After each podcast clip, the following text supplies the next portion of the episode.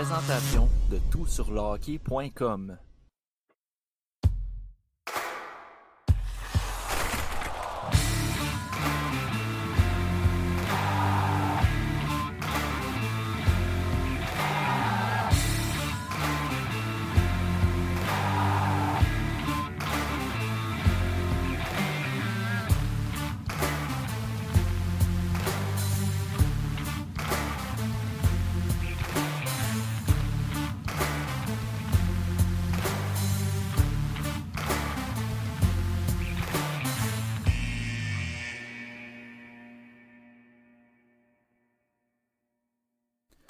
Comme un grand sage l'a déjà dit, Let's go! Let's go! Let's go! Ranking time sur le TSLH podcast. C'est toujours des épisodes que, qu'on a hâte de faire, qu'on prépare beaucoup, surtout qu'on prépare beaucoup. Bien souvent sur le TSLH podcast, on, se prépare un peu, mais plus ou moins. Euh, du moment qu'on parle de nos listes, euh, c'est de la préparation parce que c'est des visionnements de joueurs, c'est des nombreuses heures qu'on passe là-dedans. Donc, quand on vous présente nos listes sur le TSLH podcast, on est tous euh, surexcités euh, de, vous présenter le fruit de notre travail. Je suis accompagné de Simon Servant et de Pascal, les boys de TSLH Espoir. Je sens que, en tout cas, à force de s'en parler des derniers jours, je sens les boys que vous êtes aussi fébriles que moi ce soir. Ouais, pis ce qui est le fun, c'est qu'on s'en est pas parlé. Ouais, exactement. Ça, c'est ça qui était, qui était le plus important, je trouve. C'était qu'on s'en parle pas pour qu'on ait un petit peu une petite surprise, euh, qu'on puisse bouncer sur des idées. Fait que ça, c'est toujours le fun. Puis euh, très content de. J'avais hâte, je l'ai dit, là, ça faisait au moins une semaine là, que je me tenais plus. Là. Puis, euh, on va le faire un peu on tape, mais j'avais complètement oublié de vous poser la question aujourd'hui, fait que je le fais à même l'épisode. Est-ce que vous préférez qu'on commence de 32 à 1 ou de 1 à 32 pour euh, la présentation? Parce que là, on, du bas vers le haut euh, que tu me Ah, fais signe, ouais, Simon? ah, moi, moi, c'est le bas vers le haut. Là. Let's go. Là. Parfait, Le premier à la bon. toute fin. Parfait. parfait. fait qu'on va garder ça de même. Excellent. Ah, Euh, avant de commencer... je voulais, je voulais Ouais. dire un petit quelque chose. Veux-tu, euh, tu voulais-tu Ah ouais, vas-y. sur quelque chose? J'aurais juste un petit. Vas-y, euh, je vais plugger, je vais plugger notre commanditaire après. Excellent. Je voulais juste faire un petit, j'avais un petit message juste que je voulais lancer aux gens avant de commencer parce que, tu sais, on dit tout le temps, on n'est pas des recruteurs, tu sais, qu'on n'est pas payé pour faire ça, puis, puis on le fait parce qu'on aime ça, parce qu'on est des passionnés, puis euh, on aime partager nos opinions, nos, observations parce qu'on regarde les matchs puis qu'on aime ça, puis vous le savez comme moi, là, les, les boys, des fois, ça prend, euh, on est, on regarde 6-7 matchs dans une journée, euh, des fois, euh, quinzaine de, de shift by shift. C'est tellement difficile mentalement de juste des fois rester concentré, euh, prendre des notes. On, fait des vidéos, de l'audio, de l'écrit. c'est une, une énorme chance, euh, charge de travail pour nous autres. Puis, euh, je voulais juste vraiment que les, les auditeurs ils comprennent que c'est vraiment une deuxième job pour nous. Là. On fait vraiment ça parce que euh, pour vous, on aime tellement ça parce que euh, on, on, le, le hockey, c'est, pratiquement euh, notre vie là, quasiment. Puis euh, on, on va même vous proposer un guide aussi pour le repêchage. C'est juste à montrer à quel point on est, euh, on est dévoué pour ça. Puis euh, c'est ça, je voulais juste dire, dans le fond, j'étais très content euh, de faire partie de ça avec vous, cette aventure-là. Puis euh, on va continuer à vous donner du stock, on va continuer à donner euh, le meilleur contenu possible en français, puis au meilleur de nos connaissances. Fait que c'était vraiment ça que je voulais dire. Puis je te laisse maintenant le micro. Euh, Matt, tu peux, tu peux plugger tout ce que tu veux. Ben, effectivement, cette année, comme Simon le disait, on va avoir un guide à vous fournir là, pour euh, tout le fruit de notre travail, euh, des profils avec des quotes. On n'embarquera pas trop là-dessus parce qu'on est dans la conception de. Mais euh, effectivement, c'est un excellent point que tu amènes, Simon. Euh, on dit souvent qu'on n'est pas recruteur, mais on en passe en maudit du temps là-dedans. Donc, c'est toujours apprécié. De plus en plus, les gens viennent nous voir pour dire qu'ils apprécient notre contenu. C'est toujours apprécié. Puis je vous le dis, là, moi, quand je vois des messages, mettons, en DM ou, ou en dessous de nos articles, comme de quoi qu'on fait du bon travail, je vous le dis, c'est, c'est ça notre paye. Je le dis souvent, on n'est pas payé pour faire des podcasts, on est, fait c'est ça notre paye, c'est, c'est que les gens soient contents du contenu qu'on offre. Puis on le fait par pur plaisir. Fait que on est bien content de vous avoir avec nous. Et sur ce, je vous parle, let's go. je vous parle de notre, notre commanditaire, c'est encore une fois Barbe Noire, qui ont une super boîte pour le, le Super Bowl. il est encore temps de la commander. Euh, j'espère, en tout cas, si je me fie à la page Facebook, vous devriez l'avoir à temps pour le Super Bowl. Mais c'est allez voir sur le site web euh, de barbenoir.com euh, pour plus de détails. Puis la recette, je, te le dis Pascal, j'en ai parlé, Simon, je t'en parle à, l'instant, mais la recette de nachos du Super Bowl de Barbe Noire avec des côtes levées, du lardon de bacon. Et là, écoute, ça va être incroyable. Ça va être incroyable. Donc, euh, j'ai hâte au Super Bowl pour deux choses. M&M et Barbe Noire. Donc, ça en dit un peu gros sur, euh, sur ma connaissance du football cette année. la bonne bouffe. Donc, allez visiter, ouais, de la bonne bouffe. Allez visiter barbenoire.com et leur page Facebook. Également, j'en dis pas plus. On commence à parler prospect les boys, on y va de bas vers le haut. On on fera pas non plus comme le premier épisode du top 32 préliminaire. Je pense que les profils des joueurs, on va en aborder un peu. Ce qu'on va se concentrer aujourd'hui, c'est surtout la progression des joueurs, euh, puis expliquer pourquoi un tel est devant l'autre.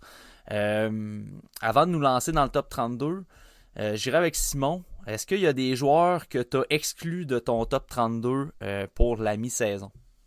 Ouais, il y a cinq, euh, il y a cinq joueurs qui ont, qui ont baissé de ma liste, euh, qui sont plus dans mon top 32. Euh, c'est Tristan Luno, Jack Hughes, Jack Devine, Bryce McConnell Barker et Devin Kaplan. puis dans la majorité des cas, c'est même pas une question tant de leur jeu.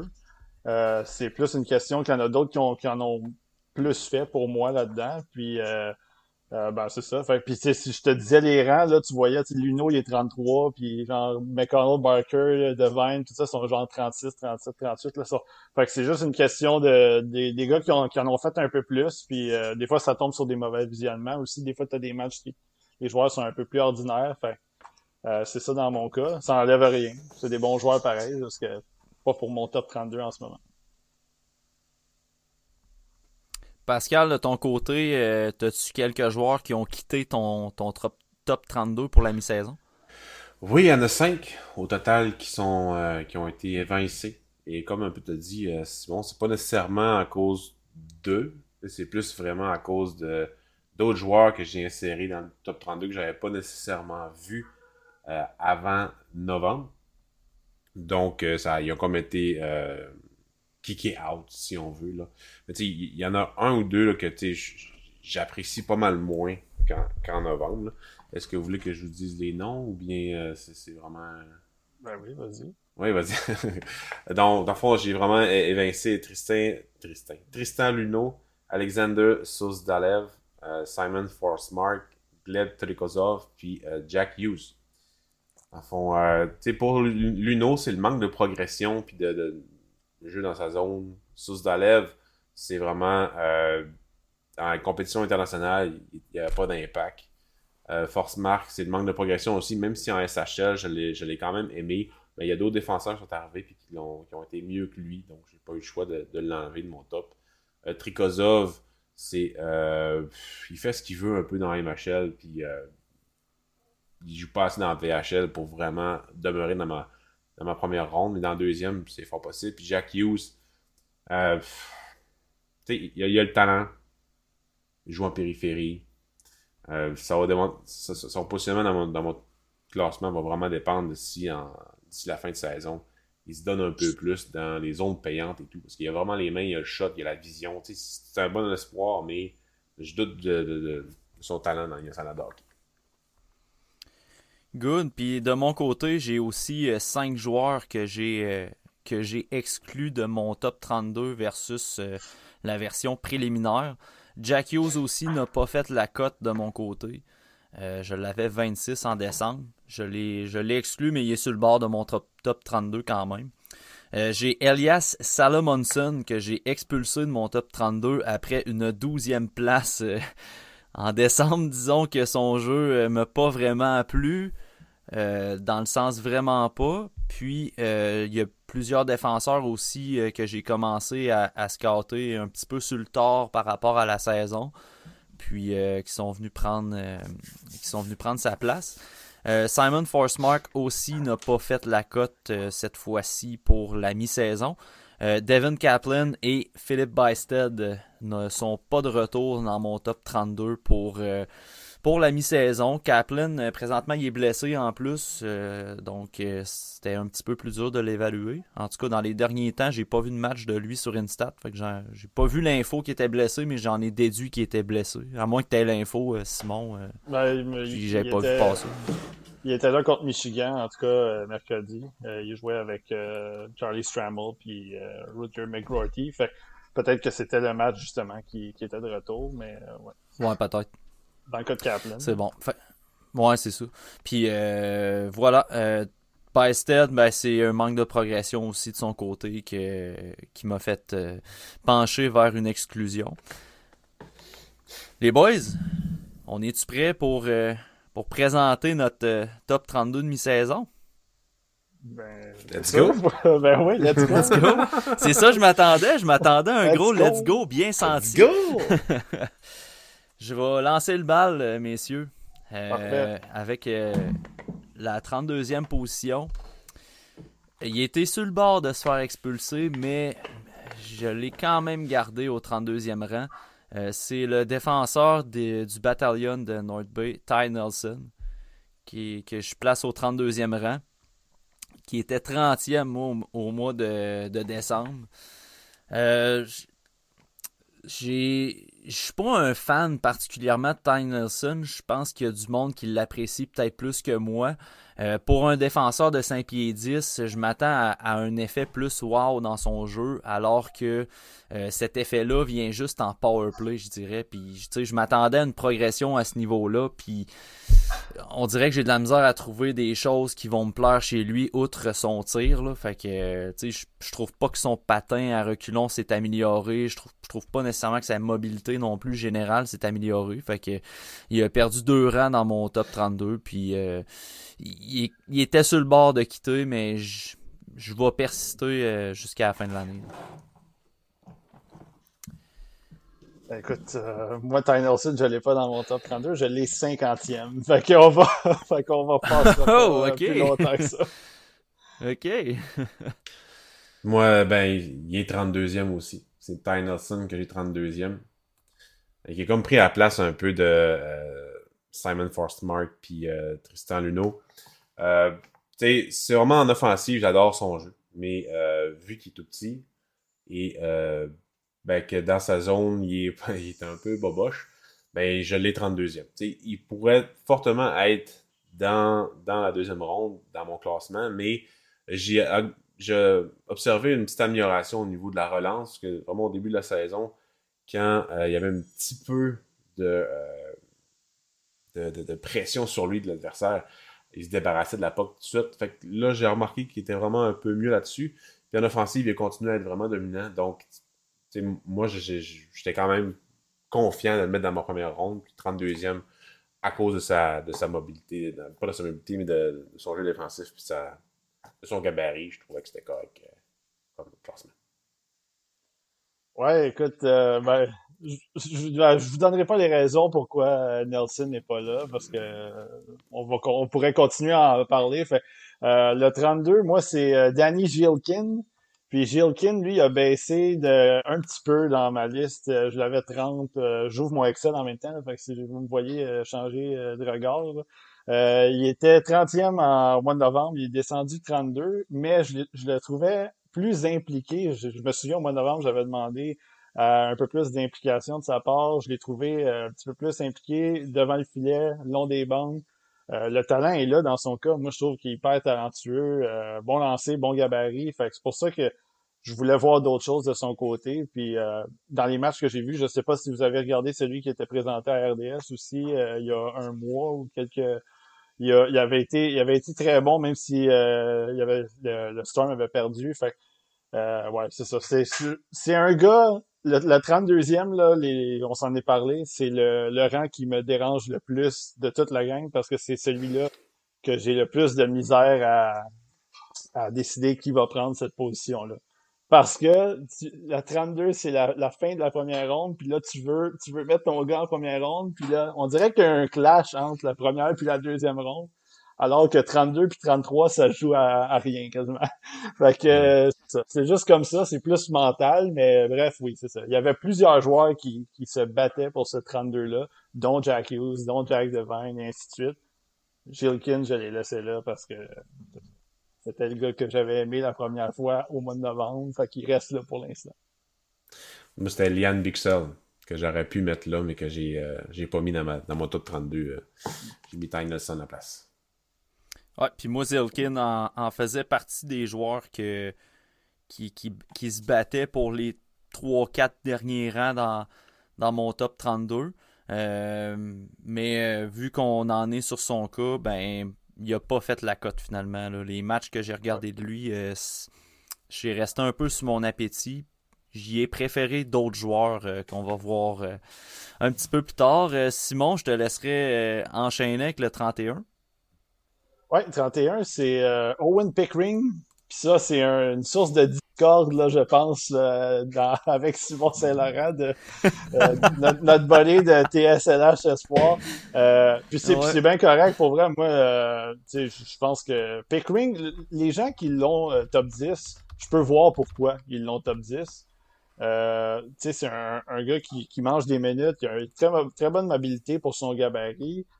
Je trouve que défensivement, c'est ça, il fait la job, capable un peu de, jouer du bali de temps en temps. Euh, moi, ce que, j'ai avec Pickering, c'est que je trouve que c'est un, Joel Edmondson.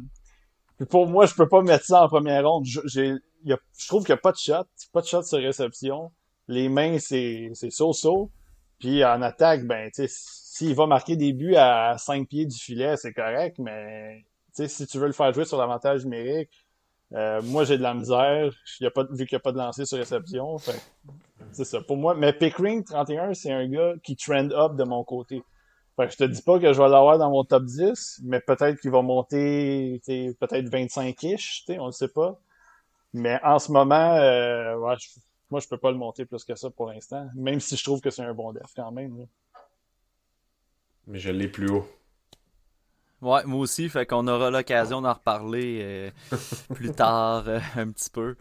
Euh, je, ben, regarde, Pascal, je vais y aller, puis je vais te laisser faire deux choix de suite après.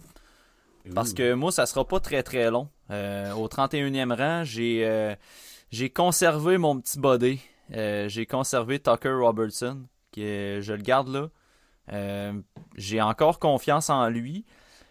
pourquoi je dis encore confiance, c'est que Robertson euh, a été un peu euh, un peu affecté de l'arrivée de Mason McTavish dans l'équipe. Dans le fond, il est passé euh, au rang de deuxième centre momentanément. dans le fond, quand McTavish a été rappelé d'Anaheim, ben, la consigne ou en tout cas l'utilisation des pits, c'était que McTavish jouait au centre, puis Robertson a comme été tassé un peu. Les deux jouaient pas ensemble. En tout cas, les matchs que j'ai regardés, ils jouaient pas ensemble. Euh, puis j'ai vu un peu sa production descendre. Fait que là, je me posais la question est-ce que je le sors de mon top 32 euh, Mais je me suis rappelé que pour les autres joueurs, j'essaie de pas ne me de, ne pas me fier à la production offensive puis que ça m'influence à 100% dans mon évaluation de joueur. Puis ce qui faisait de bien Tucker Robertson le fait encore bien. Donc c'est pour ça que j'ai gardé le statu quo pour lui. Euh, mais les séries, on en parle souvent. Mais j'ai hâte de le voir en série. Euh, voir s'il va être capable de réouvrir la machine. Là, il a recommencé à produire un petit peu plus. J'ai hâte de voir euh, pour ça. Moi, j'ai pas encore écouté euh, Tucker Robertson. Je pas parler. moi, je l'ai écouté, mais j'ai pas, je l'ai pas classé parce que j'ai écouté comme 5-6 fois. Fait. que ça va être. C'est encore une fois, c'est un gars que va falloir que je continue à, à regarder aussi. Là. Moi également. Donc, pour mon 31e rang, moi j'ai mis Elias Salomonson. Euh, bon, bon, bon faller dans mon classement. Euh, dans le fond, il était 12e en novembre. Et là, il est 31e. Euh, les raisons pourquoi il a droppé, c'est vraiment le manque de progression, euh, même une perte de confiance, on dirait, dans son jeu offensif. C'était un gars que je voyais hyper mobile en offensive, il prenait les bonnes décisions. Dans sa zone, était correct, mais là, il ça stagne. Puis je sais pas s'il est frustré d'avoir été, de pas encore avoir joué beaucoup dans SHL. Je pense qu'il a joué un match. La dernière fois que j'ai regardé, il avait joué juste un match, je crois, cette année. Mais euh, je sais pas, on dirait qu'il n'y a, pas le même entrain au début de saison, peut-être une blessure, aucune idée. Mais euh, ça m'a déçu un peu lui parce que j'adore son profil, sérieusement. C'est un très bon espoir, mais la stagnation de son jeu me déçoit énormément. C'est pour ça que je l'ai fait descendre. Et euh, y a-t-il quelqu'un qui l'a aussi classé? Ouais, je l'ai. Euh, ben, je vais te laisser finir parce que je l'ai juste en haut, 30e. Ok. je vais te laisser aller avec ton autre choix, puis j'embarquerai. Ouais, ouais, ouais. Parfait. Et Matt? Non, moi, euh, je l'ai pas classé, euh, Pascal. Euh, dans le fond, je l'aurais eu autour de, du rang que tu l'as mis, puis que Simon a mis, en fait. Puis finalement, aux derniers instants, j'ai décidé de mettre un autre défenseur à sa place dans mon top 32. C'est bien correct. Donc, après ça, j'ai un autre gars qui a descendu un peu, mais pas beaucoup. C'est pas de sa faute, c'est vraiment à cause des nouveaux, des nouveaux défenseurs que j'ai vu jouer, des nouveaux joueurs aussi. C'est Lane Hudson. Euh, je sais qu'on est des gros optimistes à Lane Hudson, malgré le fait qu'il pèse 95 euh, livres. euh, il ben, il est rendu 30e, il était 26e. Il a juste baissé un peu. Y a un, deux. Il y a cinq nouveaux joueurs dans mon classement. Il y en a quatre qui sont au-dessus de Lane Hudson. C'est pour ça qu'il est descendu de 4. Parce que sinon, c'est sûr que j'adore son jeu, le dynamisme et tout. Puis il est encore très bon. Il n'y a, pas de, a pas de drop dans son, dans son jeu. Il n'y a pas de stagnation. Fait que j'ai aucune misère à garder où qui est là, même si je sais qu'il sortira pas en première ronde. C'est pas un mock draft, c'est pas une prédiction de où que les joueurs vont sortir. C'est un top 32 des joueurs qu'on aime. Fait que c'est ça. Je, l'aime beaucoup, ce défenseur-là. Ouais. On ne dira jamais assez. C'est ça, c'est notre classement personnel. Fait que, ouais. euh, venez pas nous tracher. Là. Tabarouette, Nelson, il est supposé être euh, top 10. C'est nos oignons à nous autres. C'est ça. Euh, euh toi, tu avais fait ton 30e, euh, Matt? Euh, non, je l'ai pas fait encore, mais euh, vu que Elias Salomonson est encore tout chaud, je te laisserai poursuivre avec parce que je pense que tu as mentionné que tu l'avais 30e. Ouais, j'aurais pris un double whammy parce que j'ai Lane Hudson 29 aussi. Mais bon, je vais, y aller. fais, les, fais les deux, Simon, puis j'en ferai deux autres après. Ouais, ouais, ok, excellent. Ben, c'est bon dans le fond, Sarah Monson, 30e, je l'ai. Euh, moi aussi, il a baissé, il était 14, j'ai rendu 30. Euh, puis euh, je, ne reprendrai pas les mots que tu as dit parce que c'est, un peu ce qu'on, ce qu'on voit dans son jeu général. Tu sais, je, pense que c'est pas juste nous, c'est dans l'ensemble de, de, tout le monde qui, qui suit un peu ça. moi, de mon côté, Sarah Monson, je le laisse là parce que je trouve que son, son jeu avec la rondelle en, en, attaque, je trouve qu'il il y a quelque chose, il y a, il y a quelque chose qui est à, à développer pour ce gars-là. Puis je comprends, euh, tu sais, je, comprenais ton point de motivation. Peut-être c'est ça, peut-être qu'il manque un peu de motivation, mais moi je vois quand même des choses qui me qui, qui me font euh, qui me font dire que ce gars-là, bien encadré, euh, avec, avec de la patience, avec un, appui de, des ligues nationales, des, des, personnes qui vont diriger le développement des équipes. je pense que c'est un gars qui peut être un bon, un bon numéro 4, capable de bouger la rondelle. C'est l'aspect physique, c'est sûr, qui est difficile, mais euh, je trouve que ses relances sont pas mauvaises. Je trouve qu'il n'y a pas un mauvais lancer non plus. Fait, il y a beaucoup d'aspects de son jeu que je trouve pas mauvais, qui fait en sorte qu'avec du développement, ça pourrait être, ça pourrait être plus haut. Fait pour moi, je l'ai laissé là au 30e, puis c'est ça. C'est sûr c'est un faller en ce moment dans les listes. Fait que c'est on va voir ce qui va arriver à la fin de l'année, mais pour l'instant, je le laisse là. Puis je le laisse devant Pickering aussi parce que justement, je pense que le, côté offensif à développer, il est pas c'est plus le côté défensif en fait à développer pour Salomonson que l'attaque. Puis moi, je dis toujours, ben l'attaque, ça s'apprend pas. Que ça, c'est mon opinion. Mais bref, euh, dans le cas de euh, Hudson, Lane Hudson, 29, euh, je dirais pas plus de choses que qu'est-ce que j'ai dit au mois de novembre, qu'est-ce qu'on a dit tout le long le gars, outre le fait que, comme on dit, mesure 5 pieds 1, pèse 83 euh, livres, il n'y a pas de défaut. Il n'y a pas de défaut, ce gars-là. Encore une fois, tantôt, je regardais le BioSteel. Je regardais contre euh, Michigan. il, est, juste, il est juste efficace. Tu sais, je, comprends que je comprends que les, les gars de Saint-Pierre, c'est pas des, des, des défenseurs d'habitude que tu vas avoir dans ton équipe parce qu'étant donné que c'est ça, ils se font brasser, ils couvrent pas, c'est difficile physiquement tout ça, mais moi je je, je, peux pas je peux pas le baisser euh, je peux en fait je peux pas le sortir de mon top 32. Il a baissé un peu dans ma liste mais je peux pas le sortir de mon top 32. Trop efficace, trop euh, solide offensivement, trop euh, le patin tout. il comparait à Tory Krug dans le match de du, du BioSteel puis c'est une comparaison que je peux voir pour vrai. Fait que moi je je l'ai 29 c'est là que c'est là que je l'ai puis je pense pas que je vais le faire sortir de mon top 32 même. 100% d'accord? Yes. Ah oui, c'est clair. Puis moi, je l'ai juste un petit peu plus haut que vous autres. Fait que je vais revenir euh, sur lui. Euh, de mon côté, si on vient au 30e rang, tantôt je mentionnais que Elias Salomonson n'a pas fait la cote parce que c'était à peu près là que je le mettais. En fait, c'était exactement là que je le mettais jusqu'à temps euh, que je découvre un défenseur du nom de Kevin Korchinski. J'ai un petit échantillon jusqu'ici. Euh, j'ai quatre matchs de regarder de lui. Là.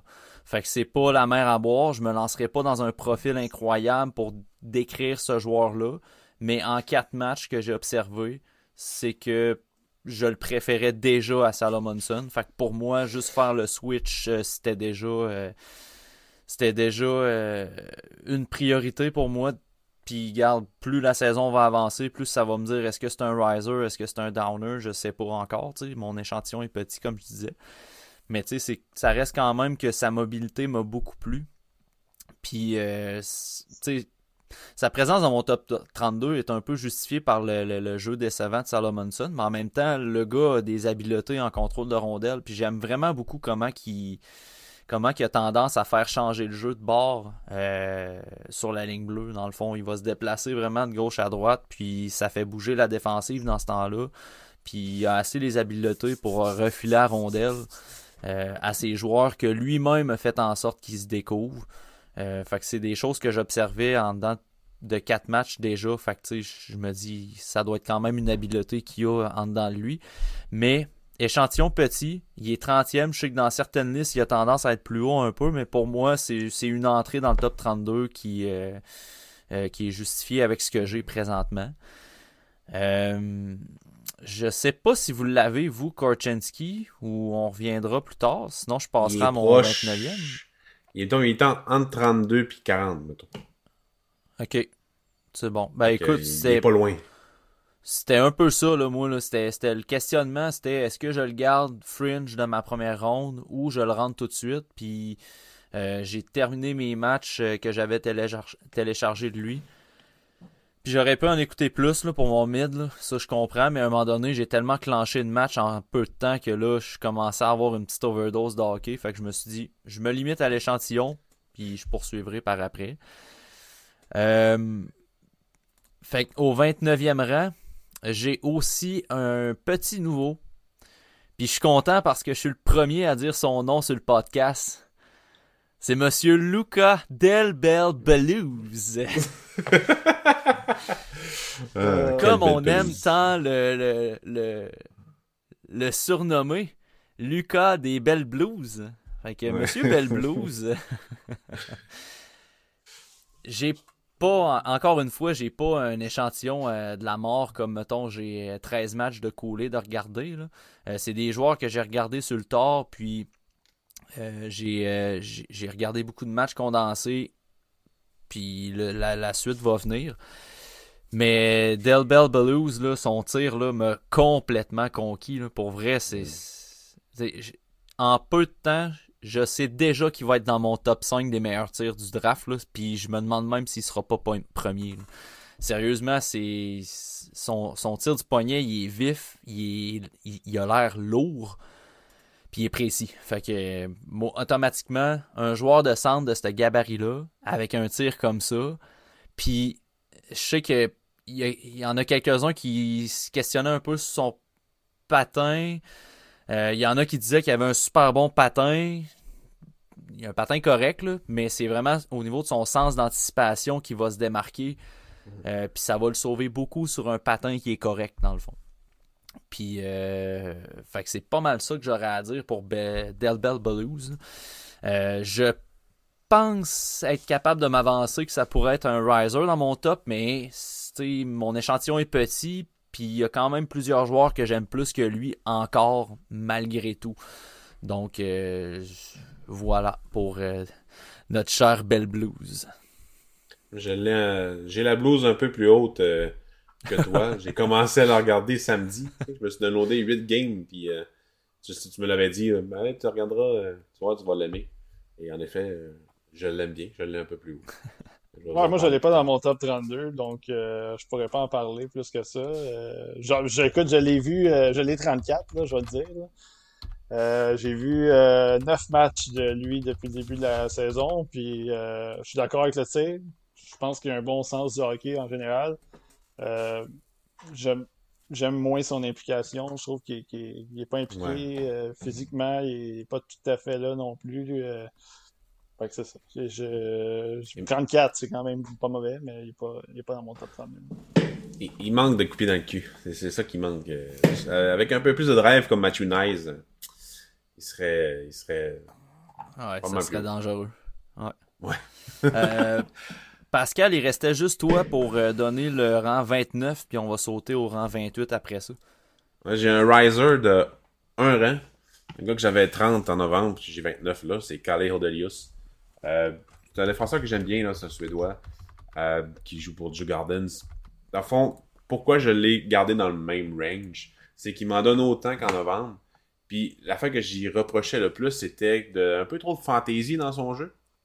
Donc, tu sais, on sait qu'il est capable de euh, diriger un avantage numérique. Il est super bon en relance, il a une bonne mobilité, quand même une bonne conscience défensive. Pas trop de physique, là, mais ça, c'est un Suédois, on y en vouloir. Mais euh, là, je trouve, je trouve qu'il y a moins de fantaisie au niveau de la relance. Tu sais, euh, au début de la saison, j'avais dit que souvent, il faisait du patin de, de, reculons de côté diagonal pour se donner. Ça, il ratait toutes ses relances en faisant ça. Là, il fait pas mal moins. Donc, euh, j'ai bien aimé ça. C'est pour ça que je l'ai gardé là. Parce qu'il aurait, s'il avait continué, j'aurais probablement. Euh, j'aurais tassé mon top 32. Mais vu qu'il a continué de s'améliorer à ce niveau-là, ben, j'ai adoré ça. Puis il y a eu un c'est-tu le Five Nations ou Four Nations, je me rappelle plus, qu'il y a eu en novembre. Ben, il a été vraiment bon. Fait que j'ai bien aimé ça. De... Je regarde là, c'est sûr, pour l'instant. Je pense que c'est le Five. Euh, le Four Nations, c'est pas la même affaire. Il me semble que c'était le Five. Euh, en tout cas, les matchs que, j'avais regardés, il me semble que c'était ça. Oh, Delius, je l'avais 33 en novembre. Là, il est plus haut. Fait qu'on va en reparler. On va en reparler tantôt.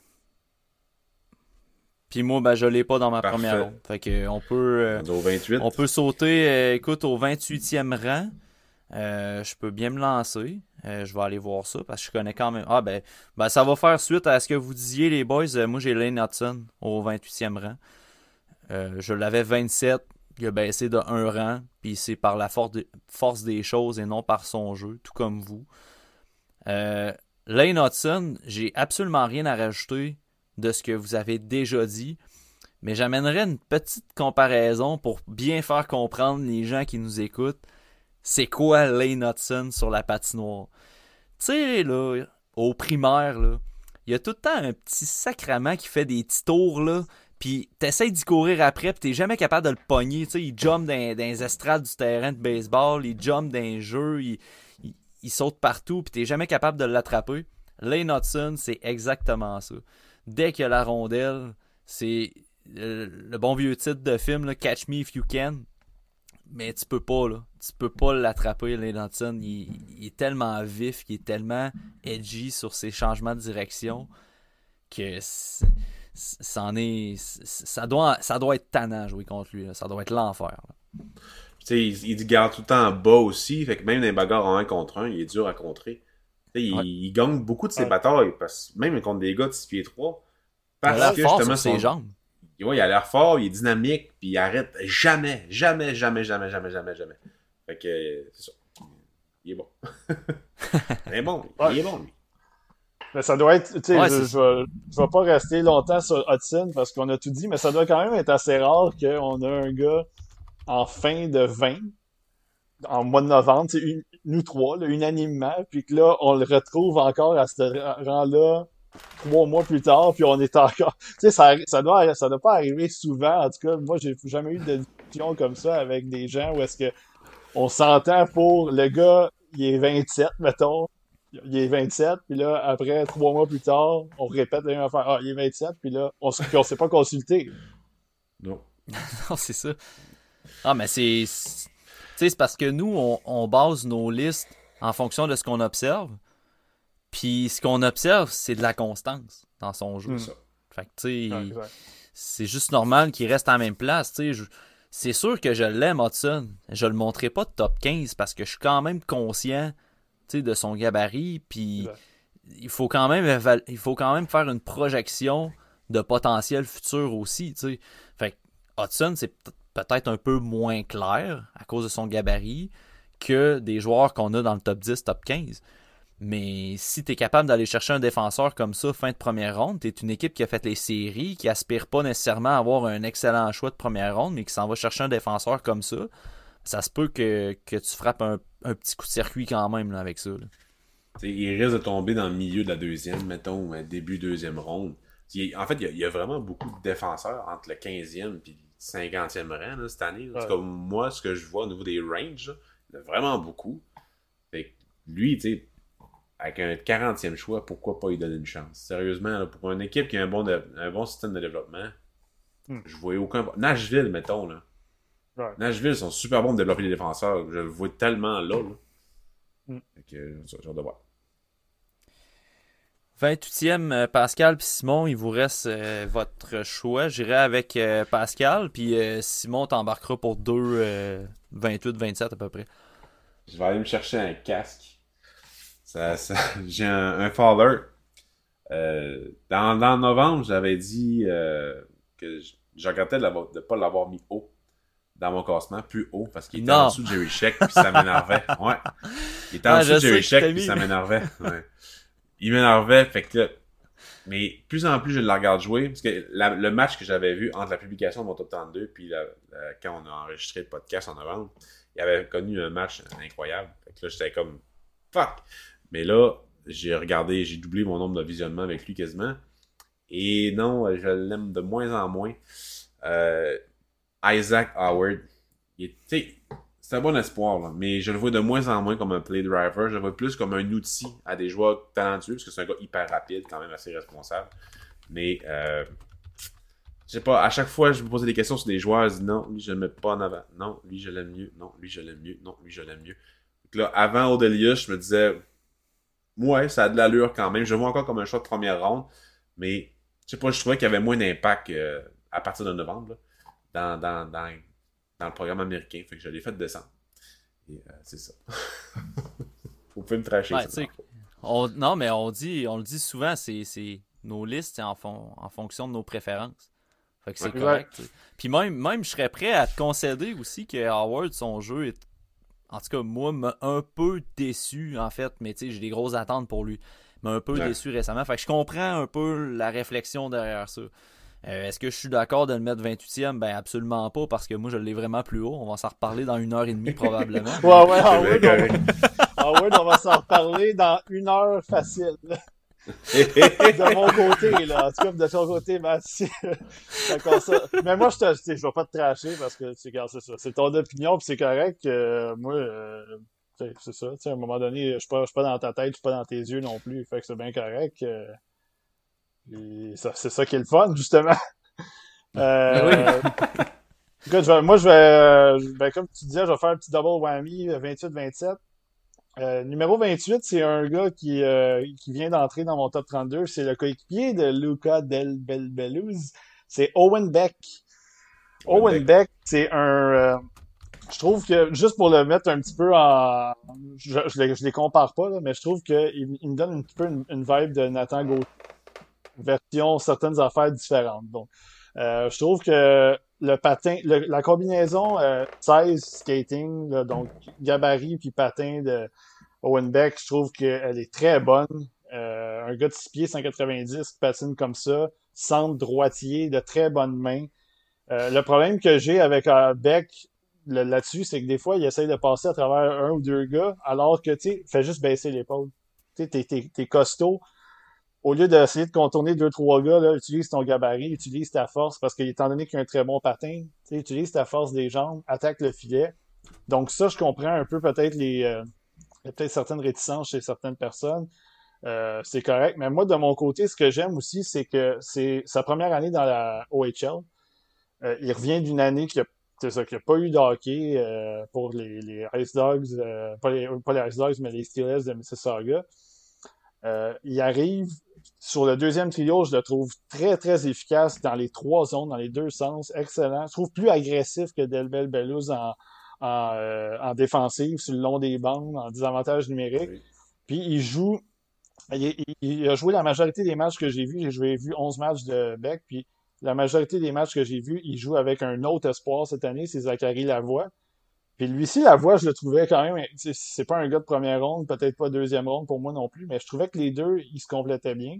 Puis quand Lavoie a été bumpé sur le trio de Hardy puis euh, Delbel Bella, je trouvais que lui-ci amenait quelque chose. Fait je trouve que Owen Beck en ce moment, c'est un riser pour moi. Je sais pas où est-ce que où il peut se rendre dans mon top 32, mais pour l'instant, 28, je le trouvais bien sloté de mon côté parce qu'il y a des choses à apprendre encore, mais le profil que je vois de lui, je le trouve, euh, je le trouve excellent. Numéro, je sais pas si vous l'avez peut-être pas dans, dans votre top. Ben, moi, tu vois, euh, j'ai pas, j'ai pas l'habitude de me cacher derrière ça. Je pense, que vous le savez, mais tu sais, moi, j'ai écouté un match complet euh, de Mississauga pour euh, apprendre à connaître Delbel Belouz puis Beck. Puis au match complet, Beck m'a pas attiré l'œil tant que ça. Puis vu que euh, on prévoyait enregistrer ce soir, je me suis dit bon ben là, il faut que je fasse des choix à un moment donné. Fait que Delbel Belouz, les autres matchs que j'ai regardés, c'était en shift by shift. Donc Beck, j'ai rien là-dessus. Euh, si tu me dis si tu me dis que c'est un bon comparable avec Gaucher, Là, ça commence à me parler. ça se peut que j'aille voir, là. c'est un, style un peu comme ça. C'est pas, pas pareil, pareil, là, mais sauf qu'ils ont un profil qui se ressemble un peu de peut-être le, troisième centre qui est capable de jouer peut-être sa deuxième ligne à l'aile, puis fait des choses sur la glace que, qui, qui peut être très utile pour un club, là. Euh, fait que peut-être que c'est ça, tu iras le voir euh, si ça te tente, parce que tu vas peut-être l'aimer. Il porte le numéro 92 en plus, fait que ça, automatiquement, c'est 20 rangs pour moi dans, dans, mon classement. Mais euh, non, c'est ça, je vais. Mais je vais retourner le voir assurément parce que tu sais, ce que je prévoyais faire, c'est que mon top 32, tu sais, là, il y a quand même un échantillon de plusieurs joueurs qui me satisfait. Fait que c'est juste, mettons, ah du maintien que je vais faire le reste de l'année, mais je vais vraiment plus me concentrer sur entre 32 et 50, mettons. Fait que, euh, fait que c'est sûr, je vais retourner le voir pis ça. Mais, fait que, tu sais, moi, pour l'instant, Beck, j'ai rien pour lui, là. Fait que je sais pas, Pascal, si toi, t'avais quelque chose pour, euh, pour lui. Ben, un peu la même affaire d'Abel Blues. Euh, j'ai downloadé les, les shift by shift avant la fin de semaine, puis j'ai écouté samedi et dimanche. Fait que j'ai manqué de temps pour Beck parce que ça faisais partie des joueurs, comme je vous avais dit, que je voulais downloader juste avant le top, mais j'ai pas réussi à, trouver le temps pour écouter les matchs. Mais pour les shifts que j'ai vus les deux ensemble sur Powerplay, euh, j'ai trouvé euh, qu'ils étaient vraiment bons. Fait que comme. J'aimerais ça avoir le temps d'écouter, mais pas mal sûr. Je sais pas s'il va être ma première ronde, mettons, d'ici la fin de l'année. Mais euh, j'ai bien aimé le profil, puis sa faculté à. Faculté, son attitude à. à créer de l'offensive en, en, territoire adverse sur l'avantage numérique. J'ai trouvé que ses passes étaient vraiment, vraiment, vraiment précises pour créer des occasions marquées pour ses coéquipiers. Fait que non, euh, si tu me dis en plus qu'il dans le style, ça ressemble à gaucher, c'est sûr que ça m'intéresse aussi. Donc pour la deuxième ronde, peut-être, pour la fin de première ronde, peut-être, on verra. Donc euh, c'est sûr que je vais le regarder d'ici juillet, je vais avoir le temps pas mal, c'est loin, juillet. Ouais. Ben, euh, numéro 27 pour moi, c'est je, je, vais mettre un astérisque ce nom-là parce que s'il n'était pas blessé, il serait probablement pas dans mon top 32. C'est David Yerichek. Euh, moi, écoute, je le. Yerichek, là, je, je, je, le vois pas. Je vois pas ce que les gens voient qu'ils l'ont dans le top 10. Je le vois juste pas. Fait que je me, je veux même pas, je le tracherai même pas. Je veux même pas euh, insulter personne. Je veux pas être en désaccord avec personne. Je le vois juste pas. Pour moi, c'est un gars qui euh, est capable d'amener de l'attaque. Quand il est en ligne droite, je trouve qu'il patine bien. Je trouve qu'il est capable de transporter la rondelle. Il n'y a pas de mauvaise passe. Il s'implique physiquement de temps en temps, je trouve qu'il est capable de s'impliquer physiquement. Je trouve que son éthique de travail est très bonne. C'est ça qui, je trouve qu'il travaille, il essaye, il s'essaye. Euh, excellent lancé. Je pense qu'il a un très bon lancer, on le sait, mais ce gars-là, quand il patine de reculons dans les deux autres directions, pour moi, c'est une catastrophe. Euh, il est pas côté côté attaque mentale, côté attaquer les espaces, euh, trouver des options, je le vois pas non plus. Défensivement, des fois, la manette est dépluguée. Euh, c'est ça. puis, puis je, ça arrive, ça arrive des gars de même que moi je vois des choses que les gens voient pas, puis que des gens voient des choses, puis moi je les vois juste pas. Fait qu'à un moment donné, on peut, on peut pas rien faire. Mais là, il est rendu 27 juste parce que je veux pas le trop le dropper parce qu'il est blessé. Puis il m'avait montré des choses dans les, derniers matchs que j'avais vus, plus le, match qu'il a joué contre le Canada au championnat mondial de hockey junior, je trouvais qu'il y avait des choses qui pouvaient s'améliorer un petit peu. Puis là, il s'est blessé. Fait que c'est juste ça. Euh, si, mettons, il revient, puis on a l'occasion de le revérifier euh, de notre côté, de le regarder encore, ben, il n'est pas exclu qu'il reste, mais je pense, je sais même pas s'il va être dans mon top 32 à la fin de l'année. Ben, ben, moi, je l'ai plus haut encore. Justement, à cause des derniers, du dernier mois, tu sais, de décembre, j'ai bien aimé son jeu, c'était mieux. Mm. Mais comme tu dis un peu, je vais en parler plus tard, mais euh, il y, a plusieurs défauts qui sont qu'on peut y travailler. son principal défaut, selon moi, c'est son IQ. Fait que ça, c'est un gros défaut. Fait que si on voit rien d'ici le juillet, à ce niveau-là, il risque de pas mal plus dropper aussi dans mon top 32. Euh, Puis c'est pas parce qu'on s'influence qu'on dit ça, parce qu'il y en a plusieurs qui disent que. Il y en a un principalement des commentaires qui disait qu'on s'influençait négativement sur des joueurs. Mais si on voit la même chose, on voit la même chose. On regarde les mêmes matchs. On regarde le même joueur. Fait que si on a la même. Pas nécessairement la même mentalité, mais si on voit qu'il monte rien au niveau de l'offensive, il en monte rien. Puis c'est le premier joueur que je vais faire un profil vidéo dessus, puis il va sortir en février d'ici la fin février, puis j'ai vraiment hâte de montrer pourquoi ce gars-là, n'a pas confiance nécessairement en son talent. Donc, il y a des belles habiletés, mais il manque une petite affaire. Il y a le monde qui l'ont top 5, là. Euh, la comprend pas. Moi, je le vois pas. Ah, je le vois, je le vois pas non plus. Puis il a pas bougé beaucoup depuis décembre de mon ranking. Il a peut-être baissé de quelques rangs, mais je, l'ai tout juste un petit peu plus haut que 27. Fait que on, on pourra y revenir. Euh, mais en même temps, je pense que tu as tout dit. Là, je, pense, je pense que ces lacunes, c'est ça qui est weird dans le cas de Yerichek. C'est que ces lacunes sont tellement flagrantes que je comprends pas pourquoi on est obligé de dropper les gants sur Twitter pour faire comprendre au monde que c'est pas un top 5. Je comprends pas ça. Ben, en fait, je le comprends un peu, là. Puis je pense savoir pourquoi aussi, là. On reviendra pas sa, sa police des visionnements, là, mais c'est ça. C'est des lacunes qui sont vraiment perceptibles quand tu regardes le joueur. Ça saute aux yeux à tous les matchs. Tu sais, tu dis, Pascal, on regarde tous les mêmes matchs. Mais des fois, ça arrive, tu sais, que, mettons, le match du 25 janvier, tu l'as regardé, puis moi, je l'ai pas regardé. Mais Colin, c'est les mêmes affaires qui sortent. Mm. C'est les mêmes affaires qui sortent à tous les matchs. Fait que, tu sais, à un moment donné. il est capable de jouer là, dans, la Ligue de, République tchèque. Il est capable d'avoir un impact. Il est pas mauvais. Il est prêt pour jouer à ce niveau-là, comparativement, mettons, à un autre joueur qu'on va parler plus tard, que j'ai bien hâte d'en parler. Parce que c'est moi qui l'ai le plus haut, je suis sûr et certain. Mais lui, il est prêt de jouer là. Mais il faut qu'il travaille. C'est pas une ligne de développement. Donc, plus rapidement possible, il s'en vient ici. Le mieux, ça va être pour lui travailler sur tout ça. Fait qu'on verra plus tard. Parce que moi, je l'ai plus haut. Mais pas tant plus haut.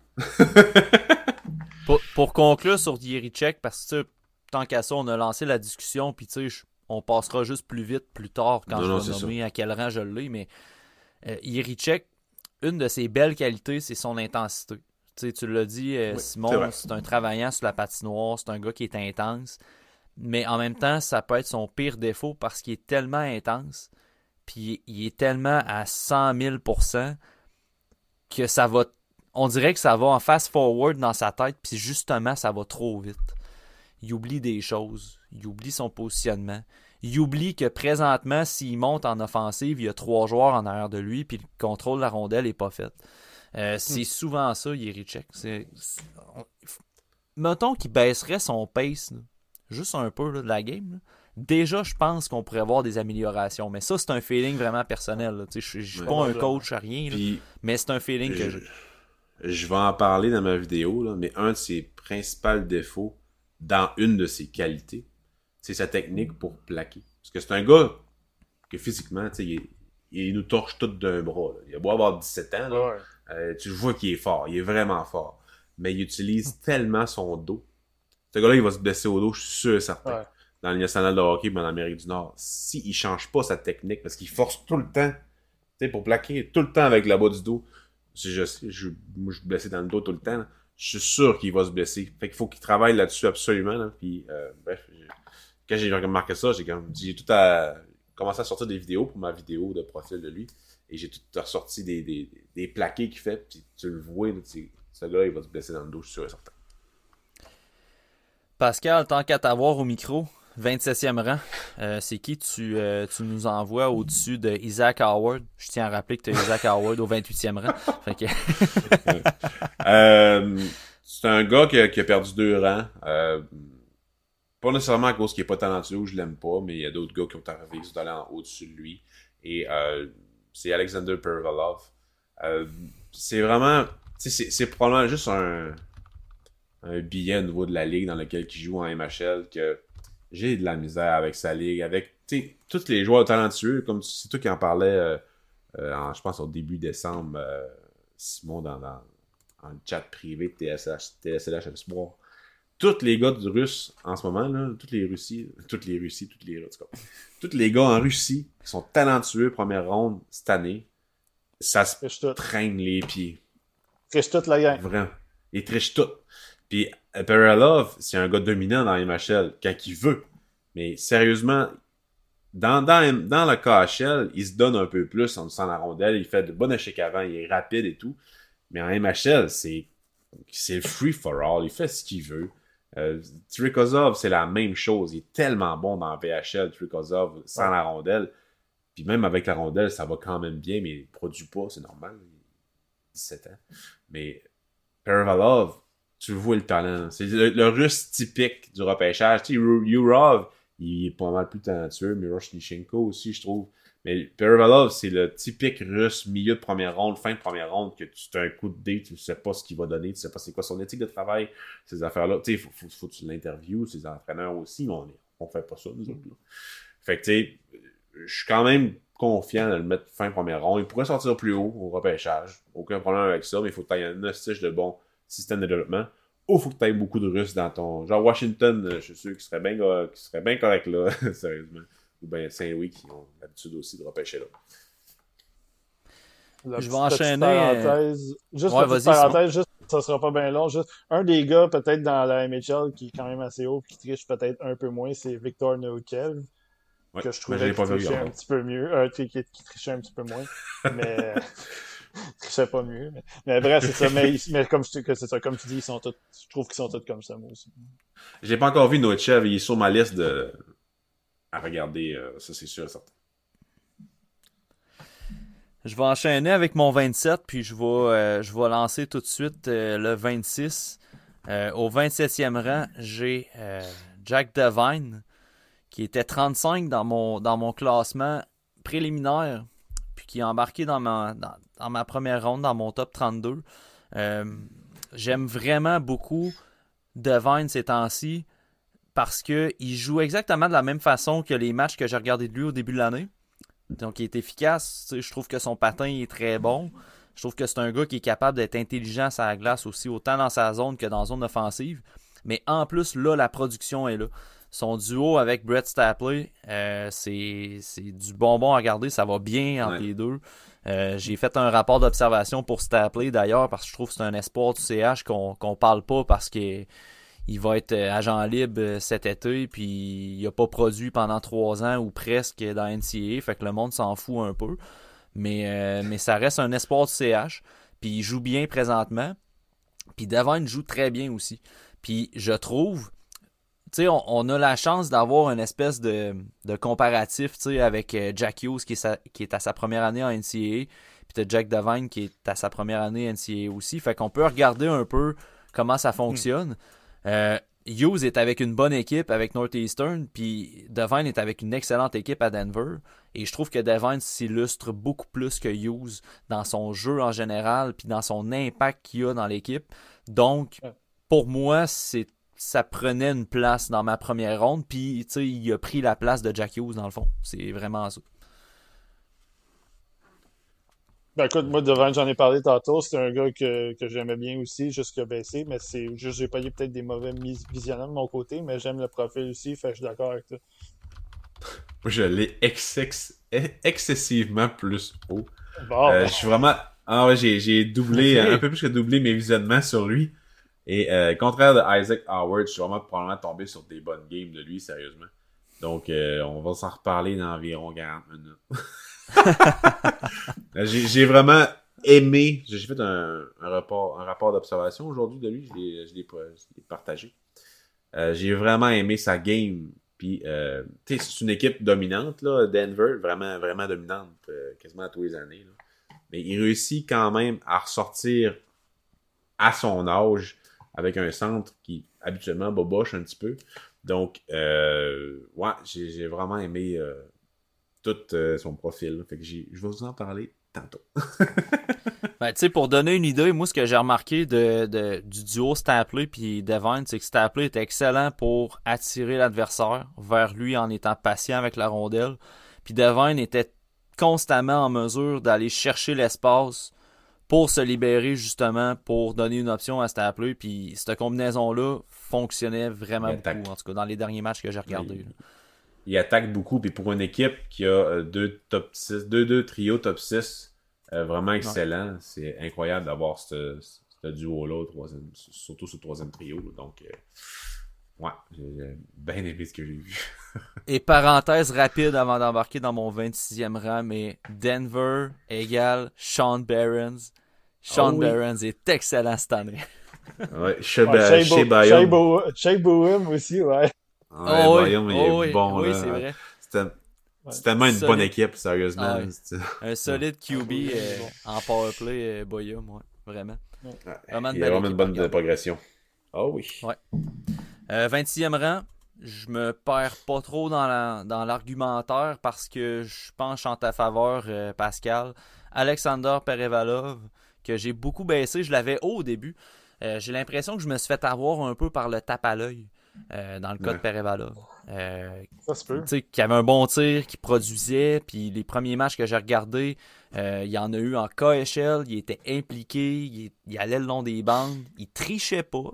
Fait que là, au début de l'année, c'est ça, c'était un peu du tape à l'œil, puis là, je trouve qu'il triche vraiment beaucoup. Des fois, je regardais le match, puis je me disais, voyons, il, il est-tu allé nexer? Parce que on est en vidéo, c'est pas comme regarder un match en live, tu sais. Puis à un moment donné, 30 secondes plus tard, ben, il réapparaissait dans la zone défensive. Ça faisait 30 secondes qu'il était en zone neutre à attendre une passe. ça marche pas, là. Ça marche pas, là. Tu fais ça à patinoire extérieur puis tu te fais tracher, là. Tu peux pas faire ça dans, dans une ligue junior en Russie, Fait que, euh, non, c'est ça. Je suis vraiment dans ton sens, Pascal. oui, tu peux. Oui, tu peux. Surtout eux autres. Ouais. Euh, ah, c'est vrai que. Ouais, en tout cas. Euh, non, c'est ça. C'est vraiment le, la triche dans son jeu que, que j'aime moins. Je trouve aussi que pour le gabarit qu'il a, puis pour le talent qu'il a, des fois, peut-être par lâcheté, mais il attaquait pas vraiment la muraille défensive. C'est un gars qui serait capable de rentrer entre les deux défenseurs avec ses mains puis d'aller prendre un tir de plus proche. Puis souvent, je trouvais qu'il restait plus loin du gardien pour prendre son tir. Puis son tir est bon, mais comme n'importe quel tir de loin qui a pas trop d'écran devant, un goaler va l'arrêter, ton tir. Yep. Euh, si on poursuit au 26e rang, euh, J'irai avec toi, Tu l'avais-tu fait? Tu l'avais-tu fait ton 26, Pascal? Je pas, je non, je l'ai pas fait, le 26. Fais-le tout de suite parce que 26 et 25, pour moi, c'est con... les deux sont conjoints quasiment. Ok, ils sont conjoints. Ouh, oh! pas des rumeurs. oui, euh, 26, j'ai Belle Blues. Euh, j'ai j'ai euh, ouais, Belle Blues. Euh, Euh, bien aimé ce que j'ai vu, sérieusement, mais le gros problème, comme tu l'as dit, Simon Servant, puis c'est pour ça que. Simon Servant, Monsieur Servant, puis c'est pour ça que tu l'as tassé ton top 32. c'est parce que euh, il manque d'implication. Il y a vraiment un gros manque d'implication, mais j'aime beaucoup son potentiel offensif. Mais il faut absolument qu'il se fasse très, euh, qu'il se fasse coacher, ce, joueur-là. Je comprends pas pourquoi le coach l'a pas encore. Il a pas encore battu le cul. Mais, ben, pourquoi il répond pas à se faire botter le cul? Mais euh, check, ça marche avec Hardy. Donc on peut pas vraiment chialer. Le, coach peut pas vraiment chialer, ils sont dominants. Donc euh, on verra pour la fin de la saison. Mais je trouvais que c'était quand même un, bon ranking là, pour lui, 26e euh, dans mon, dans mon top. Ouais, écoute, moi, 26 et 25, la raison pourquoi je les. Je dis que c'est des choix conjoints, c'est que euh, le 26, c'est Carly Odelius, puis le 25, c'est Kevin Korchinski. Puis la raison pourquoi les deux sont là, c'est que moi, quand je les regarde, je vois deux joueurs pareils. Je vois deux défenseurs ouais, semblables.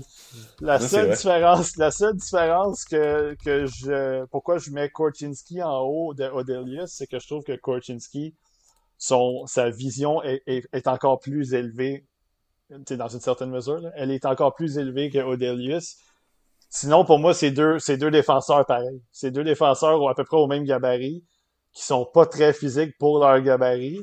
Euh, patine, vision, attaque, capable de jouer défensivement, euh, mais que c'est leur, leur force, c'est beaucoup plus d'aller vers l'attaque, relance, créer des jeux pour les autres. Fait que c'est ça. Fait que je les ai 26-25 parce que quand je les ai regardés, euh, je l'ai vu 12 fois, Korchinski 11 fois, puis c'était les mêmes, la même affaire que je voyais. C'est logique. C'est vrai, par exemple, que ça ressemble beaucoup. à ce temps que t'en parles, là, de... ils ont le même profil, sauf qu'il y en a qui ouais. est suédois. Mm. Euh, on est rendu au 25? Ouais. Yes, je te laisserai y aller avec le 25, Pascal. À moins que ça tente d'en faire deux de suite aussi, je peux y aller. Ça me dérange pas pantoute. Non, non. Pas tout. Euh, 25, moi j'ai un gars qui a descendu de 4. Pas parce qu'encore une fois, il est mauvais, mais euh, ça, donne, ça donne comme ça. C'est Noah Ostlund. Euh, c'est vraiment à cause de son gabarit, probablement, que je ne le mets pas plus haut. Parce que sinon, euh, hyper rapide. Ce gars-là, il est vraiment dynamique. C'est un, un, des meilleurs patineurs, selon moi. Là. Un des... Tu sais, quand il est sur la glace, tu le vois, ça c'est sûr et certain. Euh, j'ai noté que euh, il est quand même bon dans sa zone. Il, jamais, même en, en SHL, il, il, prend des chiffres off. Donc, tu peux vraiment apprécier son jeu là-dedans sur, sur, 200 pieds. Euh, souvent, c'est lui qui va initier l'offensive avec les Curry Maki puis uh, Ugril. Donc, euh, il a quand même une bonne vision. Son tir est correct, mais c'est plus son tir de proche qui est bon, donc il est bonne main. Donc, euh, j'aime bien ce joueur-là, mais c'est sûr, avec son gabarit, est-ce qu'il est transposable dans, dans, dans LNH? Je sais pas encore, on verra. Mais il y a tellement du talent, sérieusement. Tu sais, quand, quand tu écoutes une game puis il est là, tu le sais quand il est à la game. même si a la vision, ben, on download une game puis euh, la définition est pas super bonne, quand c'est en 480p, ben tu sais lequel qui est. Ça, c'est sûr et certain. Puis euh, ça, ça, ça a sa valeur. Oslund, je l'ai euh, bientôt. Fait que je pourrais euh, revenir là-dessus. Je sais pas, toi, Simon, si tu l'avais bientôt aussi. Ouais, je l'ai un peu plus haut aussi, ouais. Ok. Parfait. Ben écoute, je vais, je tout de suite enchaîner avec mon 25e dans ce cas-là. Euh, c'est un gars qui a monté un petit peu. Euh, je l'avais exactement au 32e rang. Euh, dans mon classement préliminaire, c'est Denton Matechuk. Matechuk, c'est un joueur que, à première vue, j'ai pas tombé en amour particulièrement avec ce gars-là. Euh, J'accrochais pas vraiment sur Matechuk, là, mais plus que la saison avançait, plus que je, commence à comprendre un peu là, euh, euh, ce joueur-là. C'est un gars qui a une belle lucidité offensive, puis il a vraiment des bonnes habiletés pour distribuer la rondelle. Je l'ai fait monter parce que dans le fond, c'est vraiment une question de préférence entre les défenseurs. Est-ce que je préfère ce défenseur-là à un autre défenseur, à un autre défenseur? Puis euh, Matechuk s'évalue une, une hausse là-dessus. Euh, par contre, à la position de bumper, c'est vraiment payable. Puis j'imagine, j'imagine qu'on va en parler, là, mais sérieusement, ouais. toutes les habiletés que Matechuk a, avec sa formation, on le place comme euh, à la position de bumper, comme euh, dans le fond Caulfield a été mis récemment avec le CH, euh, en plein centre de l'enclave. oui, c'est un bon distributeur de rondelles, mais trouve qu'il est plus mis en valeur dans cet aspect-là quand il est à la ligne bleue, justement, puis qu'il est capable de, de travailler la ligne bleue, de faire déplacer la, la boîte défensive. Fait que cette décision-là, je trouve ça un peu ordinaire, mais bref, euh, pour le reste, niveau patin, niveau distribution de rondelles, euh, je le trouve un petit peu plus efficace aussi dans sa zone. Au début de l'année, j'avais des petites résistances par rapport à ça. Là, je comment sûr qu'avec l'échantillon qui grossit, j'observe d'autres choses. Fait que c'est pour ça qu'il a monté un petit peu. Ah, c'est un riser pour moi aussi. Ouais, moi, aussi, j'allais plus haut. C'est un riser dans mon, dans mon classement. Là. Moi, je l'avais déjà euh, dans, dans le. C'est vous autres là, qui vous, êtes, vous suiviez pas. là. T'es le premier.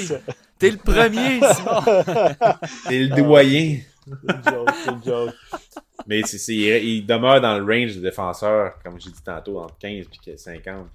Il y, en a, vraiment beaucoup. Là. Ça dépend vraiment.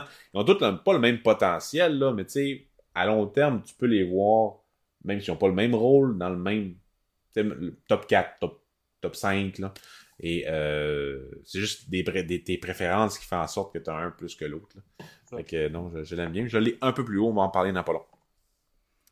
Good. Fait qu'au 24e rang, euh, je peux enchaîner tout de suite euh, parce que j'ai David Yerichek au 24e rang. Je répète, j'ai David Yerichek au 24e rang.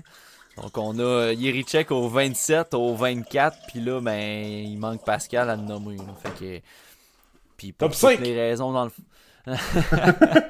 non, mais tu sais, c'est pour toutes les raisons qu'on a parlé tantôt. On a eu une bonne discussion sur Yerichek.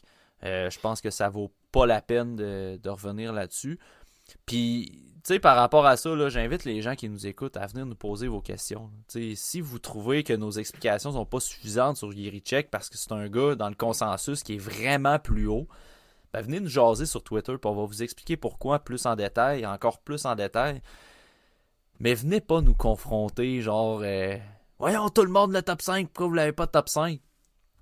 Si vous le faites, les gens qui écoutent, donnez-nous des arguments. Parce que moi, présentement, j'en ai pas d'arguments pour le mettre plus haut que ça. J'en ai pas. J'en trouve pas. Puis si quelqu'un m'en trouve, je vais être content de les écouter, je vais être content de les lire. Puis je vais aller valider avec des vidéos, ça c'est sûr. Mais pour l'instant, moi, ce que je vois, on en revient à tantôt. Euh, c'est pas plus haut que le low 20, puis comme tu disais, Simon, ça se peut qu'il sorte de ma première ronde, effectivement, pour la fin de l'année. J'ai été dérangé, mon bébé chat, il ronfle à côté de moi. Euh, puis, tu sais, quand vous venez de poser des questions puis vous vous confrontez comme ça, c'est difficile de ne pas avoir l'air condescendant quand même. De tout le temps dire, ben moi, je le regarde de jouer, pas toi. Ouais, c'est ça. C'est difficile. Puis, tu sais, on essaye de pas pas avoir l'air condescendant sur certains sujets. En fait, on l'est pas. On, ben, on, l'est pas, on a de l'air. On a de l'air souvent ben, condescendant quand on dit, juste plate. Moi, je le regardais jouer puis pas toi. Mais pourquoi tu le mets là? Parce que tu l'as vu l'opinion des autres. Parfait. Est-ce que l'opinion des autres est valide selon toi? Combien, combien a regardé de match? Combien que j'en ai regardé? Sais, on le sait pas, ça, parce que lui, les autres, ils le mettent pas. Nous, on le met mettons, mettons, peu importe, je, drop un, nom, Tony Ferrari. On sait tous ici là, qui regardent des matchs. C'est là plus que nous autres parce qu'il ne voit pas les mêmes choses que nous. C'est tout. Mais si tu bases ton opinion sur lui pour nous trasher, ben, ça sert à rien. On est là pour discuter, nous autres, pas pour euh, sur la confrontation. C'est sûr que des fois, on peut avoir l'air un peu condescendant, mais c'est pas le but de faire ça. Puis, puis de toute façon, on le dit souvent, hein, un, un repêchage, c'est pas une finalité, c'est le début. Fait que nos listes, on va, y, on va y ressortir dans 5, 6, 7 ans. Puis si Yerichek est, est, un des meilleurs défenseurs de la Ligue nationale, ben je vous promets, je vous jure qu'on va l'écrire, on va le dire. Tu sais, Max en a écrit un, un texte sur Tim Studzle, comme de quoi qu'il s'est trompé au repêchage, qu'il l'avait underrated, puis ça va bien présent. On est capable de le faire. Fait que tu sais, c'est la parenthèse est fermée là, pour Yerichek. C'est ça clôt. De toute façon, euh, on sait tout là, à TSLH Espoir, on est très peu vendu à ce défenseur-là. Puis de toute façon, on, on perd ça va perdre sa job là, pour euh, avoir mal classé un joueur. Ouais, exactement. On s'en fout là. c'est ça. Puis c'est ça. Puis moi, regarde, euh, sais, mes listes sont toutes publiques là, depuis 2011. Fait que, si tu vas checker dans. tu veux tout savoir, là, tu veux dire, ah, t'es bien épais d'avoir eu tel gars euh, 2011. Vas-y. Je, je, le sais, je le sais. Il y en a des gars que j'ai pris que je trouvais que j'étais. Tu sais, cinq ans plus tard, je, trouvais que j'avais de l'air épais. C'est ça qui est le fun là-dedans. Puis c'est aussi la raison pourquoi, à un moment donné, on, des fois, on donne nos bons coups, on les, on les montre parce que ça montre aussi que nous, qui faisons ça dans notre salon ou dans notre sous-sol ou peu importe, euh, on est capable quand même d'évaluer les choses. C'est tout ça. Puis des fois, on les évalue pas correctement, puis c'est bien correct aussi. C'est pas plus grave que ça. C'est une passion pour euh, discuter. C'est ça, exactement. Euh, J'enchaîne tout de suite avec mon numéro 24. Moi, c'est euh, Nathan Gauthier. Puis lui, il a fait un petit, un petit bond dans ma liste de 29 à 24. Puis Nathan Gaucher, pour moi, je je j'ai rien d'autre à dire de plus que qu'est-ce qu'on avait dit euh, au, euh, au mois de novembre, ben, pour la liste du mois de novembre. Un gars qui est juste qui est juste très bon all around. Il, il est bon all around. au centre, il fait des choses euh, pas juste au niveau de défensif, mais il est capable de créer des choses à l'attaque. Fait que pour moi, c'est un gars euh, je sais pas si c'est. Moi, je me souvenais d'avoir dit au mois de novembre, c'était un genre de numéro 7 là, dans le depth chart à l'attaque. C'est un genre de ça pour moi. C'est un genre numéro 6-7. Puis c'est, c'est correct. Euh, tu as besoin des gars comme ça dans une équipe. Tu as besoin surtout des gars comme ça quand tu veux aller gagner la Coupe Stanley. Fait que pour moi, Nathan Gaucher, 24, c'est pas. Euh, c'est absolument pas un désaveu pour lui. Puis s'il y a des gens qui l'ont plus haut, ben tant mieux parce que je pense que c'est un gars qui pourrait mériter d'aller chercher, d'aller le ramasser peut-être au 17, 18 dans ce coin-là. Ça serait, ça serait très valide. Moi, je l'ai 24, puis c'est, ça me convient aussi de, de le voir à ce rang-là. 17, 18. Euh, ben, c'est ça, moi aussi. Mais c'est pas mal ben, ça. c'est ça. ouais, c'est pas mal ça, moi aussi. mais, mais je pense que. Je pense que Devine puis Gaucher, je les ai vus pas longtemps, un à côté de l'autre, parce qu'ils ont un profil assez similaire. Mais je les ai vus tout de suite après avoir scouté l'Europe. C'est peut-être pour ça que je les ai plus haut. Parce qu'à l'Europe, c'est pas partout ce genre de joueurs-là. c'est peut-être pour ça que je, enfin des bons joueurs, je les mets vraiment haut. Ok. on va, j'en parlerai plus tard. Au 24e, t'as qui, toi, Pascal? J'ai euh, un gars que j'aime bien, euh, qu'il a, drop, il a monté de 3 pour être plus haut, mais je je vois pas nécessairement le potentiel. Tu sais, 6-7, comme tu dis, là, je vois pas plus haut que ça. Fait que je l'ai mis dans, dans ces environs-là. J'ai mis Snuggy, j'ai mis euh, Jimmy euh, Snuggerud euh, à cette place-là. Snuggerud, excuse, pas Snuggerud. Snuggerud. Ouais, pas Snuggerud. Euh, je, je, l'aime bien, il a un profil que, que, tout le monde adore, là, qui, qui peut jouer un peu n'importe où, avec n'importe qui, il est capable de suivre les joueurs talentueux. Euh, et comme je dis, je vois pas nécessairement le potentiel full élevé au niveau de l'offensive, mais il arrête jamais, il est bon les batailles et tout. Donc, parfait joueur complémentaire pour des joueurs euh, talentueux. Mais je, je le vois pas comme un driver nécessairement de, du jeu, plus vraiment comme un gars qui joue pas en périphérie, mais euh, qui joue euh, le ciment dans un trio, si vous voulez, au niveau du talent. Donc, c'est pas pantoute à désaveu. Je l'aime bien. 24, c'est pas mauvais. Moi, au, 20. Ouais, c'est ça, on va en reparler euh, un petit peu plus haut. Euh, mais de mon côté, euh, on est rendu au 23e rang. 23e, ah, j'ai Noah Oslund, moi, fait que j'ai pas grand chose à rajouter de ce que tu as dit, Pascal, tout à l'heure. Ok, je l'ai 23. Fait que, fait ben, tu vois, moi, la seule affaire que j'ai de, de Oslund, euh, que je pourrais ajouter à ce que tu as dit tout à l'heure. Tu sais, moi, Oslund, je l'avais 16. En décembre, il est rendu 23e. Euh, son... Oslund, il est très excitant à regarder jouer, mais son manque de finition commence à me tanner un peu. Tu sais, Son jeu, là, on dirait là, que c'est comme un gros build-up. Ça, ça t'amène en émotion. Tu le vois regarder jouer à la rondelle. C'est excitant puis il se passe rien au final, tu sais. Puis. Le COVID interrompu, c'est quoi que t'es en train de dire? C'est ça, j'allais dire. COVID est interrompu, effectivement. Il y a un gars dans le national de hockey qui, euh, qui une bonne comparaison pour lui, là. Euh, Maxime Afinogenov. C'était la même affaire. C'est pas le même, le même style. Moi, je sais, mais tu sais, on s'en fout, le monde qui ont, qui ont 18 ans, ils n'écoutent pas le, podcast. Mais c'est le même genre de. Il y a tout. À Finaganov, il y avait tout. Tu l'as regardé, tu vas comme, tabarnouche, il est bien bon. Mais il produit jamais 80 euh, points, tu sais. Tout le temps blessé, fait la même. Fait que, tu sais, c'est le même genre de joueur. Tu sais, au niveau du sentiment que tu as quand tu le regardes jouer, je trouve. Ouais. Ben, tu sais, je me suis mis une note euh, pour, euh, pour mon texte de, de top 32. Là, puis, tu sais, c'est un gars qui facilite beaucoup la tâche à des joueurs comme euh, Ugren puis euh, Lekerimaki de par son contrôle de rondelle puis par sa possession de rondelle, la, la façon qu'il est capable de garder la rondelle longtemps puis de se créer son espace puis d'être dynamique avec la rondelle. Mais j'ai l'impression que si tu isoles, si tu isoles Ostlund sur un trio sans ces gars-là, j'ai l'impression que ça sera pas pareil. Puis c'est vraiment une question de feeling. J'ai vraiment l'impression qu'il serait moins productif, qu'il serait moins important à son trio sans des gars comme ça. C'est vraiment juste un feeling, puis tu sais, j'en suis là présentement dans mon évaluation. Ça peut continuer de changer parce que, je veux dire, je, vais continuer à en écouter des matchs. mais... Il joue tout le temps avec eux autres. Que... Ben, tout le temps. Ben, mais là, avec Erimaki puis euh, Ugren, ils montent dans SHL plus souvent. Fait que peut-être que Oslund, justement, va être isolé. Fait que ça, j'ai hâte de voir ce que ça va donner. Moi, dans, juste, juste une parenthèse sur Oslund, c'est moi j'ai, j'ai, regardé des matchs de la nationale et de la SHL pour, pour lui, Euglen puis euh, les Kerimaki. Puis moi, la, la nationale, je, je, la, je la considérais presque plus.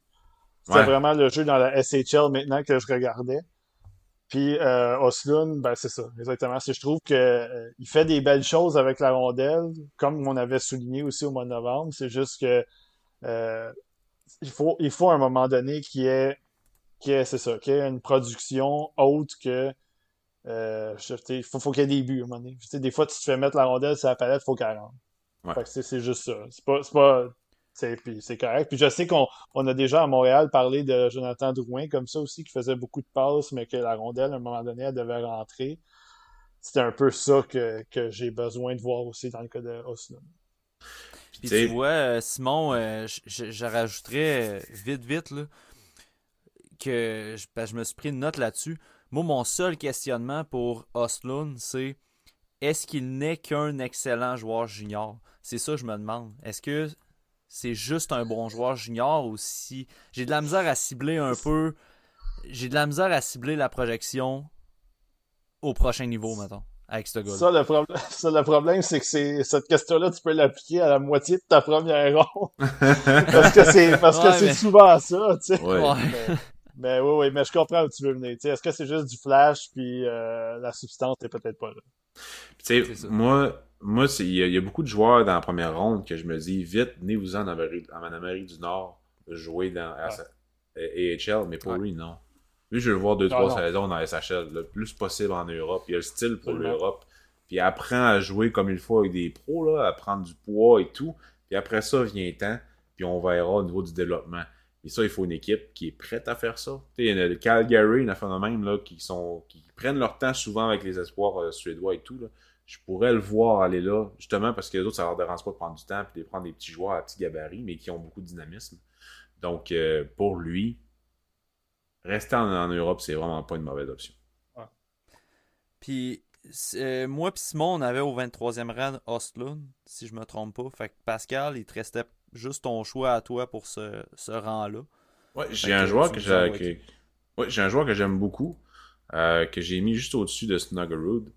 Euh, Snuggerud, peu importe, de Jimmy, de Snuggy, on l'appelle Snuggy. Snuggerud. Snuggerud, ouais. Euh, J'écoute pas tout le temps avec le son les, les games, fait que des fois je l'ai pas. Euh, il a baissé de 4 ans. De 4 ans. Euh, parce que justement, il y, a, des joueurs qui sont en rentrée, puis j'ai mis plus haut que lui. Euh, c'est Cotter Gauthier. Dans le fond, c'est un joueur que j'aime beaucoup. Il a le style que j'aime, mais je trouve qu'il manque une petite affaire d'implication à mon goût. Il a un excellent tir, il l'utilise pas assez. il y a des fois, il fait des, il fait des jeux à la Jason Spezza. Je pense que j'en avais parlé dans, le chat, dans le chat privé de TSLH. Euh, il fait des jeux que c'est par en arrière. Ça, ça fonctionne souvent, mais on dirait vraiment que c'est comme euh, je vais essayer ça, on verra si ça fonctionne, puis ça fonctionne souvent. Mais je sais pas si c'était tant voulu. Des fois, euh, tirer à rondelle entre deux, trois bâtons adverses, c'est dangereux. Et ça arrivera pas tant souvent dans NCA que ça va fonctionner. et encore moins dans la nationale de hockey. Donc, euh, il y a ça qui me gosse un petit peu dans son jeu. Mais tu il y a le gabarit, il y a le patin, il y a la conscience défensive, il y a souvent l'implication qui est correcte. Donc, tu sais, je l'ai 23, je l'avais 19, mais c'est un excellent joueur de hockey. Il faut juste qu'il m'en montre un peu plus au niveau de. Il faut que ce soit des, jeux au premier degré, c'est-à-dire que c'est prévu, puis que tu l'as calculé à mesure que tu joues, non pas juste un on verra si ça fonctionne. Fait que c'est ça. Il faut que je l'ai droppé. Euh, Cotter Gauthier, je l'ai au 22e rang. Fait que ça aurait été le prochain choix que j'allais présenter. Fait que si je peux euh, me permettre d'ajouter à ce que tu mentionnais, euh, moi, Gauthier, je trouve qu'il est quand même assez constant cette année au niveau de ses, performances. La seule affaire qui me gossait dans les derniers matchs que j'ai regardés, c'est un peu euh, comme je mentionnais pour Perevalov tantôt, c'est que je trouvais qu'il restait un peu loin du gardien de but pour prendre ses tirs, comparativement à un Snuggerud qui venait attaquer les espaces puis qui venait profiter des, bons angles de tir. Je trouvais que Gauthier, en entrée de zone, parfois, c'est pas, euh, pas tout le temps, c'est parfois, il rentrait en entrée de zone, les pieds bougeaient pas, il était un peu flat, passif, puis ça finissait en tir en haut des oreilles. Puis je sais qu'il est capable de m'en montrer plus que ça. Je sais qu'il est capable de rentrer. Il a la puissance, puis il a le patin pour le faire. Fait ça, ça m'a déçu un peu. Mais tu sais, c'est pas, euh, pas dramatique là, dans son cas. Là. Moi, je, je regarde, j'ai dit ça. Je l'avais 24 puis il est rendu 22. Fait que tu sais, j'ai monté de deux rangs pareil. Fait que c'est pas dramatique, mais c'est une chose que je vais garder à l'œil pour le reste de la saison. moi, je l'ai mis en haut de Snuggerud parce que euh, je vois son potentiel un peu plus élevé, mettons plus clear cuts top 6 si ça va bien. Snuggerud, c'est 7, fait que je ne savais pas. Fait que c'est pour ça que je l'ai mis un peu en haut. Mais ça pourrait très bien, d'ici la fin de la saison, soit être différent. moi, Gauthier, je l'ai encore un petit peu plus haut, fait qu'on en reparlera. Parfait. Euh, on est rendu au 22, hein, c'est ça? Oui. Ouais. ouais. ben là, on arrive, c'est ça, là, on arrive dans les. On commence à arriver dans la liste de joueurs où est-ce que là, on va on va dire un peu ce que, ce que tout le monde a déjà dit. Là, euh, là au 22, j'ai euh, Ogren. Egrin, là, comment ils l'appellent, eux autres, là, Egrin, là. Euh, euh, c'est ça, là. Genre Christy d'accent, de, là. Euh, oui, moi, ce, celui-là, ce gars-là, non, c'est Egrin. je trouve que avec Oslund, moi, j'ai fait monter Ugrin, puis j'ai fait descendre Oslund de quelques rangs de toute la gang. Puis euh, je trouve que ce qui me ce qui me, manquait dans le cas de Huglin, c'était de voir son jeu, euh, sa créativité euh, offensive. Puis je l'ai je l'ai comme remarqué un peu plus dans mes visionnements parce que c'est un gars qui est très tu sais il fonce au filet, utilise son gabarit, se positionne devant le filet, s'implique avec les défenseurs. Euh, fait que ça, je le voyais, je trouvais qu'il y avait un style un peu plus euh, papier sablé peut-être sur ce trio-là avec les Kerimaki puis euh, euh, Oslund. Puis j'ai remarqué un peu plus dans les, visionnements que j'ai eu de euh, que c'était un gars qui était capable aussi de créer un petit peu plus de choses avec la rondelle. Fait que j'ai aimé ça. Fait que je me disais que si, si même s'il n'y a pas la vision, la vision de Oslund ou la capacité à créer des espaces, le fait qu'il était capable de garder la rondelle sur sa palette, d'alimenter ses coéquipiers, ça m'a plu. En plus, si tu ajoutes à ça le gabarit et euh, son implication, c'est pour ça que je l'ai mis 22e. Euh, Peut-être un peu plus pro, euh, plus près des pros que, que Oslin. C'est un peu pourquoi je l'ai un peu plus haut, moi. Écoute, moi, Ugren, avant d'en venir à, à on, on, en reparlera, là, mais moi, c'est dans le trio des Suédois, c'était le joueur que je trouvais qui avait la, game la plus pro. Puis j'étais d'accord euh, quand ça a été, dans le fond, le premier des trois à être appelé dans la SHL. Puis il performait bien. Il avait un rôle à 5 contre 5, pas juste de spécialité sur le powerplay. Fait que, tu sais, je trouvais que, mettons, son upside pour une game plus pro était plus élevé que Osloon puis le Kerimaki à un certain moment donné. Parce que je veux pas trop euh, spoiler euh, euh, à propos de Lekerimaki, mais. mais c'est ça, tu sais. Moi, j'ai toujours apprécié le, style de passeur à, à Ugren. Puis, tu sais, pour conclure, parce que je, je l'ai un petit peu plus haut, légèrement plus haut, mais sais, Ogren, je trouve que euh, il fait beaucoup plus progresser le jeu. Malgré les, capacités de Oslund, je trouve qu'il fait plus progresser le jeu euh, que lui. Fait que moi, c'est pour ça que j'ai gardé encore Ugren en haut de, de Oslund euh, dans mon classement. Ouais, il, prend moins de détours, mettons. Ouais. Que Oslund. Je suis d'accord avec toi. Exact. Moins flashy, mais plus efficace, mettons. C'est ça, plus pro. Ouais, exact. Euh, Pascal, 22e, t'avais pas donné ton choix encore, me semble? Non, j'ai Denton okay que, j'ai monté. Euh, il était 31e, je l'ai monté 22. Un peu euh, même concept que toi, Matt. Euh, on a suivi un peu Maître Servant. le doyen. dans le fond, j'apprécie pas mal plus son jeu au début de la saison. Il m'a montré pas mal plus d'affaires en relance et sous pression. Son jeu en offensive est encore bon. Donc, j'ai pas eu le choix de le monter. Je le trouve vraiment meilleur qu'il était. il joue dans une très bonne équipe. Moose Jaw avec des excellents joueurs, dont un certain. Comment tu l'appelles déjà, Monsieur Servant? Comment tu l'appelles? Le Jägermeister. Oh, le Jägermeister, qui est très bon. Puis euh, Furcus aussi, que moi j'aime bien personnellement. Euh, peut-être pas en deuxième ronde, mais il y, a, quand même. Au junior, Furcus est un excellent joueur. Plus tard. C'est deux Triggerman. Ouais, ouais, exactement. Euh, c'est exactement. C'est pour ça que lui, il joue. Que Matetchuk joue probablement au bumper. Parce qu'il est capable de jouer là pareil. Ça, ça utilise mal un peu ses, ses habiletés, mais il est capable pareil. Là.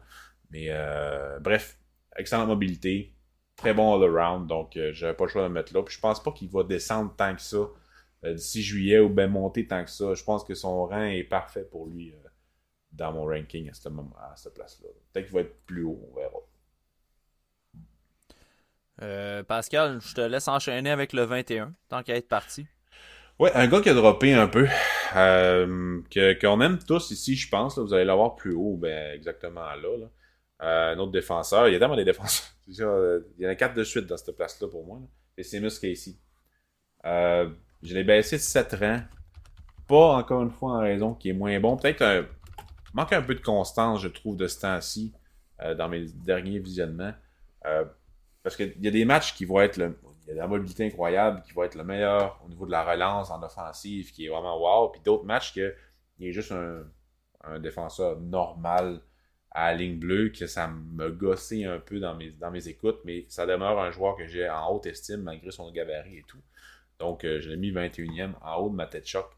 Je vois encore le potentiel, mais il va falloir que ça soit un peu mieux d'ici la fin de la saison. On, verra bien ce que ça va donner. vous l'avez dessus un peu plus haut, j'imagine que oui. Ben, si tu peux observer le fichier Excel que je savais pas qu'il est ah. encore en partage d'écran. ah, tu viens de le mettre. Je l'ai au même rang que toi, euh, Pascal. Puis euh, moi, c'est vraiment. Je l'ai au. Ben, je pense que je l'avais 20e. Attends un petit peu, je vais aller voir. Là. Euh, je l'avais 14.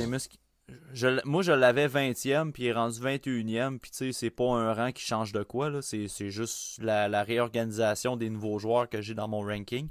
Mais euh, je trouve qu'il offre un jeu quand même assez constant depuis le début de l'année.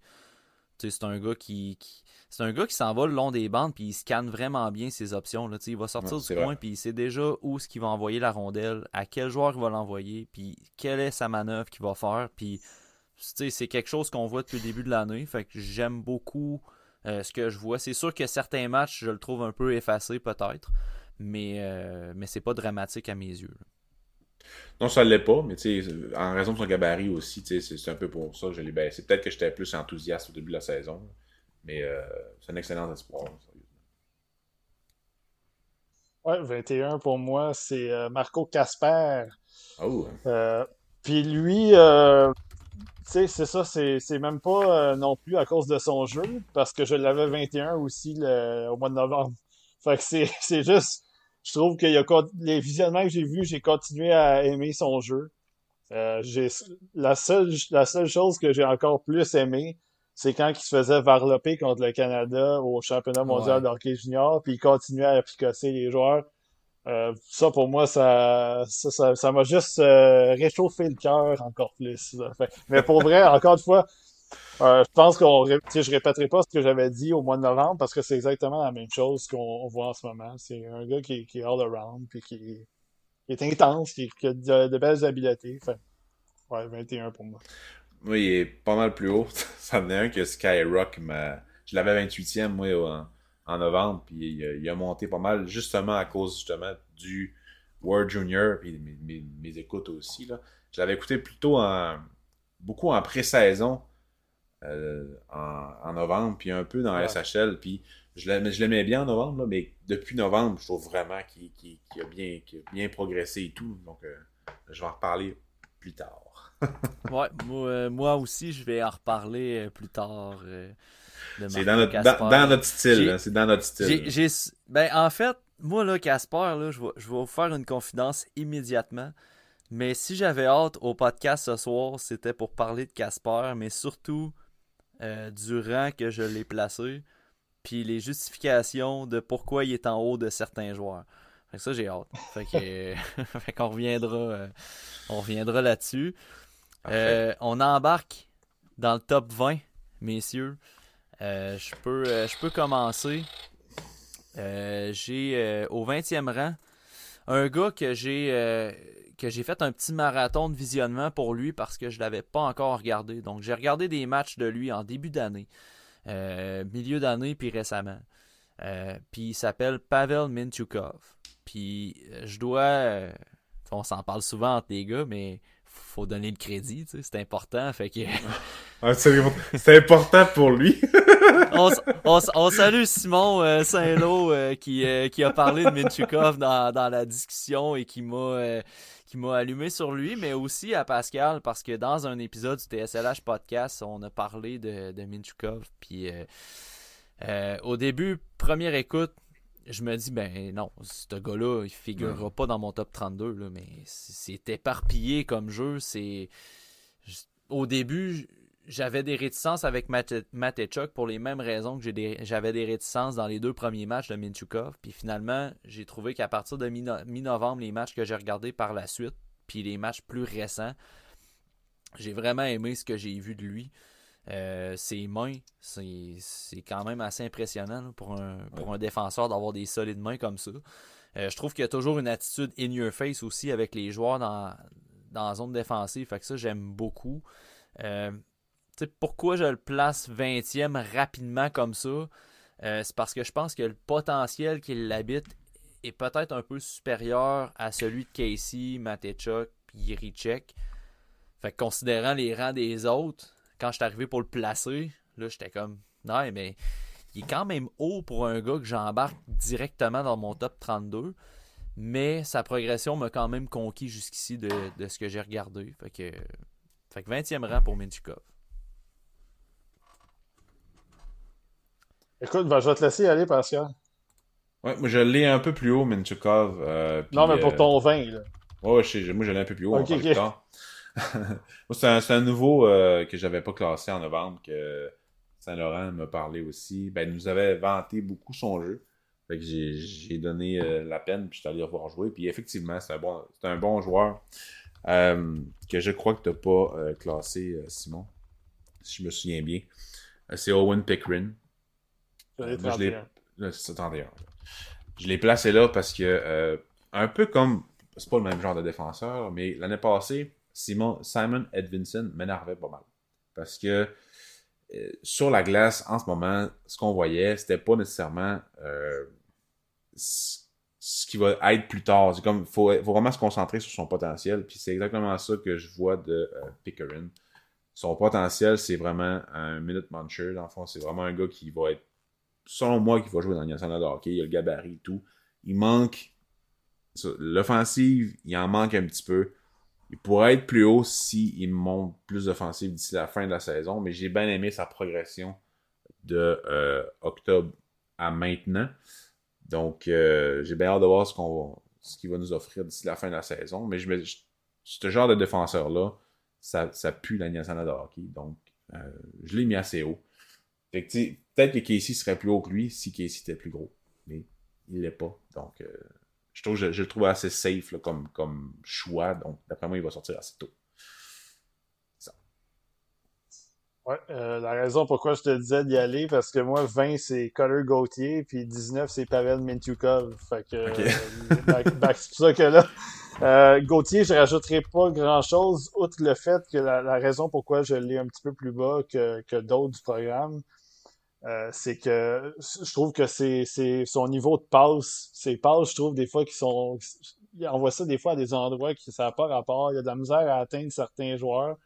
Euh, c'est pas c'est rien de très dramatique là, dans ce qui me concerne, mais juste j'aimerais juste qu'il améliore un peu ce, peut-être cette, cette, cette façon de, de, projeter la rondelle sur la palette de son gars plus loin. Là. Je sais pas c'est dur à expliquer, mais on dirait qu'il voit le gars, mais il, il le target pas bien. Ouais. Euh, ça, ça arrive pas souvent, là, ça, ça arrive de temps en temps, mais c'est juste ça qui, qui me gossait un petit peu de son côté. Mais parenthèse, là, euh, avant qu'on continue, le, le sais, moi, ça fait longtemps que je regarde le programme euh, des États-Unis, là, dans le temps que c'était euh, Fast Hockey, là, les, avant Hockey TV tout ça. Là. Puis j'ai, rarement vu, en fait, de mémoire, je me souviens pas d'un programme avec autant de joueurs quand même talentueux, mais papier sablé en même temps. C'est, un, un programme qui est rugueux cette année, en plus d'avoir du talent. Euh, puis Gauthier, Gauthier, je trouve que c'est un gars qui, qui justement cadre un peu dans ce moule-là. Fait que pour moi, euh, J'aime, ce que je vois de lui, puis c'est un gars qui a monté un peu dans mon classement. Euh, Mintukov, la même chose, je rajouterai pas grand chose de plus que qu'est-ce que tu as dit, euh, Matt. Euh, la seule affaire, des fois, je trouve des fois, je trouve un petit peu qu'il s'égare en défensive. Mintukov euh, prend des risques un petit peu des fois. Mais ce que j'ai pas aimé de ce que j'ai aimé de son côté, mais ce que j'ai pas aimé de ses coéquipiers, c'est que des fois, il reconnaît des espaces en attaque puis ses coéquipiers, ils l'utilisent pas. Puis ça, ça m'a, ça m'a irrité parce que le gars, il est en bonne position. Il reçoit, il est, dans, quand on parlait d'Irichek qui, qui attaquait pas les, les espaces en attaque, là, euh, Mintukov, lui, est capable de le faire, puis des fois, la, la rondelle arrive pas sur sa palette. Fait que c'est plus, si on regarde les points, il pourrait peut-être avoir encore plus de points. T'sais. Fait qu'il serait peut-être encore plus euh, flashy côté statistique, mais euh, pour ce qui est du jeu d'ensemble, je le trouve physique aussi. Euh, c'est un des défenseurs des fois qui est capable d'appliquer des, des, mises en échec en, entrée de zone. Quelqu'un qui arrive à bleu, il essaye de le connecter. Fait, fait que j'ai pas détesté. 19e aussi, c'est une nouvelle entrée. Je l'avais vu trois, euh, trois matchs avant euh, au mois de novembre. Puis là, j'ai continué à le regarder. J'ai fait une vidéo en plus de ça sur ma chaîne. Fait que 19e en ce moment, c'est euh, ouais, c'est le. Je trouve que c'est un bon rang pour lui en ce moment pour moi. Ça veut pas dire qu'il va pas monter non plus. Parfait. Pascal, 19e rang. J'ai David de Jerry Check. Moi, j'ai pas grand chose à ajouter de tout ce qu'on a dit. Sérieusement, on a parlé pas mal. Je l'ai un peu plus haut parce que justement en décembre, euh, puis un peu en novembre, m'avait montré des belles choses. Mais il était blessé. Donc, tu sais, s'il m'avait, il avait continué à mal, si mettons, il avait continué à bien jouer, j'aurais peut-être plus haut. Mais s'il avait continué à montrer des grosses lacunes, il serait peut-être plus bas. Donc, je voulais pas le pénaliser à cause de sa blessure, comme vous avez dit. Donc, je, l'ai laissé, euh, tu sais, il est passé de 15 à 19. Donc, c'est quand même pas mauvais non plus. J'aime quand même son profil, c'est juste que sa lacune principale, qui est son IQ, ça demeure un problème pareil. Donc, 19e, euh, c'est bien correct. Puis au 19e, moi j'ai Liam Hugren. Donc, euh, on en a suffisamment parlé. Euh, il est placé là parce que c'est un bon joueur en général. Puis je pense que le Kerimaki a plus d'upside offensif, puis fait qu'il est plus haut que, que Si on regarde le trio euh, suédois qui, attire notre attention, euh, c'est pas mal ça. Euh, si je monte à mon 18e, j'ai Owen Pickering qui fait aussi une entrée dans mon top 32 de façon assez haute. je dirais que comparativement à Minchukov, puis tous les défenseurs qui sont en bas, peut-être outre Casey, parce que Casey est assez stable niveau jeu. Euh, général, tout ça, mais Pickering, c'est un défenseur qui est vraiment stable. Tu as des joueurs, des fois, que tu observes euh, chez les espoirs, puis es confiant quand ils ont, la rondelle. Tu, te sens sécure quand ils ont la rondelle avec eux. Moi, Pickering, je me sens comme ça, même quand il n'y a pas la rondelle. Euh, c'est vraiment un défenseur que j'ai aimé regarder. Je suis d'accord avec Simon Saint-Laurent quand il dit qu'il y a beaucoup de potentiel à explorer de ce défenseur-là. Euh, c'est sûr que j'ai pas, pas au même niveau, là, mais. Faut que tu l'explores. mais euh, pour vrai, j'aime beaucoup la façon qu'il protège la rondelle de ses opposants. Puis j'aime aussi comment. C'est quelque chose que j'ai remarqué de lui. Euh, j'aime beaucoup dans la zone offensive quand il vient se coller avec les joueurs adverses. Euh, mettons, il y a un joueur en haute zone, l'allié qui est en haute zone, mettons, Pickering va venir se coller avec.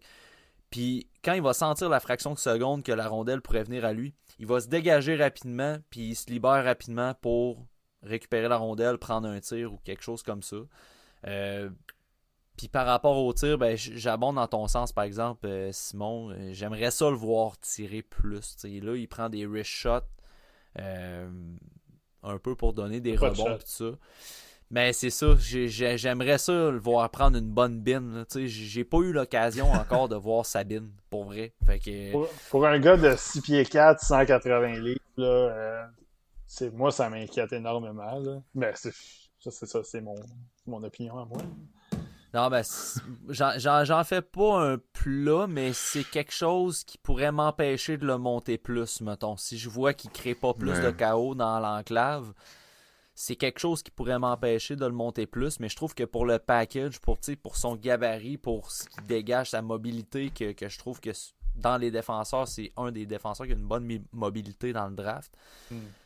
Euh, s'il rajoute en plus son tir, s'il nous démontre qu'il est capable de prendre des tirs, frapper, puis vraiment de foutre la marde dans l'enclave en prenant des tirs, ben là on pourrait peut-être parler de monter.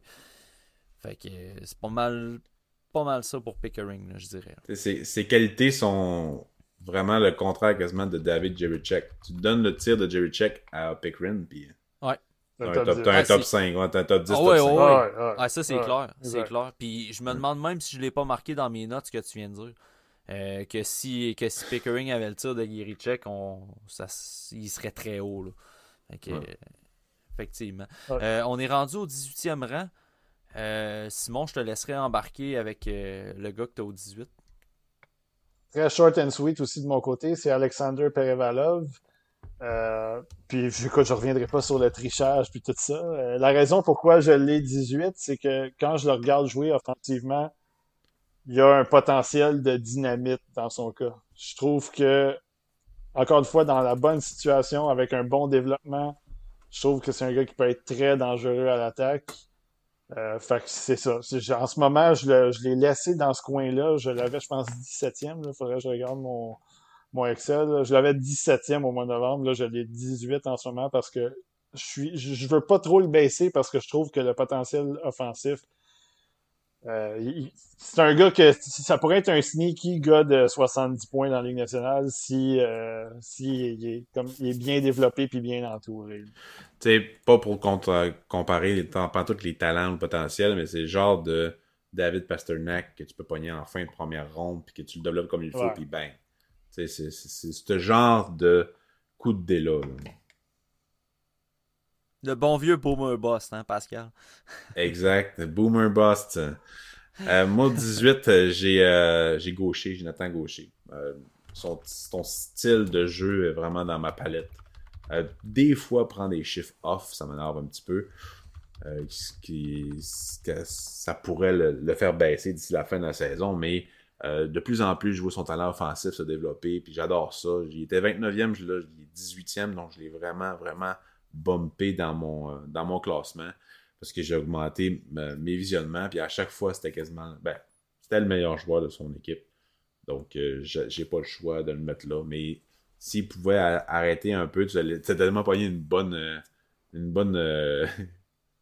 séquence mat aujourd'hui. Hier sur Twitter, là, qui se laissait le en puis laisser son joueur aller, puis ça a fait un but. Ça, d'après moi, Patrick Roy était sûrement pas très content. Là. Fait que, je penserais pas. je penserais pas, il a sûrement pété son bâton. Donc, euh, si ça, ça arrive de moins en moins souvent, je vais vraiment être confiant avec un mid first round pour lui. Mais on, verra bien. Mais j'adore son profil. Ben, je vais enchaîner avec Gaucher. Moi, dans le fond, je l'ai, euh, je l'ai 17e. Euh, je l'ai pas, l'ai pas bougé. Dans le fond, il, était 17e au mois de décembre. Il reste là pour moi. Euh, je trouve son jeu quand même assez constant depuis le début de l'année. C'est sûr que je suis quand même assez vendu à gaucher. C'est un, un, joueur que j'aime bien. J'ai la chance de le voir en, live aussi. Puis avec des, avec des discussions avec, euh, avec Kevin Dubé. Il me disait que c'était un gars qui était hyper mature dans ses entrevues, que c'était un gars qui était issu d'une famille d'intello, que c'est un gars qui prend à cœur ses études tout en étant un gars très compétitif. Puis, tu sais, ce qu'il me disait, ça se, ça se voit sur la glace. Puis, c'est comme, comme je disais, c'était comme un feeling. Puis, ce qui est venu me dire, c'est comme venu confirmer ça. C'est, le gars, il a 17 ans, il a un A sur son chandail dans l'équipe de Patrick Roy. Je me dis que c'est quand même une indication qui est, intéressante par rapport à ça. Ça démontre tout l'éthique de mm. travail que ce gars-là a. Puis, il y en a qui se questionnent, puis ça va être vraiment le dernier point parce que j'ai rien d'autre à ajouter. sais gaucher, et on le sait qu'il a un bon tir, on le sait que c'est un bon gars sur 200 pieds, on en a parlé souvent. Mais il y en a quelques-uns qui se questionnent sur son patin. Puis je me suis fait taguer quelques fois sur Twitter pour venir euh, demander euh, qu'est-ce que tu penses du patin de gaucher puis ça. Mais Nathan Gaucher, c'est pas un gars que tu vas voir patiner à 100% pendant un chiffre complet. si tu penses que c'est ça, c'est que t'as pas la bonne évaluation de Gaucher, à mon avis. Gaucher, c'est un gars qui va cibler ses moments pour exploser. Puis ce que j'ai regardé, c'est vraiment en entrée de zone, c'est ces moments où ce qui va vraiment exploser avec la rondelle pour rentrer en zone en vitesse. Euh, c'est un gars qui va être capable de changer ses, trajectoires aussi. Puis dans les matchs que j'ai regardés aujourd'hui, je sais pas si c'est parce que ça fait longtemps que je l'avais regardé, mais j'ai trouvé que ses pieds en entrée de zone bougeaient beaucoup plus. Euh, puis encore là, c'est peut-être parce que ça faisait longtemps que je l'avais pas regardé. Mais je trouvais qu'il gardait ses pieds beaucoup plus en mouvement, qu'il était moins flat foot, qu'il se laissait moins glisser en entrée de zone. Fait que je suis pas inquiet pour le patin de gaucher. Là. C'est pas parce que tu patines pas à 100% pendant un chiffre que tu es forcément pas bon en patin. Si tu es capable de cibler les bons moments pour exploser, mais que tu es un gars qui ralentit le jeu pour autant, ça fait pas de toi un mauvais patineur. exact. Mhm. Fait que c'est pas mal ça pour gaucher. Euh, Simon, euh, je te laisserai embarquer euh, pour ton 17e choix dans ton top 32. Oui, le 17e, c'est euh, Danton Matichuk. Euh, donc, euh, c'est celui que vous avez allumé là, sur lui. non, mais pour vrai, non, mais pour vrai, sans, sans, joke, je pense que vous avez comme bien donné le portrait. J'ai pas besoin de rajouter grand-chose. juste le fait qu'il crée, il est capable de créer de l'attaque de plusieurs façons. Euh, je sais qu'on se questionnait. Euh, ben en fait, moi, je me questionnais moins là-dessus côté euh, relance, là, les passes. Des fois, les passes c'était un peu so-so, mais en relance. Mais quand il transporte la rondelle, d'un coup, qui est en zone aussi. Ah, bon. c'est ça, il y a une bonne, il y a une bonne vision. Il reconnaît bien les les angles où est-ce que la, la, rondelle peut rentrer pour un coéquipier. Ou, il, fait de bonnes passes. Fait que c'est ça. Pour moi, c'est un. Puis il y a un bon lancer aussi. Moi, je trouve qu'il y a un bon lancer. Fait euh, c'est pas un lancer à la Check, mais je pense qu'il y a un, bon lancer.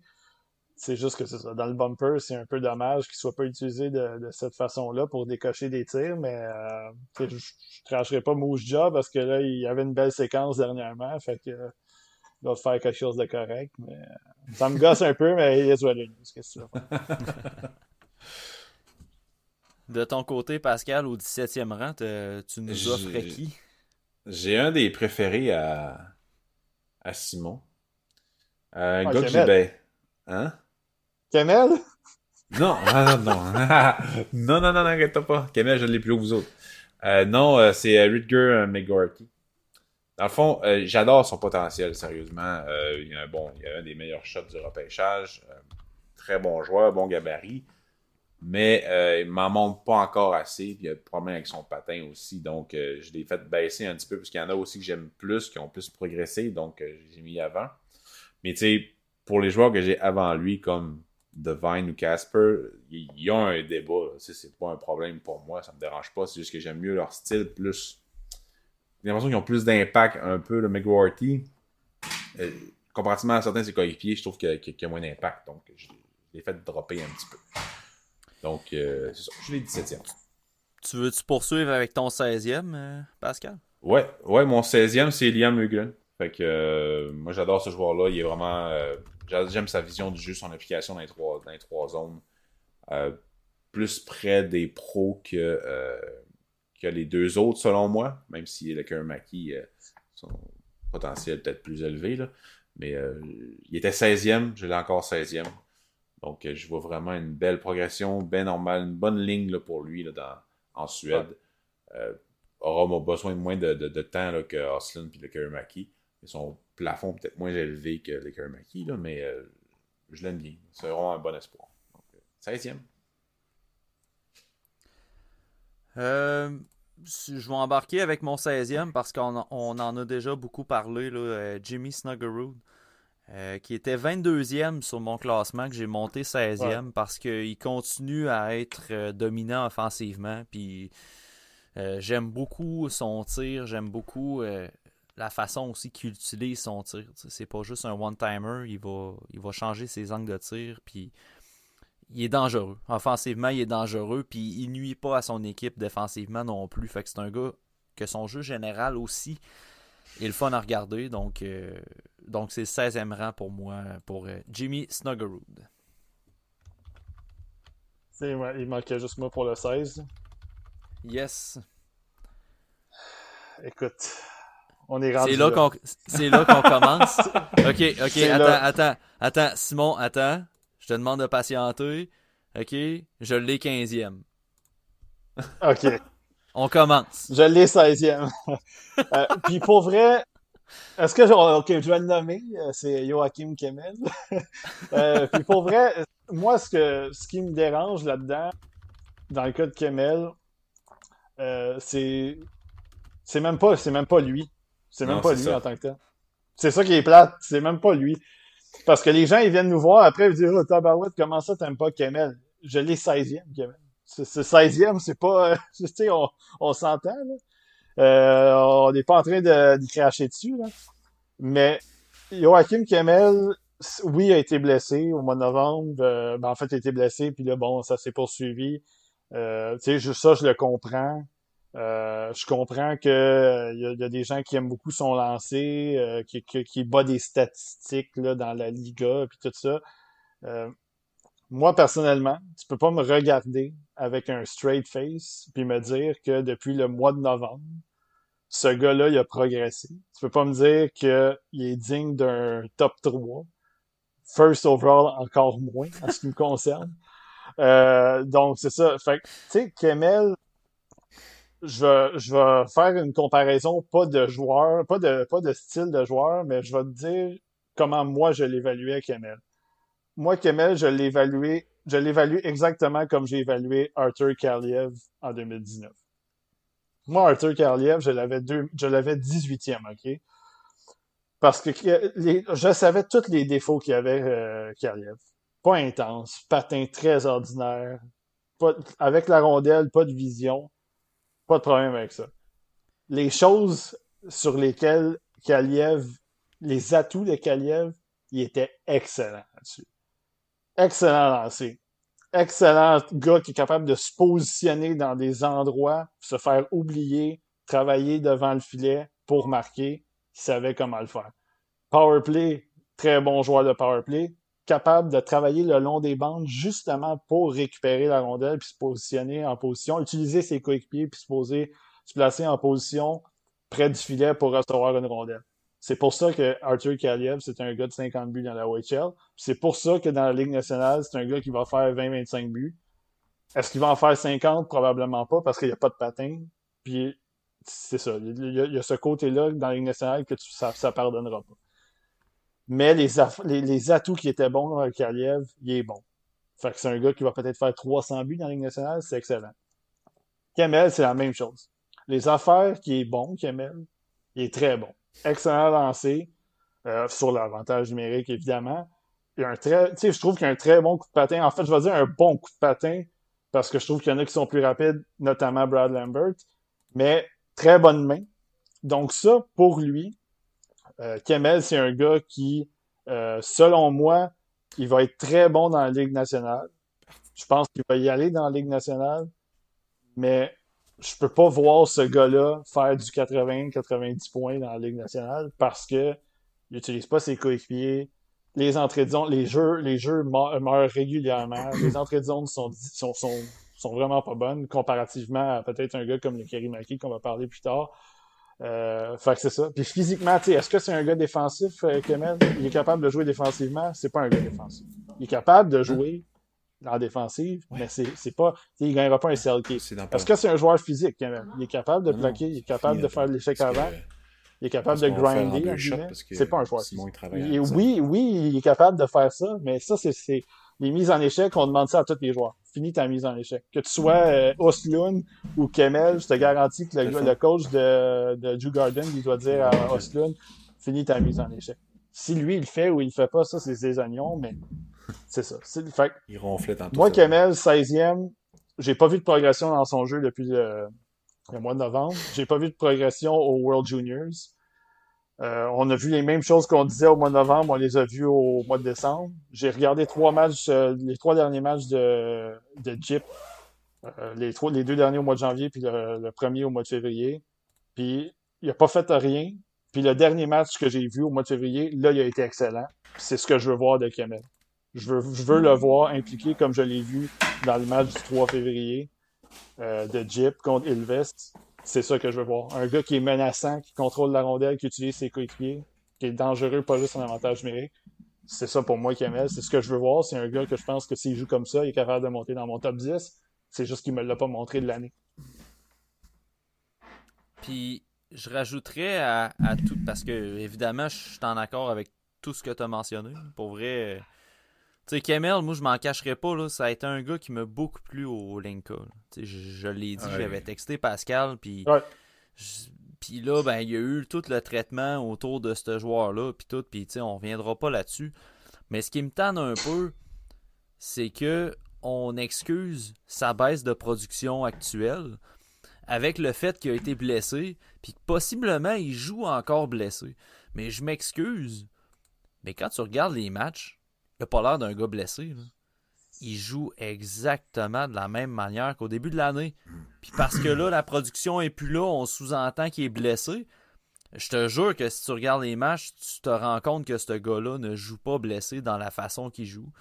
Puis moi, c'est plate, mais tant que Kemel me montrera pas qu'il va être plus dangereux euh, qu'avec sa seule arme, parce que lui, sa seule arme, c'est son tir.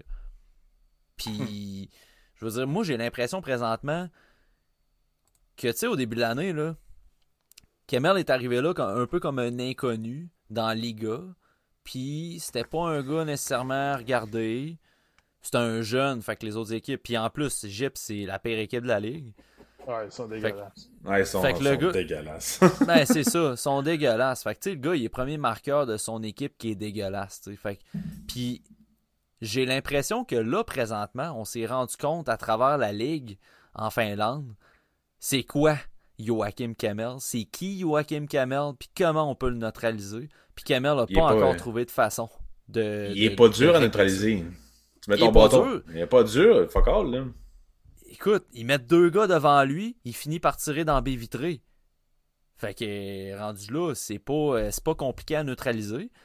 Fait que c'est plus ça le problème, c'est c'est sa diversité d'attaque qui est manquante, c'est sa créativité offensive qui est manquante, qui fait que du moment que les équipes ont allumé de comment il joue ce gars-là, ben, il est neutralisé puis il produit plus. C'est pas une question de blessure. Fait ça, ça m'inquiète pour la Ligue nationale. Parce que dans la Ligue nationale, je suis pas mal sûr que tu as plus de vidéo coach, puis de statistiques avancées, puis de techniques pour voir comment un gars performe sur la patinoire, que Kemel va se faire cibler automatiquement dans la Ligue nationale de comment il joue. Puis c'est pas un Ovechkin. Ovechkin a fait une carrière à faire des one-timers au, point de mise en jeu, puis personne n'a été capable de l'arrêter, puis personne n'est capable de l'arrêter encore. Mais Kemel est pas de même. Je suis désolé, mais Kemel, c'est pas un Ovechkin. Fait que rendu là, il va falloir qu'il trouve une façon d'être créatif parce que les équipes vont être capables de neutraliser à tout coup. C'est sûr, puis ça a déjà commencé en Liga. Moi, moi, je vais le dire tout de suite, mon, classement, il est plus haut que ça. Et on discute de lui, fait que je vais le dire, puis je vais donner mon opinion. Je l'ai dixième, encore. Je l'ai encore, il était neuvième, je l'ai dixième. Sors! Euh, T'es dehors, Pascal. Pas de trouble. Euh, dans le fond, moi, ce que je crois, c'est que il est pas prêt à la Liga. Ce gars-là, il est pas prêt. Il est pas prêt à la Liga. Vraiment pas tantôt, je parlais de David Jerichek, qui est prêt pour la, sa ligue, euh, la Ligue des hommes en, République tchèque.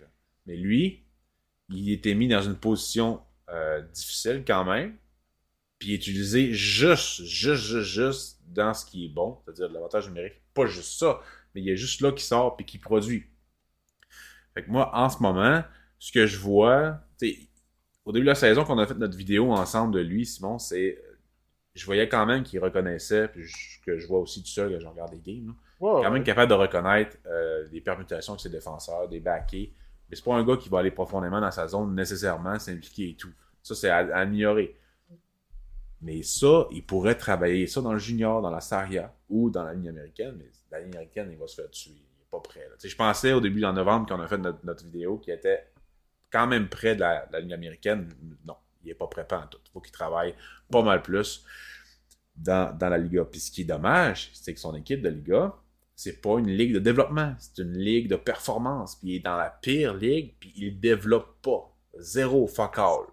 Et on l'a vu avec Brad Lambert, qui est un des meilleurs joueurs cette année. Fuck all le développement. Il était juste utilisé comme troisième trio, puis il l'utilisait pas dans ce qu'il fallait qu'il travaille son offensive. Même affaire avec Emel, il l'utilise juste dans ce qui est bon pour l'équipe et non pas pour le joueur. C'est normal. C'est pas une ligue de développement, c'est une ligue professionnelle dans un pays. Une ligue qu'on n'aime pas beaucoup, mais bon, bref. Fait que moi, j'ai tendance à plus me fier à ce que j'ai vu au Linka, qui était pas mal plus. Euh, ben, il était meilleur. En des joueurs de son âge, vraiment meilleur. Puis il devrait jouer dans ce genre de situation-là encore aujourd'hui, malgré le fait qu'il pétait des records. Peut-être des records, ça nous prouve qu'il est capable de produire, mais pas tout seul. Dans la Saria, il serait capable de développer ça, sa vision, euh, son jeu défensif, sa physicalité, peut-être pas, là. C'est un anglicisme, mais c'est pas grave, moi, je l'ai encore haut parce que j'ai confiance dans son potentiel, mais il est juste vraiment pas dans une bonne situation. C'est comme Lambert, pas dans une bonne situation. Fait que maintenant, il faut que ça soit éloquent. Cette équipe-là a un gros problème, pas pour rien que Lambert a quitté. À Pelican, ça va pas si bien que ça non plus offensivement. Pour Lambert, j'ai pas encore regardé les matchs, j'ai hâte de voir, mais il y a un but ou une passe en sept matchs. Donc j'ai hâte de voir, ça montre à quel point la Liga c'est de la merde. Bref, Lambert est pas mal plus près de la nationale de hockey que euh, Lambert est prêt pour cette ligue-là. Mais lui, je crois pas. son gabarit, ça a un impact aussi. mais tout ce que vous avez dit, c'est vrai. Mais j'ai peut-être un peu plus confiance en ce qu'il peut nous donner s'il était dans une situation un peu plus avantageuse pour lui, pour son développement. Donc, euh, hmm. j'ai vraiment hâte de voir. Mais le monde qui l'ont top 5, il n'y a pas d'argument pour ça, à part je regardais les stats. Les recruteurs de la Ligue nationale, dont top 5, regarde, McKenzie, il est le troisième. Ben oui, je, la, je la comprends pas. Fait que, tu sais, regarde, moi, euh, tant mieux. Les, ils l'ont, ils l'ont, tant mieux. Il est dans le top 3, puis si jamais euh, il pète des saisons de 50 buts, ben tant mieux. On tant mieux, oui. Moi, je m'en fous. Euh, le problème, c'est que moi, si si euh, si t'as des recruteurs de la Ligue nationale qui l'ont top 3, puis euh, il termine euh, ses saisons avec 23 euh, points. Puis pendant 50 ans, c'est ça. Ben, tu, tu vas-tu repêcher ça dans le top 3? C'est ça. S'ils l'ont top 3 en octobre, je comprends. Je comprendrais. Mais si tu l'as top 3 en janvier. Ouais, moi j'ai de la misère avec ça. C'est difficile à expliquer sérieusement. sais, moi, le top 10, moi, je, suis enthousiaste. Je, suis enthousiaste des trois, puis je les top 10, c'est pas, c'est pas bas, là. Tu sais, c'est c'est ça. Euh, on verra. J'haïs pas quand même ta vision des choses. Je suis peut-être pas 100% d'accord, mais je trouve que c'est quand même un bon point que tu amènes, euh, Pascal. C'est une théorie, tu sais. Je pensais à ça en faisant la vaisselle tantôt. On, aurait peut-être une vision différente de Kemel s'il était dans la Saria. Effectivement. Mm. Ça serait. Ah, mais il faudrait qu'il ait l'attitude faudrait qu'il ait l'attitude et l'éthique pour accepter d'être dans Saria malgré le fait qu'il produit dans, dans les gars. Est-ce qu'il a cette attitude-là? Je le sais pas. Parce que dans son entrevue qu'il a faite avec euh, TVA Sport, euh, non. Non, il n'a pas de l'air d'avoir l'attitude qu'il faut. Mais non, ça, lui, il se, voit, il se voit premier. Ouais, il se voit avec euh, un peu plus puis une vitre teintée, là. Jaune. Kamel, on a fait le tour, les boys. Parce que je sais que Simon travaille tantôt, fait que faut qu'on faut qu'on enchaîne. On a quand même 15 choix. on fera, ouais, on, fera au pire un, on fera au pire un deuxième. On enregistrera demain au pire le top 10. Bon, oui. 15e, Pascal, euh, t'avais qui euh, à ce rang-là? J'ai aimé Chukov. J'ai vraiment aimé, un peu comme toi, là, premier match, c'est comme, ben voyons donc, comment ça fait qu'il est le premier ronde? Là, plus je l'avance, c'est comme, wow, euh, quel bon joueur, quel gars offensif et tout. J'ai vraiment une vibe, pas le, pas, pas mini-ness, pas, pas la fougue nécessairement, mais de Sergachev il me fait beaucoup penser à Sergachev, ce, défenseur-là. Au niveau de l'offensive, puis la façon qu'il ramène ben, son attaque, ses, mains et tout, mais il n'y a pas le edge là, physique de, de Sergachev, vraiment pas pour le moment, en tout cas. Mais euh, j'ai une vibe de Sergachev pour ce joueur-là. Puis, tu sais, quand je le regardais jouer, c'est comme, ben, j'ai pas le choix de le mettre dans le top 32, dans le top, 32. Je regarde le prochain match, pas le choix de le mettre dans le top 25. Prochain match, top 20. Là, je l'ai 15e parce que sérieusement, c'est vraiment un bon joueur. Puis il pourrait sortir top 10 pour une équipe qui n'a pas peur de, de, son potentiel et tout, qui, ont confiance en son potentiel. Donc, euh, il pourrait très bien être plus haut que ça aussi. D'ici la fin de l'année, on verra ce que ça va donner. Ouais. Euh, ben ouais, je, ben, je la vois un peu euh, quand même, la vibe de, de Sergachev. Je suis un peu d'accord avec ça quand même dans, le, dans le profil. Ouais, profil. Ouais, c'est ça, exact. Euh, moi, le 15e, j'ai euh, ben, c'est Seamus Casey. Euh, lui, il est 15e depuis, depuis le mois d'avril 2021. Fait qu'il a pas. c'est un gars. C'est un gars qui est constant, je pense, dans, dans mes visionnements. Écoute, quand j'ai quand j'ai fait ma liste de 2021, il était, il était là, 15. Au mois de novembre, il était là. Puis il est encore là. Je, je trouve c'est ça. On avait parlé d'un défenseur baromètre, là, un peu, au mois de novembre. Euh, pour moi, c'est ça, avec Casey. Je trouve que all around, il, je trouve qu'il est très bon all around. Je trouve qu'à l'attaque. Puis, tu sais, tantôt, quand vous parliez de Ah, ben, tu sais, des fois, il est effacé, euh, il, il, paraît un peu moins. Euh, moi, c'est une qualité pour moi, ça, quasiment. je trouve que le fait que le fait que tu le vois jamais dans des matchs où c'est plus tranquille, puis il est jamais dans des séquences où est-ce que qui se fait passer ou il se fait ça pour moi je trouve ça efficace puis c'est euh, excellent c'est vrai. Euh, si mettons si mettons euh, tu, tu le vois des fois sortir des attaques tout à l'heure je, regardais euh, justement le BioSteel puis t'as sorti deux trois feintes il a, il a attaqué un défenseur s'est lancé à l'attaque c'est un euh, j'aime beaucoup ce défenseur là fait que pour moi Casey je, je trouve peut-être que c'est ambitieux de l'avoir dans le top 10 Euh, lui, il, était, il trouvait ça ambitieux, lui aussi, dans le top 10. Euh, mais pour vrai, mais tu sais, je pourrais comprendre. Euh, non, mais sans joke, je pourrais comprendre un peu les gens qui l'ont dans le top 10 ou dans ce coin-là.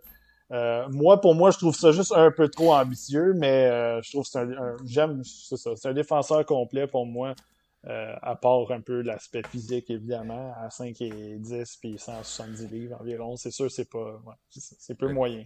Tyler Boucher a sorti top 10, puis euh, Nolan Allen a sorti top 32 l'année passée. Fait que. on sait jamais. On sait jamais. Mais j'aime beaucoup quand tu dis que Casey, c'est un peu l'espèce de référence chez les défenseurs. Là. On, on, en tout cas, Pascal, on sait tous que c'est mon maître en scouting. C'est lui qui m'a montré euh, tous ces trucs. Qui t'a forcé à t'abonner à une stat aussi. ouais. Ah ouais. Non, mais il parle souvent de, de phare, un phare, là, tu sais, quelqu'un, tu sais, ça va être ta référence. Puis Casey, c'est vrai que c'est ça. Moi, je te dirais que oui, Casey, mais Pickering est comme devenu un peu mon phare aussi, ma référence de est-ce qu'il est meilleur que Pickering? Non, ben je vais le mettre en bas. Mais c'est un peu ça pour Casey, mettons.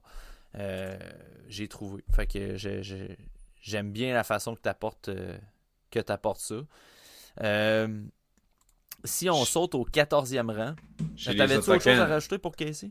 Chez les attaquants, ce serait peut-être Eugren pour moi. Bref. Ah. Ouais. Ton, ton baromètre. Ouais. Ouais, ça peut quand même être ça, ouais. ouais. Moi, c'est Kamel, fait que ça va bien. Moi, c'est lui. Ben, justement, euh, j'avais hâte euh, qu'on en arrive au 14e rang parce que euh, moi, j'ai mis euh, Marco Casper en haut de Joachim Kemmel. Puis euh, mhm. j'ai quand même hâte de devoir répondre à, ce classement-là. on le rappelle, les listes, c'est une question de, de préférence.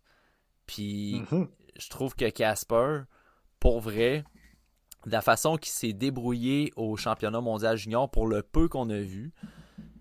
Tu sais, tu joues au, sein de l'Autriche, là, tu sais que tu vas te faire décrisser à toi les games. Euh, tu perds 7 à 1, puis tu continues d'avoir du chien contre les joueurs du Canada. Moi, j'ai, tu l'as dit tantôt, Simon, j'ai adoré ça. Euh, puis l'autre exemple aussi que j'ai parlé dans un récent épisode du TSLH podcast, c'est qu'il a été rétrogradé en, national pour peut-être un ou deux matchs, là, quelques matchs en tout cas. Ça a été vraiment temporaire. Là. Puis il aurait pu là, bouder. Là, il a passé toute la saison en SHL, puis là, il se fait rétrograder en national, puis il aurait pu, on ne sait pas. Là. Mais ça a tombé que j'ai regardé un match de lui en national, puis le gars a joué à 120% quand même. Il mangeait les bandes, il avait du chien, puis tu sentais que il avait enfin l'occasion de s'exprimer offensivement, ce qu'il n'a pas toujours l'occasion de faire en SHL. Puis il a saisi l'occasion en national de produire mm. offensivement. Puis ça, j'ai vraiment aimé son caractère pour ça. Puis ça me, ça me prévalu beaucoup de rang pour lui. Là, parce que sa production n'a pas changé en SHL. Puis son style de jeu n'a pas nécessairement changé. Il est assez constant depuis le début de l'année. Mais juste ça, ces deux variables-là que j'ai vues euh, depuis notre dernier classement, moi, ça m'a convaincu que, mettons, l'esprit de compétitivité, avoir un gars compétitif qui veut gagner, qui a du chien, Casper, ça serait mon homme. Puis je repêcherais, mettons, entre le 10e et le 15e rang, puis ce gars-là serait disponible, ça serait le genre de gars que je mettrais mon point sur la table pour aller chercher. Vraiment. je suis d'accord avec toi. Euh, même si là, tabarouette, euh, je me, ça brasse euh, une tornade chez vous. Ouais, c'est bébé chat. C'est bébé chat tantôt. C'est comme C'est même un chat qui est chiant. Ah, ça Ils sont aussi intenses que Casper. Exactement. c'est ça. mais, mais non, ben, je suis d'accord avec toi. Puis, moi, tu sais, tantôt, quand je disais Casper, je l'avais 21, puis il a pas bougé. Euh, c'est la seule affaire qui me, qui me gosse un peu de son côté. Puis c'est gosse, c'est, un, c'est vite dit, là.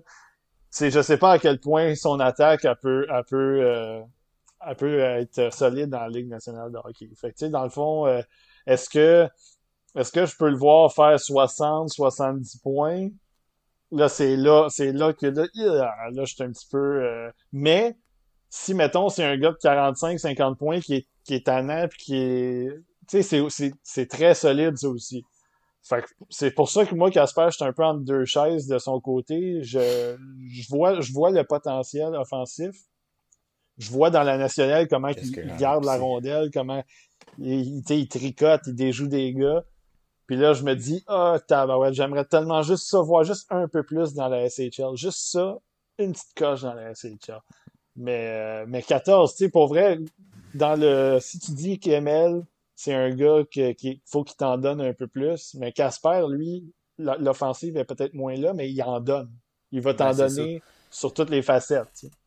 Moi, c'est pas compliqué, là. Mon raisonnement, là, c'est euh, est-ce que je préfère un gars comme Kemel qui pourrait te donner, mettons, un 30-35 buts par année, mais qui va être très complémentaire à ton équipe, puis, puis que donner des buts, ça va être son seul apport dans l'alignement ou tu prends un gars comme Casper qui va te donner peut-être 50 points, mais qui va aller te chercher à la poque d'un coin, euh, qui va brasser, qui va tracher l'adversaire. ben, mon raisonnement, ça a été que je prends Casper avant. c'est pour ça que je l'ai mis avant Kemel. Casper risque de donner plus de pénalités, mais il va t'en procurer aussi des avantages numériques par, sa, par son style de jeu. Kemel va probablement t'en donner aussi mais il va manger la poussière. Il va, va, se faire ramasser dans le national de hockey euh, de par son style. Pas Casper. Casper ne sera pas ramassé. Il ne ramassera pas tant que ça les autres. Mais son style de jeu, il s'y est pas mal mieux à, national de hockey. Puis euh, un peu comme toi, Matt, moi j'allais 14e, là, je l'ai 13e, excuse-moi. Il a passé de 28 à 13. J'aime vraiment son style. Puis comme tu dis, peu importe avec qui, contre qui ou dans quelle ligue, il joue pareil donc, ça dépend juste son rôle, c'est quoi. Il va être plus offensif quand il a l'occasion d'être plus offensif. Fait que, tu sais, ça m'en dit. En SHL, il est utilisé comme un troisième centre. Fait que c'est sûr que l'aspect offensif, mm. on, on, a tendance à moins le voir. Fait qu'il faut sticker vraiment sur plus de détails et tout. Mais, sur son potentiel, c'est son style et tout. Fait que ça m'en dit beaucoup sur son, sur son éthique de travail. Puis il veut, veut pas. T'es un Autrichien. T'as pas le choix d'avoir une bonne éthique de travail, là, ou bien du talent, pour être capable de jouer dans SHL à 17 ans. Fait que, tu sais, mm-hmm. moi, tu sais, souvent on dit, ah, c'est pas, pas un pays qui produit beaucoup de joueurs. Ouais, mais t'as peu. Il joue, dans il joue dans la SHL à 17 ans. Il vient de l'Autriche, pas un gros pays de hockey. Donc, ça en dit beaucoup, là. Tu sais, que moi, j'ai pas peur de le mettre plus haut. Mais c'est vrai que son offensive, on peut se poser des questions, là. Mais euh, j'ai quand même confiance. Tu sais, Devine, Casper, Gaucher, même genre de joueur, là, que, que, de style un peu papé sablé, Snuggerud aussi. Donc, euh, que, j'apprécie vraiment bien cette année. Ça fait, ça fait différent un peu parce que euh, les joueurs physiques puis euh, énergiques et tout, c'est pas rare, là, mais les dernières années, c'est plus rare un peu, tu sais. Fait que c'est le fun de voir ça. C'est pour ça que je dis plus haut. Puis euh, pour, pour le 14e rang, Pascal, parce que toi, tu disais que tu avais Casper au 13e, fait que je te lancerais quasiment sur le 14e rang, puis après ça, Simon pour embarquer avec son 14e. J'ai Jack Devine. Ouais, ben c'est ça. Je me doutais un peu, c'est comme glisser son nom, là, mais je me, je ouais, je l'ai là parce que justement, ce que j'ai vu dans la. J'en ai parlé un peu, là. Ce que j'ai vu dans, les matchs que j'ai que, j'ai regardé dernièrement, ça fait deux semaines. Euh, j'ai vraiment aimé son impact, malgré le fait que ce soit pas le gars le plus talentueux dans l'équipe. Mais il ressort tout le temps bien dans les matchs. Tu sais, Denver, c'est pas des shift by shift que tu regardes de Denver.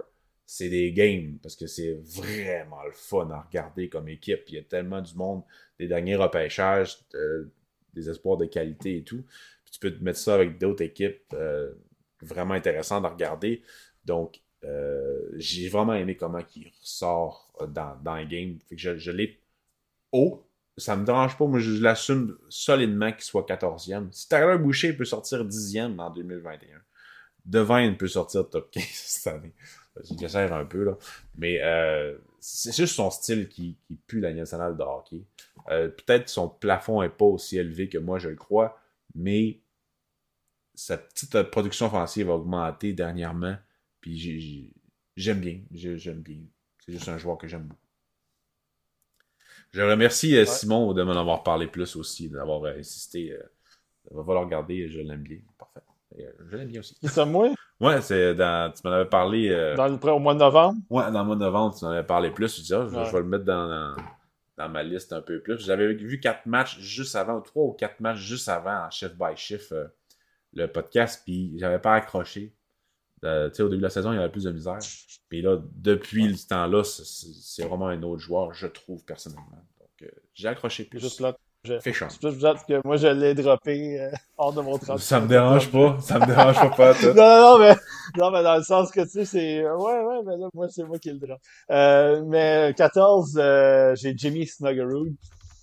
Puis moi, je vais, je vais juste je vais juste dire euh, trois mots pour ce gars-là. Joueur de hockey. Ouais. C'est un joueur de hockey, ce gars-là. Il joue au hockey. C'est un up and down, euh, gauche, droite, en haut, en bas, mets-le où tu veux. Il joue au hockey. Euh, moi, moi, je le regarde jouer, puis c'est ça. C'est sérieusement là. S'il y avait juste une petite coche de de talent de plus, juste une petite coche peut-être le, le, la vision, euh, juste une petite coche un peu sur, sur certains points. Peut-être même que je l'aurais dans mon top 10. Fait que, sérieusement, c'est. Puis là, je dis peut-être même, c'est, c'est, on est encore au mois de février, il n'y a rien de, rien de fini. Là.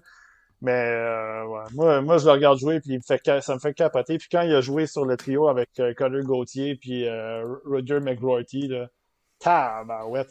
Hey, ça, là, si tu veux pogner des deux, si tu veux pogner des troncs d'arbres dégueulasses, là, puis tu veux les mettre lisses, lisses, lisses avec du beau papier sablé, là, ces trois-là ensemble, là, ah, ben ouais, que c'est beau. Fait que, ouais, exactement, c'est Snuggerud euh, 14, puis, euh, le programme, là, allez, allez voir le programme, parce que c'est ah superbe cette année.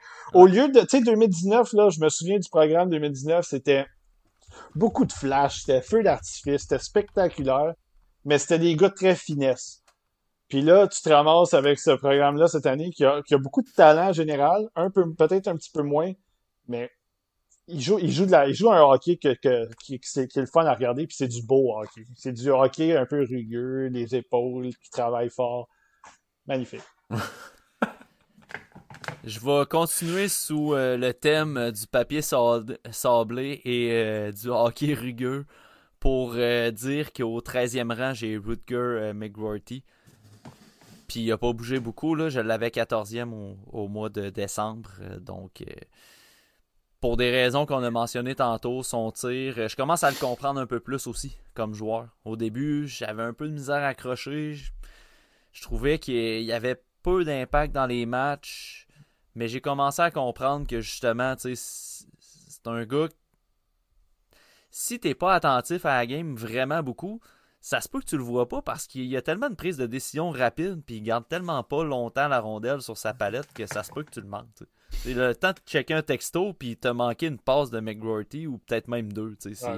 C'est un peu ça McGrorty. Puis c'est un gars qui est très physique, protection de rondelle et un tir euh, de qualité. Fait que pour moi, il est assez stable dans mon classement présentement. 13e. Moi, haut, on va en reparler. Ouais, ben, ouais, ben j'imagine que tu le haut, c'est un gars que tu apprécies beaucoup. Mais au 13e, Pascal avec Casper, donc on en a parlé. Euh, Simon, 13e rang, avec qui?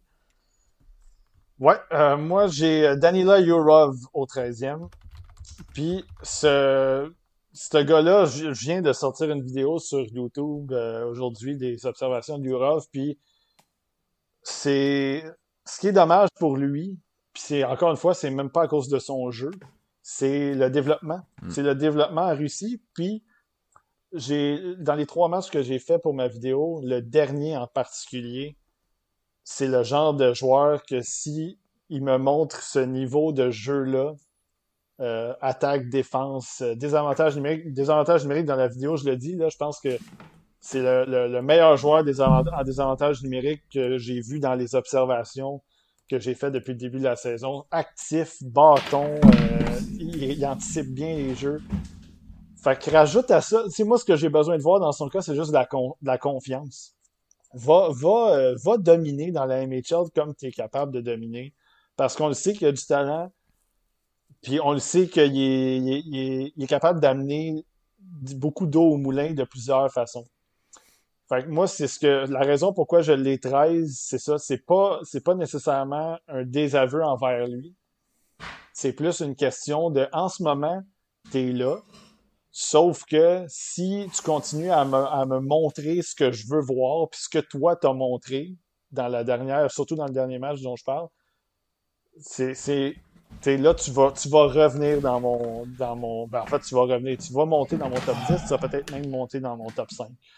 Parce qu'il est là. Son, son niveau de jeu, il est là. Il est capable de l'avoir, ce niveau de jeu-là.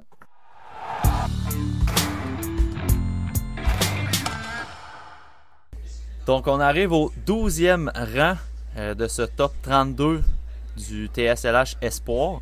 Euh, les fins observateurs ont dû remarquer que j'étais habillé différemment puisque euh, ceux qui écoutent sur YouTube, évidemment.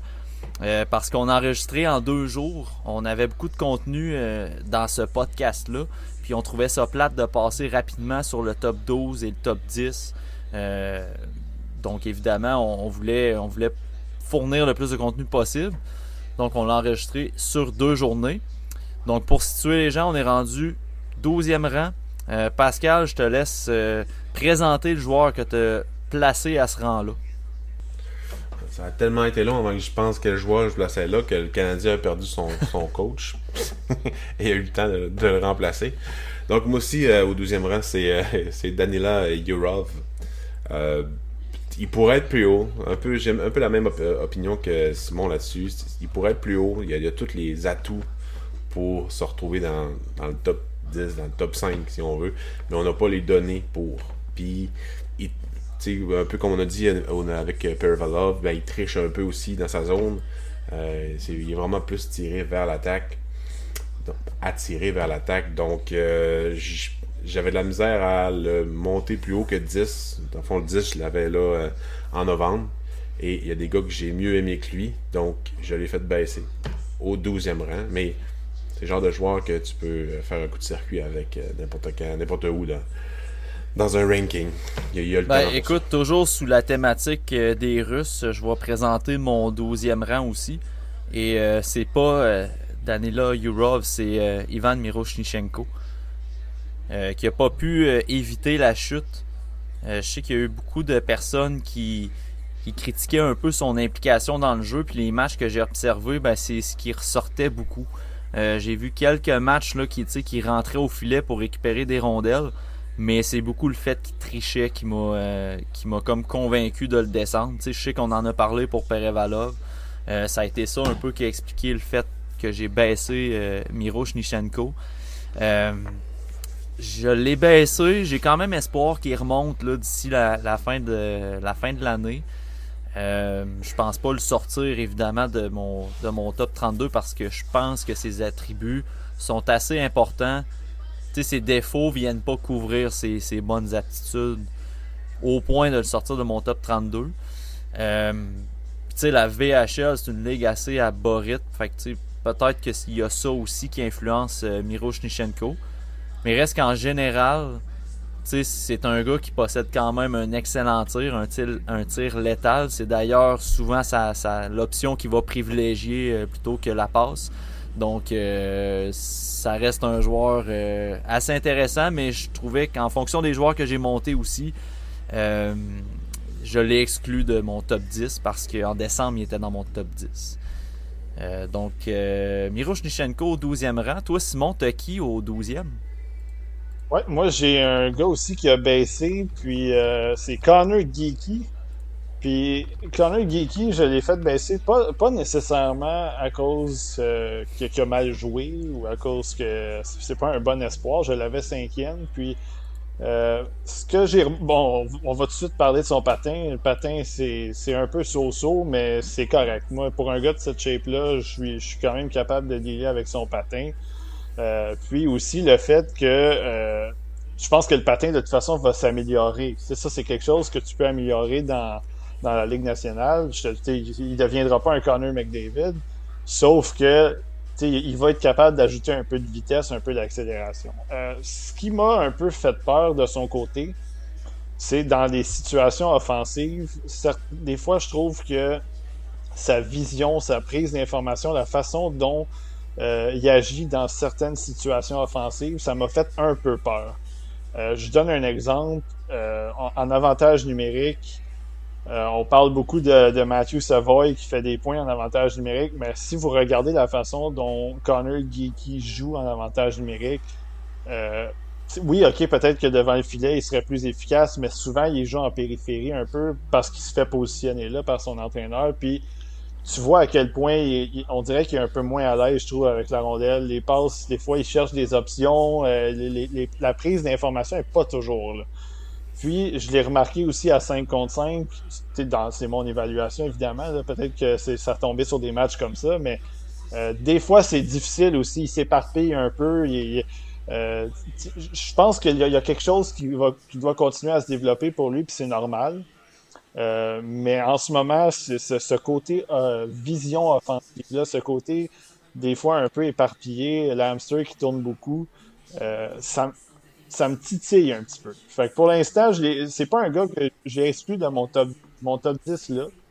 C'est le seul joueur de mon top 10 en novembre qui a, glissé de mon top 10, sauf que je, le, je pourrais le. C'est pas, pas définitif dans mon cas. C'est un gars qui pourrait remonter.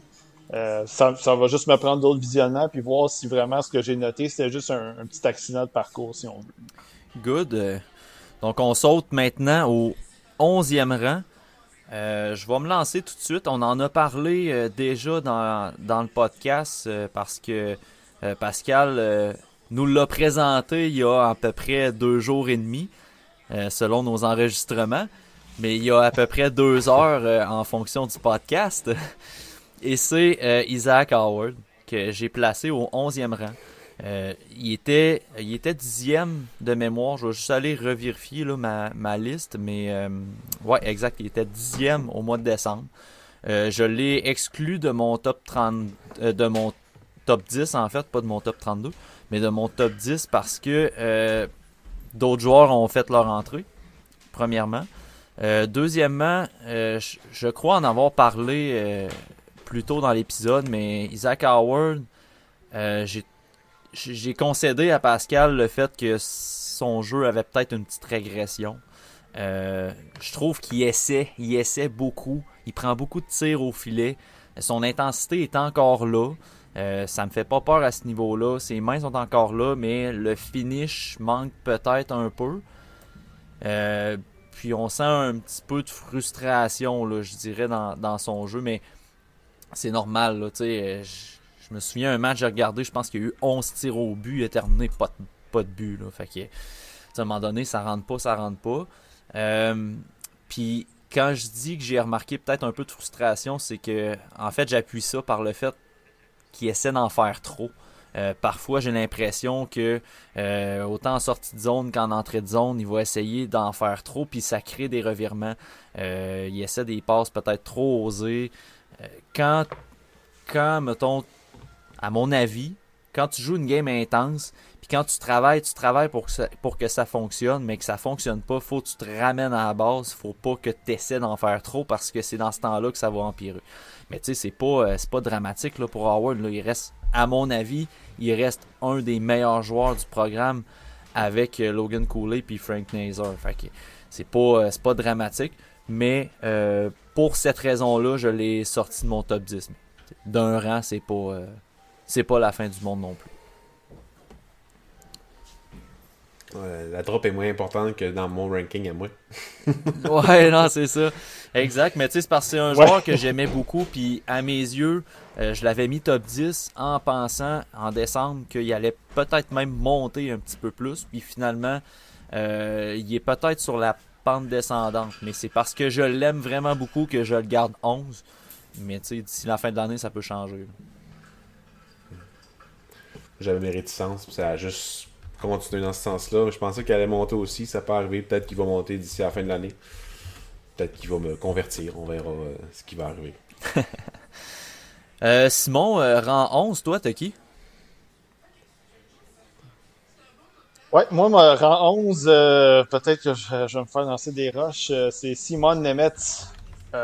moi, Simon Nemetz, ce qui me fait peur dans son cas, c'est que je trouve que je commence à noter un peu de de stat watching dans son cas. Puis euh, beaucoup de gens qui défendent son jeu parce qu'il réussit de belles choses offensivement côté stats dans la Slovaquie. Puis euh, en ce moment, euh, moi quand je le regarde, le côté offensif, je le trouve, je trouve très très bon offensivement, mais je le trouve très tête folle. Puis puis je, je, le dis dans, dans avec des réserves un peu parce que souvent, il prend des risques non calculés. Souvent, il vient se porter en attaque. il y a déjà trois gars, puis lui, il s'en vient. Toi, ta job, c'est être défenseur. Quand tu es un défenseur, oui, l'attaque, tu dois trouver tes moments pour aller à l'attaque, mais tu peux pas toujours aller à l'attaque. Puis je trouve que Nemetz, en ce moment, il triche beaucoup. Pas, pas nécessairement tricher dans le sens qu'il est toujours à l'attaque puis qu'il faut rien à def, mais dans le sens qu'à un moment donné, on dirait que il, cherche à avoir des points. Il cherche à ramasser des points. Puis ça, c'est peut-être dû au fait, justement, en ce moment, que c'est son année de repêchage, puis c'est correct. Mais moi, en ce moment, je veux le voir être je veux le voir être plus prudent en défensive. Je veux le voir être plus sérieux en défensive, plus efficace, doser ses moments où est-ce que euh, parce que tu sais, c'est le fun d'aller faire. Tu sais, si tu mènes 5 à 1, tu sais, c'est bien correct d'aller te lancer à l'attaque. Quand c'est 2-2, puis tu décides de pincher dans le centre sans raison, puis tu te fais, tu te fais avoir, puis ça mène un but l'autre bord. C'est pas le genre de hockey que tu, que tu dois jouer. Puis là, c'est correct dans la Slovaquie, mais dans la Ligue nationale, tu vas, tu vas te brûler plus souvent qu'à ton tour là-dedans. Sauf que, je pense que c'est un gars qui trend up de mon côté. Je l'avais 12 euh, au novembre, je l'ai 11 en ce moment. C'est un gars, lui aussi, que je pourrais le voir dans mon top 10. Peut-être plus haut que, que mettons dans le 6, 7, 8, dans ce coin-là. Parce que il trend dans la bonne direction quand même de mon côté. Je trouve que euh, c'est un gars qui est, talentueux, qui fait de belles choses à l'attaque, qui est quand même très intelligent dans sa façon d'évaluer. Quand la, rondelle est dans la zone offensive, je trouve qu'il est très intelligent dans la façon dont il travaille. C'est plus les décisions dans la zone neutre, dans la zone défensive qui me dérangent de son côté. Mais si, mettons, il sortait top 3 demain, dans, si on fait un mock draft, puis il sort top 3, il sort troisième, mettons, euh, tu pourrais même pas être en désaccord avec ça. Fait que c'est rien, c'est rien contre, euh, c'est rien contre le, positionnement potentiel de ce gars-là. Mais moi, en ce moment, je l'ai 11 parce que c'est ça. J'aimerais qu'il corrige certaines affaires. Moi, je, je l'ai plus haut. Pas mal plus haut quand même. C'est ça, Moto, je l'ai un petit peu plus haut, fait qu'on risque de s'en reparler. Hein. Puis je suis pas, pas en désaccord avec ce que tu as dit, vraiment pas. Mais euh, j'en, j'en parler plus tard. Au 11e rang, t'as qui, euh, Pascal? Au 11e rang, j'ai euh, Jonathan Kelimaki de, la Suède. Un gars qui a augmenté de 18 à 11 dans mon, dans mon ranking. Euh, il fait juste confirmer qu'il est le meilleur espoir euh, de la Suède cette année. Euh, de plus en plus, son arsenal de tir est vraiment intéressant. Je l'avais vraiment adoré au, au, Elinka Gretzky. Et de plus en plus, on voit qu'il est capable de jouer pro, d'avoir un impact pro.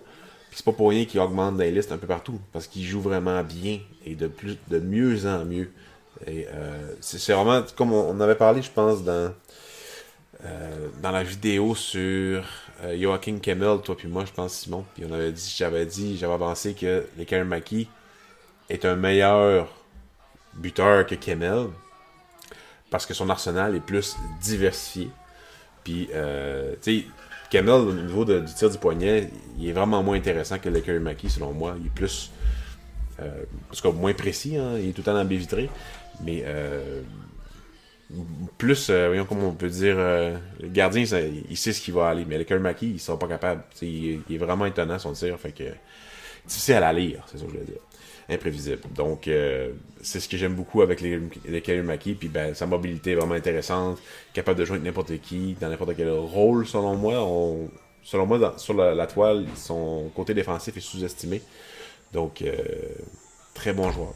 Les 16 visionnements, les 16 visionnements que j'ai fait de lui, j'ai vraiment aimé son jeu. Je vais poursuivre. Euh, je sais pas où tu l'as, Matt. Moi, il est plus haut encore. je vais te laisser aller. Je vais poursuivre parce qu'au dixième rang, j'ai euh, Jonathan Lekerimaki. Euh, puis, je l'ai mis top 10. Puis, je pense que c'est parce que dans ma deuxième tournée de visionnement, ça a été dans les premiers joueurs que j'ai regardé. Dans le fond, j'ai commencé par la Suède. Puis j'étais curieux de voir sa transition de la nationale vers la SHL. Puis ça s'est vraiment bien passé. Là. Euh, je pensais qu'au allait avoir une meilleure transition vers la SHL de par son style que le Kerimaki. Puis finalement, le Kerimaki m'impressionne dans la SHL. Mais je pense que si j'avais terminé avec le Kerimaki dans mes observations, avant de faire mon top 32, je pense que je l'aurais mis encore plus haut. Mais tu sais, à un moment donné, là, il fallait, fallait que je mette un terme à ma liste. C'est constamment en mouvement. Mais tout ça pour dire que le Kerimaki pourrait être plus haut parce que je vois encore aller dans SHL puis ça continue de produire. Puis c'est un joueur que j'aime beaucoup. Puis je tiens à souligner aussi que présentement dans ma liste, j'ai Marco Casper et Jonathan Lekerimaki en haut de Joachim Kemmel. Puis euh, je suis très très très à l'aise avec ça. Euh, je suis prêt à débattre euh, là-dessus sans problème. Euh, puis je suis vraiment curieux, Simon, de savoir toi où tu l'as placé parce que de prime abord, quand je l'ai placé dixième rang, j'étais comme ah, je suis content de, pas de ce take là, là c'est pas la course au take, mais tu sais, j'étais comme content de l'avoir là parce que c'était quelque chose que j'étais capable de défendre, puis c'était quelque chose qu'on voyait un peu moins jusqu'ici dans les listes.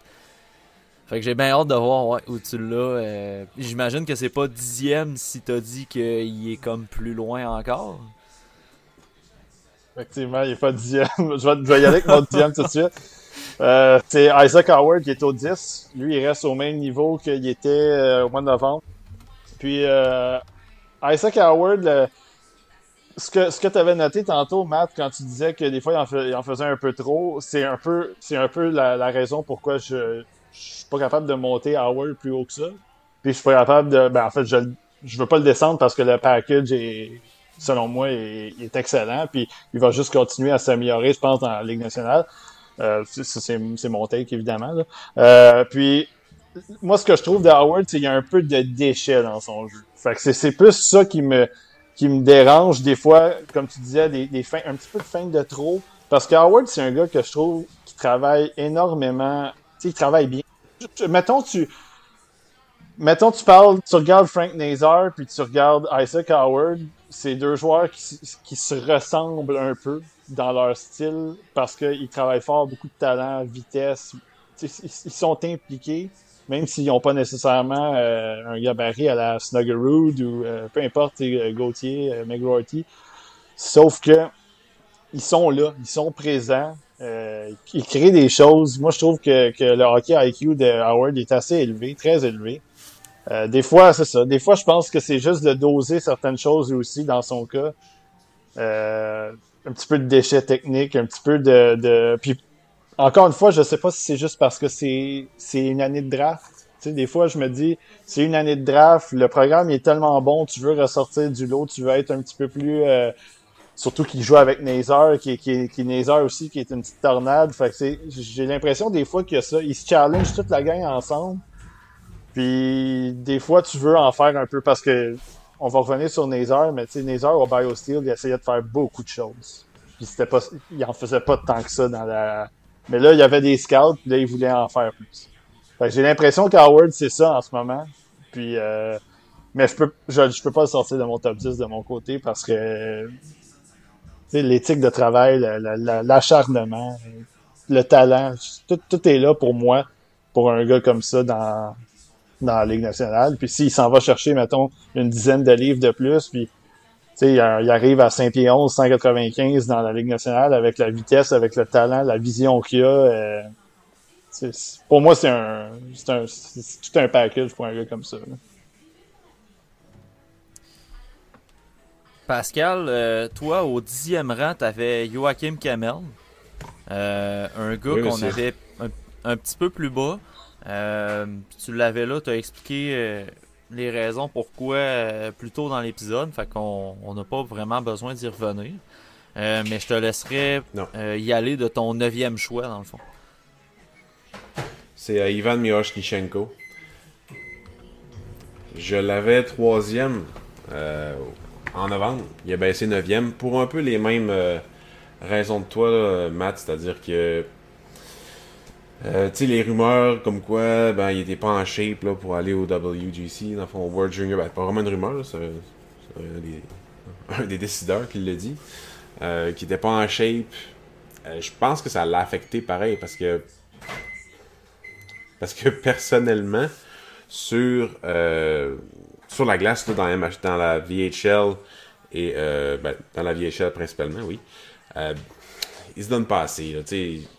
On le sait qu'il est bon, on le sait qu'il est capable d'avoir son impact même dans VHL. Personne ne va me faire croire que ce gars-là n'est pas capable de produire plus qu'en ce moment euh, et avoir plus d'impact aussi. Euh, parce que en pré-saison dans KHL, je sais que c'est la pré-saison, mais je le trouvais vraiment excellent pour avoir un impact.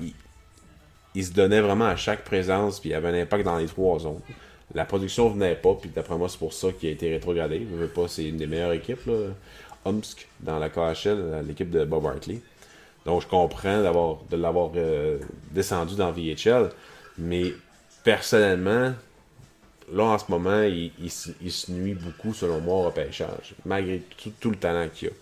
Donc on verra ce que ça va donner. Il faut vraiment qu'il revire euh, ce de bord parce qu'il va continuer à chuter. C'est décevant ce qu'on a euh, comme, niveau de jeu en ce moment pour un joueur aussi talentueux. Simon, euh, de ton côté, euh, je sais pas si, euh, est déjà sorti, mais est-ce qu'il est au 9e rang? Ou c'est le qui est peut-être là? je suis comme curieux là. non, non, Shnichenko il, est pas sorti, il est pas, il sortira pas encore tout de suite, puis Lekeri Maki non, non plus, il sortira pas tout de suite. le numéro 9, c'est Roger McGroarty. lui, je l'ai fait baisser un peu, il était 7e. Puis je pense que c'est pas c'est la même chose. Je pense que c'est pas euh, c'est pas à cause de son jeu en tant que tel. C'est pas nécessairement je, je, je l'ai pas baissé à cause qu'il jouait pas bien.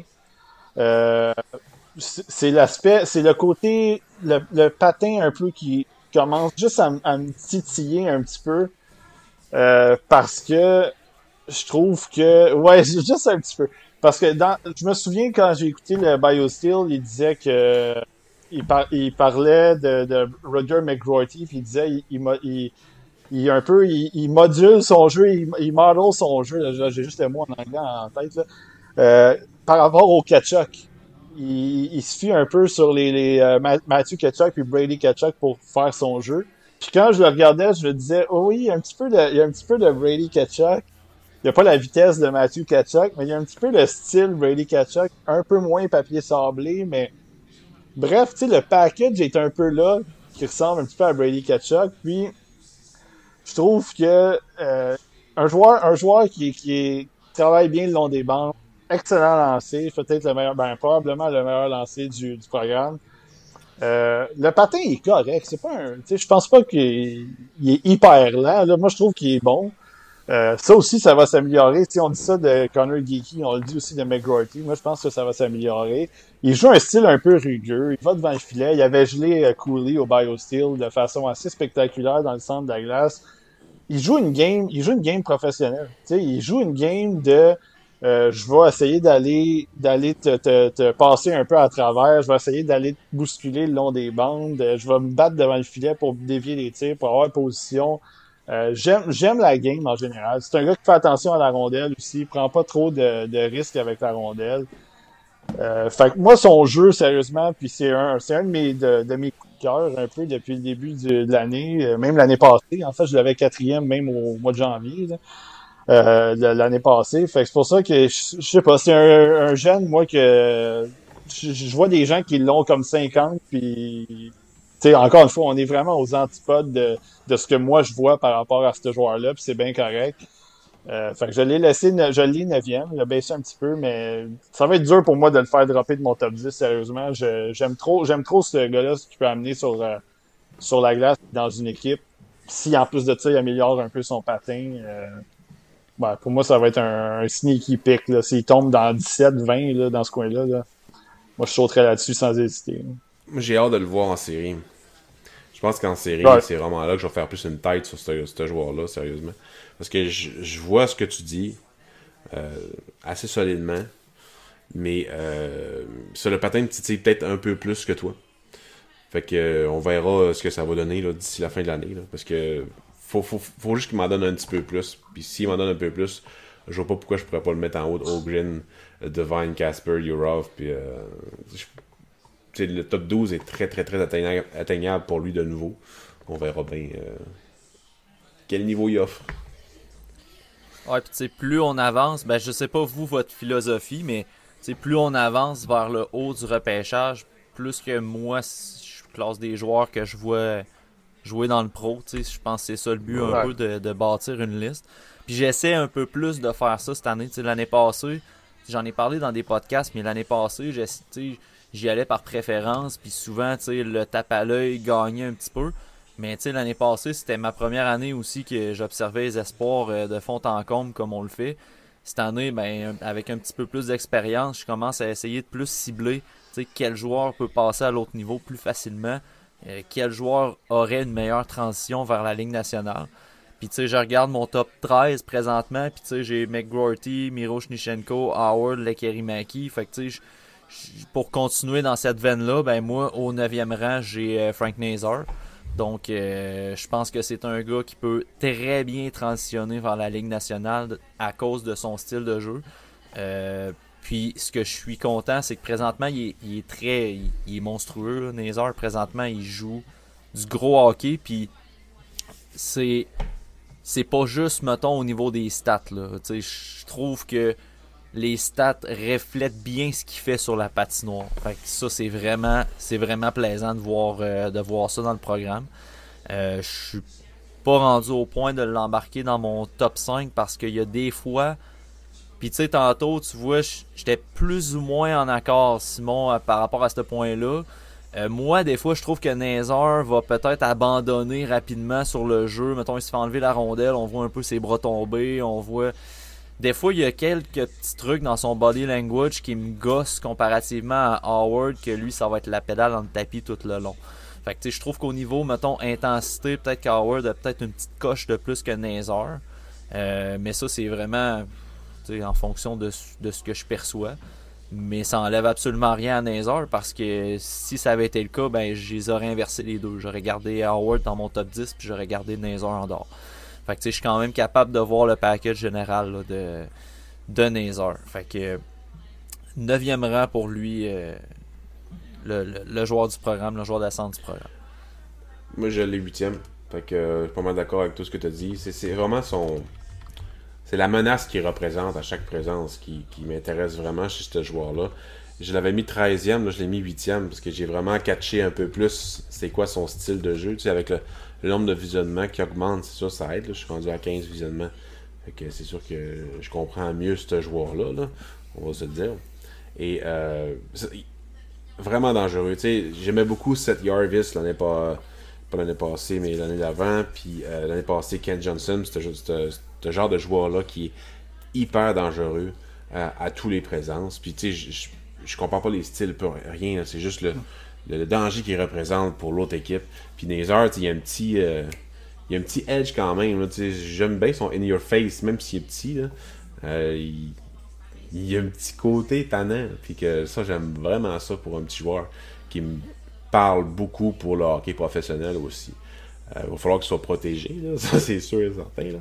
Mais euh, tu sais, comparativement, mettons, à Kemel, que oui, il fait des, des plaqués des fois cool, mais euh, pas mal sûr que Kemel va se faire ramasser pas mal plus que Nazar dans le national de hockey. Il va pouvoir pas mal plus répondre, Nazar. On verra bien, là. Mais euh, pour ça qu'il est en haut de Kemel dans mon classement aussi. C'est un bon, très très bon joueur. Nézer, ce que j'aime bien aussi, euh, pour faire du pouce sur ce que tu disais, sa façon de. de J'en parlais plus tôt dans le podcast. Il y a des joueurs que j'aimerais voir plus souvent percer les défenseurs, essayer de passer entre les deux, pis ça, mais Nézer, il a tellement les habiletés pour le faire, puis il s'en sert. J'aime vraiment comment il va se servir justement de sa sa toughness malgré son, son, gabarit qui est pas celui de McGroarty, mettons. Mais qui va essayer de passer constamment entre les défenseurs avec ses mains puis ça, puis il va être capable de prendre un bon tir, se repositionner rapidement, prendre un bon tir. Fait que ça, c'est, vraiment quelque chose que j'apprécie aussi de lui. Écoute, moi, heures, je l'ai plus haut, fait qu'on va en reparler encore tantôt. c'est bon. Au huitième rang, tu l'as-tu, le Kerimaki, là? oui, au huitième rang, c'est euh, Jonathan le Kerimaki. Puis le pire de tout, je me suis je me suis arrêté. Je me suis arrêté là parce que j'ai la dernière journée que j'ai fait ma liste, je l'avais 7. Puis là, j'ai juste pris le temps de j'ai juste pris le temps de respirer un peu. Puis là, je, je l'ai droppé à 8 parce que euh, on va en parler tantôt du 7. Puis la raison pourquoi il est là, c'est ça tient pas à grand chose. Fait que ouais, le Kerimaki 8, puis la... je vais juste dire, dans le fond, pour, pourquoi euh, Kerimaki plus haut, c'est que tout ce que Kemel fait, il fait, version peut-être même plus. Peut pas juste peut-être, c'est version plus. C'est dans, dans toutes les. À part le côté physique, là, peut-être, en guillemets, là. Euh, excellent lancé, peut-être un des meilleurs du repêchage, là. pas juste sur réception, qui est. sur réception, il est, dans le top 3 peut-être. Pas peut-être, probablement. Ben, talent de marqueur, c'est dans le top exact. 3, c'est sûr. La snipe. Tu sais, tout à l'heure, tu disais, c'est dans la vidéo qu'on avait faite de, de Kemel. On en avait parlé dans le top 32 aussi au mois de novembre. On avait dit que c'était un sniper snipe. Il snipait la rondelle de plusieurs façons. Le Kerimaki, c'est ça.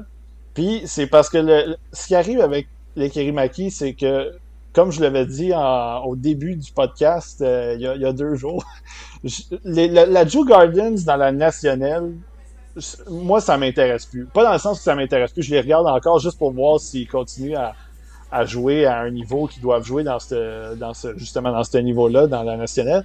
Mais là, maintenant, je les regarde dans la SHL parce que je veux vraiment voir par rapport à euh, des, personnes, de, des joueurs de 30 ans, des, des vétérans dans une des ligues, peut-être la, on va dire peut-être la troisième, quatrième meilleure ligue au monde, mettons la SHL.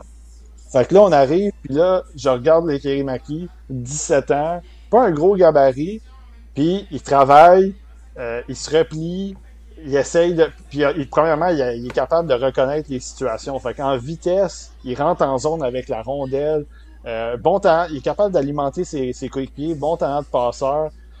moi, pour vrai, il, quand, quand je regarde, faites, faites une tournée, là, les gens qui nous écoutent, faites une tournée de matchs de Kemel. 4-5 matchs de Kemel. Regardez 4-5 matchs de l'Ekerimaki tout de suite après, puis vous allez voir une différence. Puis, puis sérieusement, s'il y en a qui disent que Kemel est dans le top 3, c'est correct, mais faites, faites juste l'exercice, voir. Puis après, si vous dites encore que Kemel est dans le top 3, c'est votre opinion, tant mieux. Mais pour moi, là, à la minute que tu les regardes, puis faites juste même les regarder back-à-back, là. Un game Kemel, un game de Kerimaki, un game Kemel. Vous allez voir la différence. Juste dans le jeu en tant que tel, puis dans le jeu le général de la ligue, là, dans le SHL, tu vois qu'il est le coche supérieur. Parce qu'il fait tout. Il fait tout.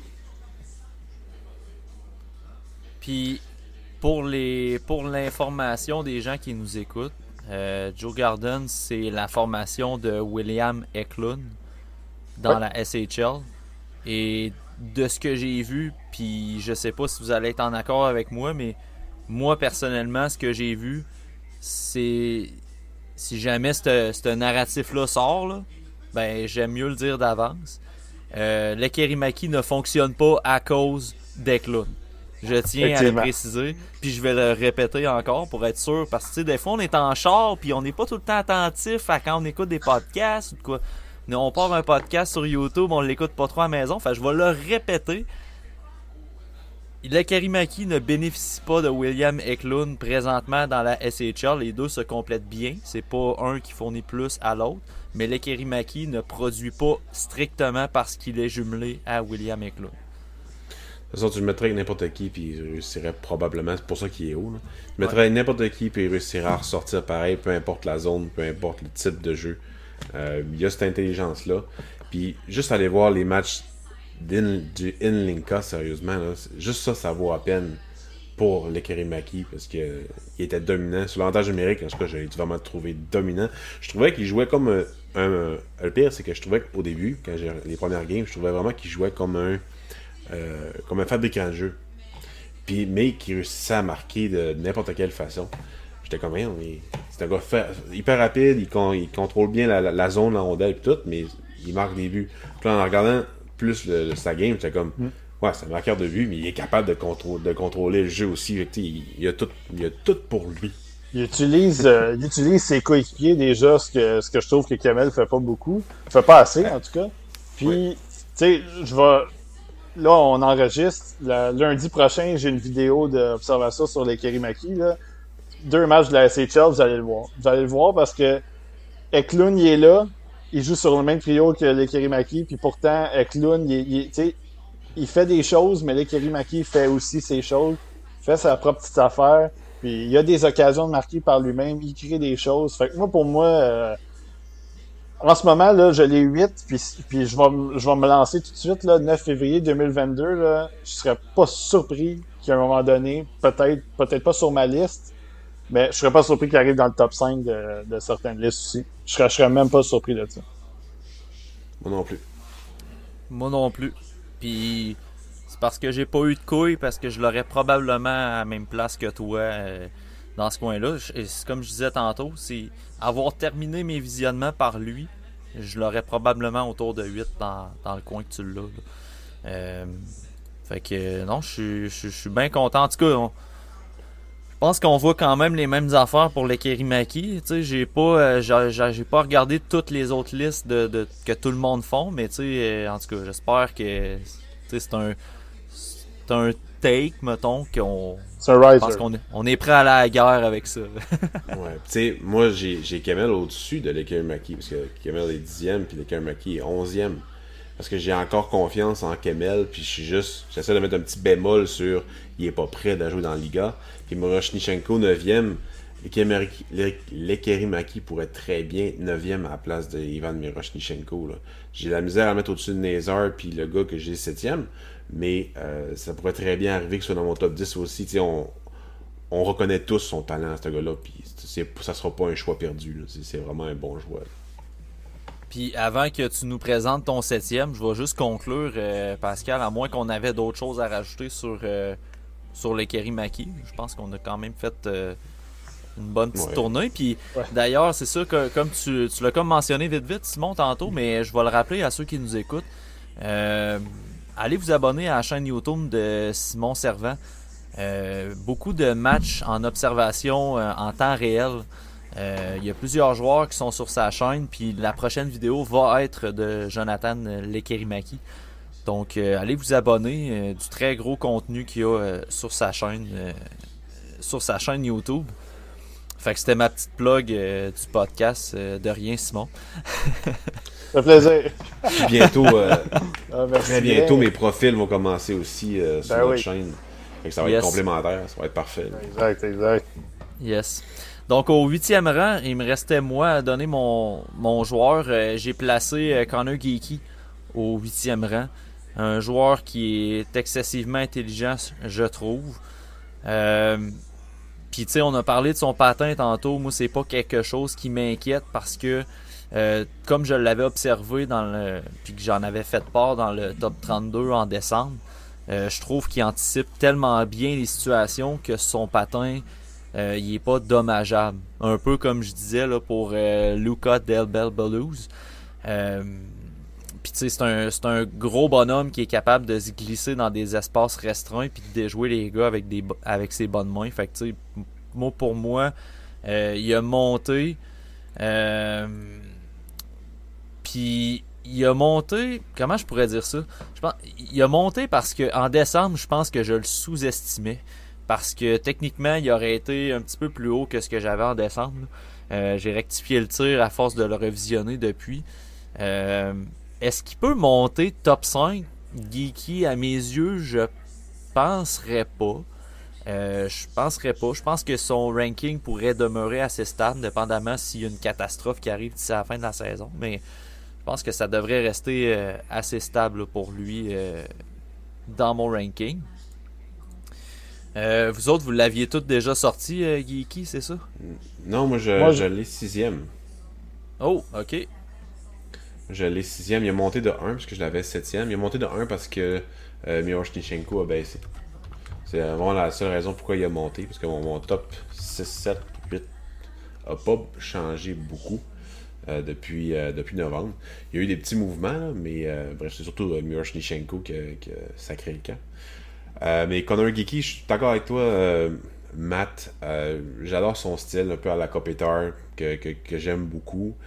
J'aimerais un meilleur tir, ça c'est sûr et certain. Puis dans les, visionnements que j'ai fait pour ce top 32-là, dans, dans, les derniers matchs, la dernière ronde de visionnement que j'ai fait, il y a un des matchs qui était horrible au début. Les deux premières périodes, la, première période plus une demi, il était dégueulasse. Parce que tu sais, souvent, il est partout ce joueur-là. Il, est en, est en appui partout. Il n'est pas tout le temps la rondelle sur sa palette. C'est pas son genre de jeu comparativement à sa voix, mettons. Mais il y a tout le temps des petites touches de rondelle qui vont être utiles pour faire avancer le jeu. Mais là, dans ce, demi-match-là, chaque fois qu'il touche la rondelle, ça crée un revirement. Puis souvent, ça faisait un but. J'étais comme, ben là, qu'est-ce qui se passe avec Geeky? Puis là, la moitié de l'autre de la game, ben, il a reviré ça de. Puis il est devenu une force pour son équipe. Fait que, tu sais, j'ai vu un peu plus de caractère que ce que j'avais vu, un peu plus dégourdi. Donc, puis les autres matchs, ça avait super bien été. Fait que, tu sais, je dis, bon, ben, je vais le laisser là. Je penserais pas que je vais le faire monter top 5 non plus. Parce qu'il n'y a pas le dynamisme pour monter plus haut dans ma liste. Mais sixième, J'étais très à l'aise de le mettre là. Je comprends pourquoi il y a du monde qui pourrait l'avoir en dehors du top 10. Parce que justement, le, patin, des fois, il est, des fois on dirait qu'il ne vaut pas des affaires que ça serait évident pour un gars comme Savoie, mettons. Euh, qui a plus de. un plus gros ceiling offensif si on veut. Là. Mais euh, bref, tout l'ensemble de son jeu fait en sorte que, que je l'aime bien. Son gabarit, mettons. Son gabarit, c'est son gabarit. Je viens de me souvenir pourquoi en décembre je l'avais euh, un petit peu trop bas à mes yeux. Puis c'est Simon, euh, c'est toi qui, qui m'a comme ouvert les yeux. J'avais parlé que je, trouve, je le trouvais pas super impliqué le long des, des bandes. Euh, tu sais que j'aimerais mieux, j'aimerais plus ça qu'il serve de son, son physique pour sortir la rondelle. Puis dans mes récents visionnements, j'ai comme catché ce que tu voulais dire. Euh, parce que toi, c'était pas quelque chose qui t'inquiétait de, de, mémoire là, que tu avais partagé. Puis j'ai vraiment compris qu'il ira pas faire la grosse mise en échec, mais il va bien positionner son corps justement pour sortir la rondelle. Puis il va se servir aussi de ses mains à la fois pour, euh, pour la sortir. Fait ça, c'est quelque chose que j'ai pu comme corriger dans mon observation, si on veut. Fait c'est pas uniquement ça qui a valu plus de rang, mais c'est quelque chose que j'ai pu apprécier plus de son jeu, mettons. Ouais. Ah, ben, moi, juste, pour rajouter dans le cas, de Connor Geeky, moi, ce que j'ai ce que j'ai peur dans son cas, c'est qu'il devienne un. un, on le voit. Tu, parles de, de Kopitar qui pourrait devenir. Euh, Kopitar, c'est un gars de 70, 80, 90 points. Moi, j'ai peur que dans son prime, avec, avec le, le, le problème d'analyse, des fois, de certaines situations offensives, avec la rondelle sur sa palette, j'ai l'impression que ça pourrait juste être un centre, un deuxième centre de genre 50 points. Fait que c'est pour ça que j'ai peur un peu de ça en ce moment. J'ai peur de le voir stagner dans la Ligue nationale, puis que juste avoir... De... Exact. Ce qui, ce qui, puis, puis tu sais, un gars de 5, un deuxième centre de 55, 50, 55 points qui s'en va grinder comme lui est capable de le faire, euh, tu sais, n'importe qui va prendre ça, là, mais sauf que moi, je regarde, je regarde euh, Geeky, puis bizarrement, j'ai, je, je regarde, quand je regardais Lundell, je voyais un peu, pas c'est pas le même joueur, mais je voyais certaines affaires qui me dérangeaient dans le cas de Lundell, côté offensif. Fait que c'est ça qui, en ce moment, que j'aimerais juste voir du côté de, de Geeky pour revenir à ce que je disais tantôt. Mais comme je disais, tu sais, euh, je l'avais 5 au début, au mois de novembre. Je pense que c'est un, je pense que c'est un gars qui peut monter. Je, peux, je, je, je, je, ferme pas la porte du tout. Parce que c'est un joueur qui est intelligent. C'est vrai qu'il est intelligent dans sa façon de se positionner puis de, de jouer la game en tant que tel. Ouais, c'est ça. Les playoffs. Les playoffs, ça va. Euh, exact. Ça va vraiment beaucoup parler. Ouais. ouais j'accorde beaucoup d'importance sur les séries, moi, personnellement. Puis euh, ça va, ça va, ça va peut-être euh, donner l'histoire sur certains joueurs. Ouais. Non, mais t'écoutes juste les highlights, toi. ouais, exactement. je sais. Juste la description, même pas les. Je regarde même pas. J'écoute euh, Kelowna juste pour euh, Reagan Bartle qui fait la description. Tu regardes Elite Prospect, le, petit, petit profil, puis tu te fais une idée. ça, exactement. Facile de même. Ben écoute, Simon, les highlights, c'est Elite Prospect et Hockey DB, ton, ton prédit pour ton, ton septième rang? Mon prédit Brad Lambert et et puis là, peut-être que vous allez comprendre pourquoi tout à l'heure je parlais de Kerimaki. C'est que Lambert, il est à ça. Il est à ça pour moi de dropper de, de quelques rangs. Puis de. Je pense. Je pense que dans le cas de Lambert, ce qui me fait le. Moi, j'ai pas de problème d'avoir que c'est un, un, gars de. un deuxième centre, talent, capable d'avoir euh, du talent offensif. Ben, en fait, il y a du talent offensif, capable d'avoir des points. Moi, j'ai pas de problème à voir ça dans le cas de Lambert. Ce qui commence à me déranger un peu dans son cas, je, il, est, up and down.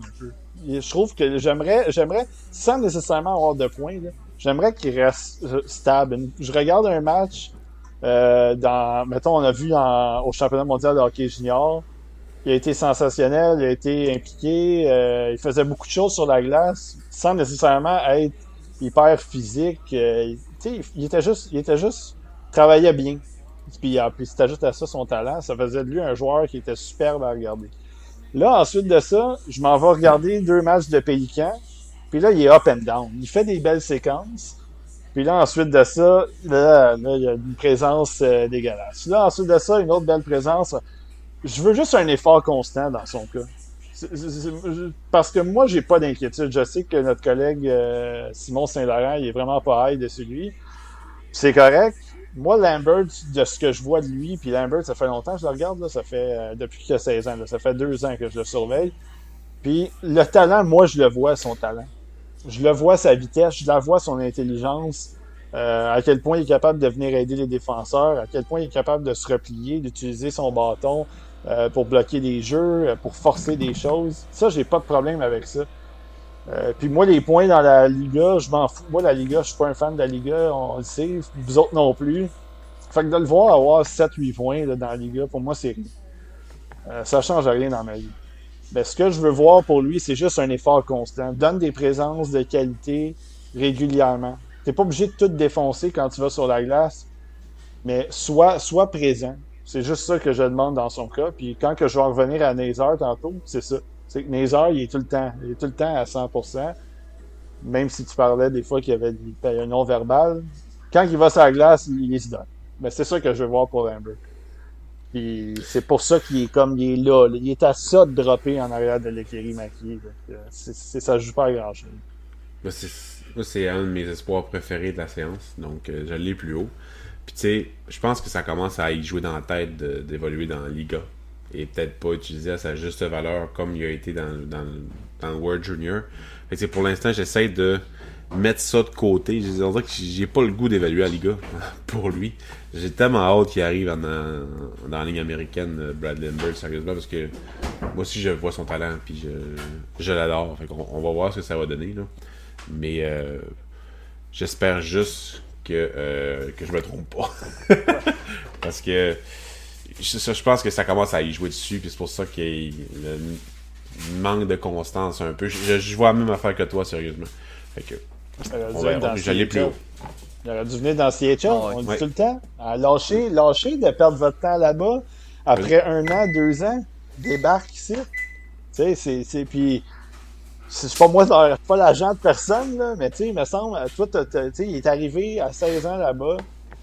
Je pense même il a joué, je pense qu'il avait joué des matchs à 15 ans, même dans la, dans la Liga. Tu sais, à un moment donné, après deux ans, tu sais, ça sert à rien. T'en auras pas plus de temps de glace là-bas. Tu tu joueras pas 22 minutes là-bas. Tu joues ton, ton 13 minutes, 12 minutes euh, sur une troisième ligne comme troisième centre. Avec une, il jouait avec Jeep qui était une équipe dégueulasse à regarder, qui était en fond de classement. Tu sais, viens-t'en en Amérique du Nord. Il a été drafté, c'est Saskatoon, si je me souviens bien. Va-t'en jouer à Saskatoon. Va-t'en euh, dominer. Va-t'en te faire voir par les recruteurs. Puis viens montrer ton talent. Parce que, tu sais, il n'y a pas personne qui veut voir un gars défensif se faire drafter dans le top 5. Il n'y a pas personne qui veut voir ça. Tu, tu, veux voir un gars high octane, un gars qui a du talent, qui a des mains. C'est ça que tu veux voir. Fait que viens-t'en dans la CHL, puis viens, viens dominer. C'est simple de même. C'est drôle, euh, Simon, que t'en parles, parce que dans mes notes, je me suis mis des, petites notes pour le podcast, puis euh, je vais te lire la phrase euh, textuelle. J'ai marqué en CHL, ce gars-là serait dans les meilleurs marqueurs. Puis, tu sais, je suis entièrement d'accord avec ce que tu avances. Euh, présentement en Liga, il y a beaucoup de choses qu'on peut voir de lui quand même, quand on l'observe de près, mais c'est son maudit instinct offensif qu'on peut pas voir, qui ressort pas dans cette ligue-là, puis c'est plate pour ça. Moi, tu sais, on, est dans la discussion de Brad Lambert. Euh, je l'ai sixième, fait qu'il est pas, euh, il est pas super loin de, de toi, là, qui l'a septième. Euh, j'ai un autre joueur au septième rang, j'y reviendrai. Mais tu sais, Brad Lambert, je pense qu'il a montré au championnat junior. Puis tu sais, il a été placé avec Samuel Elenius. Puis en Liga, Elenius, il jouait avec, avec Kemel, de mémoire. Il semble que c'était ça que j'avais dans mes notes. Puis Ouais, début de la saison. Puis on dirait que juste ce simple changement-là, est-ce que Elenius peut recevoir une part de crédit? Peut-être. Mais en même temps, Lambert a été placé dans une situation où il pouvait produire de l'offensive, puis il était capable d'en produire. Fait que, tu sais, à un moment donné, on veut pas nécessairement fonder euh, nos observations, nos analyses uniquement en fonction du World Junior. Mais dans le cas de Lambert, on avait parlé et parlé et parlé dans des textes, dans des podcasts. Ce tournoi-là allait euh, être un ça passe ou ça casse euh, dans le cas de la production offensive, dans le cas de la lucidité offensive, la créativité, tout ce qui touche l'offensive. Pour moi, le tournoi, c'était un, vraiment un bon moment pour voir Lambert. Est-ce qu'il va descendre ou il va monter? Tu sais, moi, c'était vraiment là. Puis dans le match contre les États-Unis, match hors concours, mais quand même, c'était toutes les. Je veux dire, c'était le line-up A qui était sur la glace, euh, de chaque côté. Moi, je trouve qu'il a vraiment bien joué. Euh, puis, dans le peu de tournois qu'on a eu, j'ai trouvé qu'il était constamment dangereux euh, offensivement. Fait que, comparativement à Kemel, que je pense que Kemel était peut-être bien blessé au tournoi, on va lui donner le bénéfice du doute. Même si je disais plus tôt dans le podcast que présentement, là, dans les derniers matchs de la Liga qu'on a regardé en février, euh, puis fin janvier, mais il joue pas comme un gars blessé. Bon, championnat mondial junior, je suis capable d'y concéder qu'il était peut-être bien blessé. Mais. Euh, Ah, mais il était dangereux, Kemel, mais Eh, pour la ça, vitrine. hein. Pour vrai, là. euh, Elle rentre, Ah, mais c'est pas à bonne place, tu sais. Fait que non, c'est ça. Bra- Brad Lambert, en CHL, ce gars-là se battrait pour un aussi bon rang que Logan Cooley, à mon avis. C'est juste que le contexte fait Oui. que c'est difficile de le monter plus. Déjà qu'on l'a quand même assez haut, comparativement à du monde, parce qu'on voit certaines choses. Mais c'est quand même difficile de le monter un petit peu plus. Autant que je l'aime, autant que je pense pas que j'ai assez de substance pour le monter dans le top 5 là, euh, éventuellement. À moins de moins d'un changement majeur. À moins d'un changement majeur, hey Pascal. On L'as-tu lu aujourd'hui, ça, cette phrase-là? En tout cas. Ouais, à moins de rebondissements incroyables. Euh, donc moi c'est ça, j'avais euh, j'avais Lambert au euh, au sixième rang. Euh, je peux je peux enligner mon septième là. Dans le fond, on, en a déjà parlé. C'est euh, Danila Yurov. Euh, Yurov, je perds pas foi en lui. Même s'il aurait peut-être mérité de baisser dans mon classement, euh, je, garde la foi parce que c'est un joueur je trouve que c'est un joueur qui est beau à regarder. Il y a un body language, tu, le vois, c'est un joueur de hockey et tout, mais dans, les, dans la situation qui est présentement, ben, il triche. Puis il y, a, il a la même maladie que les autres euh, Russes qu'on a mentionnés depuis le début, mais c'est ça. Il s'efface en zone neutre pendant que la, la, la POC est pas sous contrôle dans la zone défensive. C'est des choses qui me gossent un peu. Euh, ça, ça, Là, c'est parce qu'on l'a enregistré sur deux jours, là.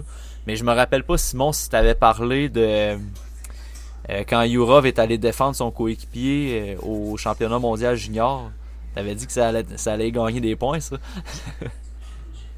Oui, je, écoute, je sais pas si j'en ai parlé, mais euh, ça, moi, j'ai adoré aussi, ça. Vraiment, ouais. Moi, quand je vois un gars comme ça, euh, quand je vois un gars comme ça qui s'en va défendre son, son coéquipier, même, même si tu t'en vas ramasser un 2 puis un 10, ou peu importe là, le- la, la trifecta que tu vas avoir, là, moi, quand je vois un gars sortir de, de faire un beeline, là, puis tu t'en vas pogner un, des gars de l'autre bord, là, ça, pour moi, c'est...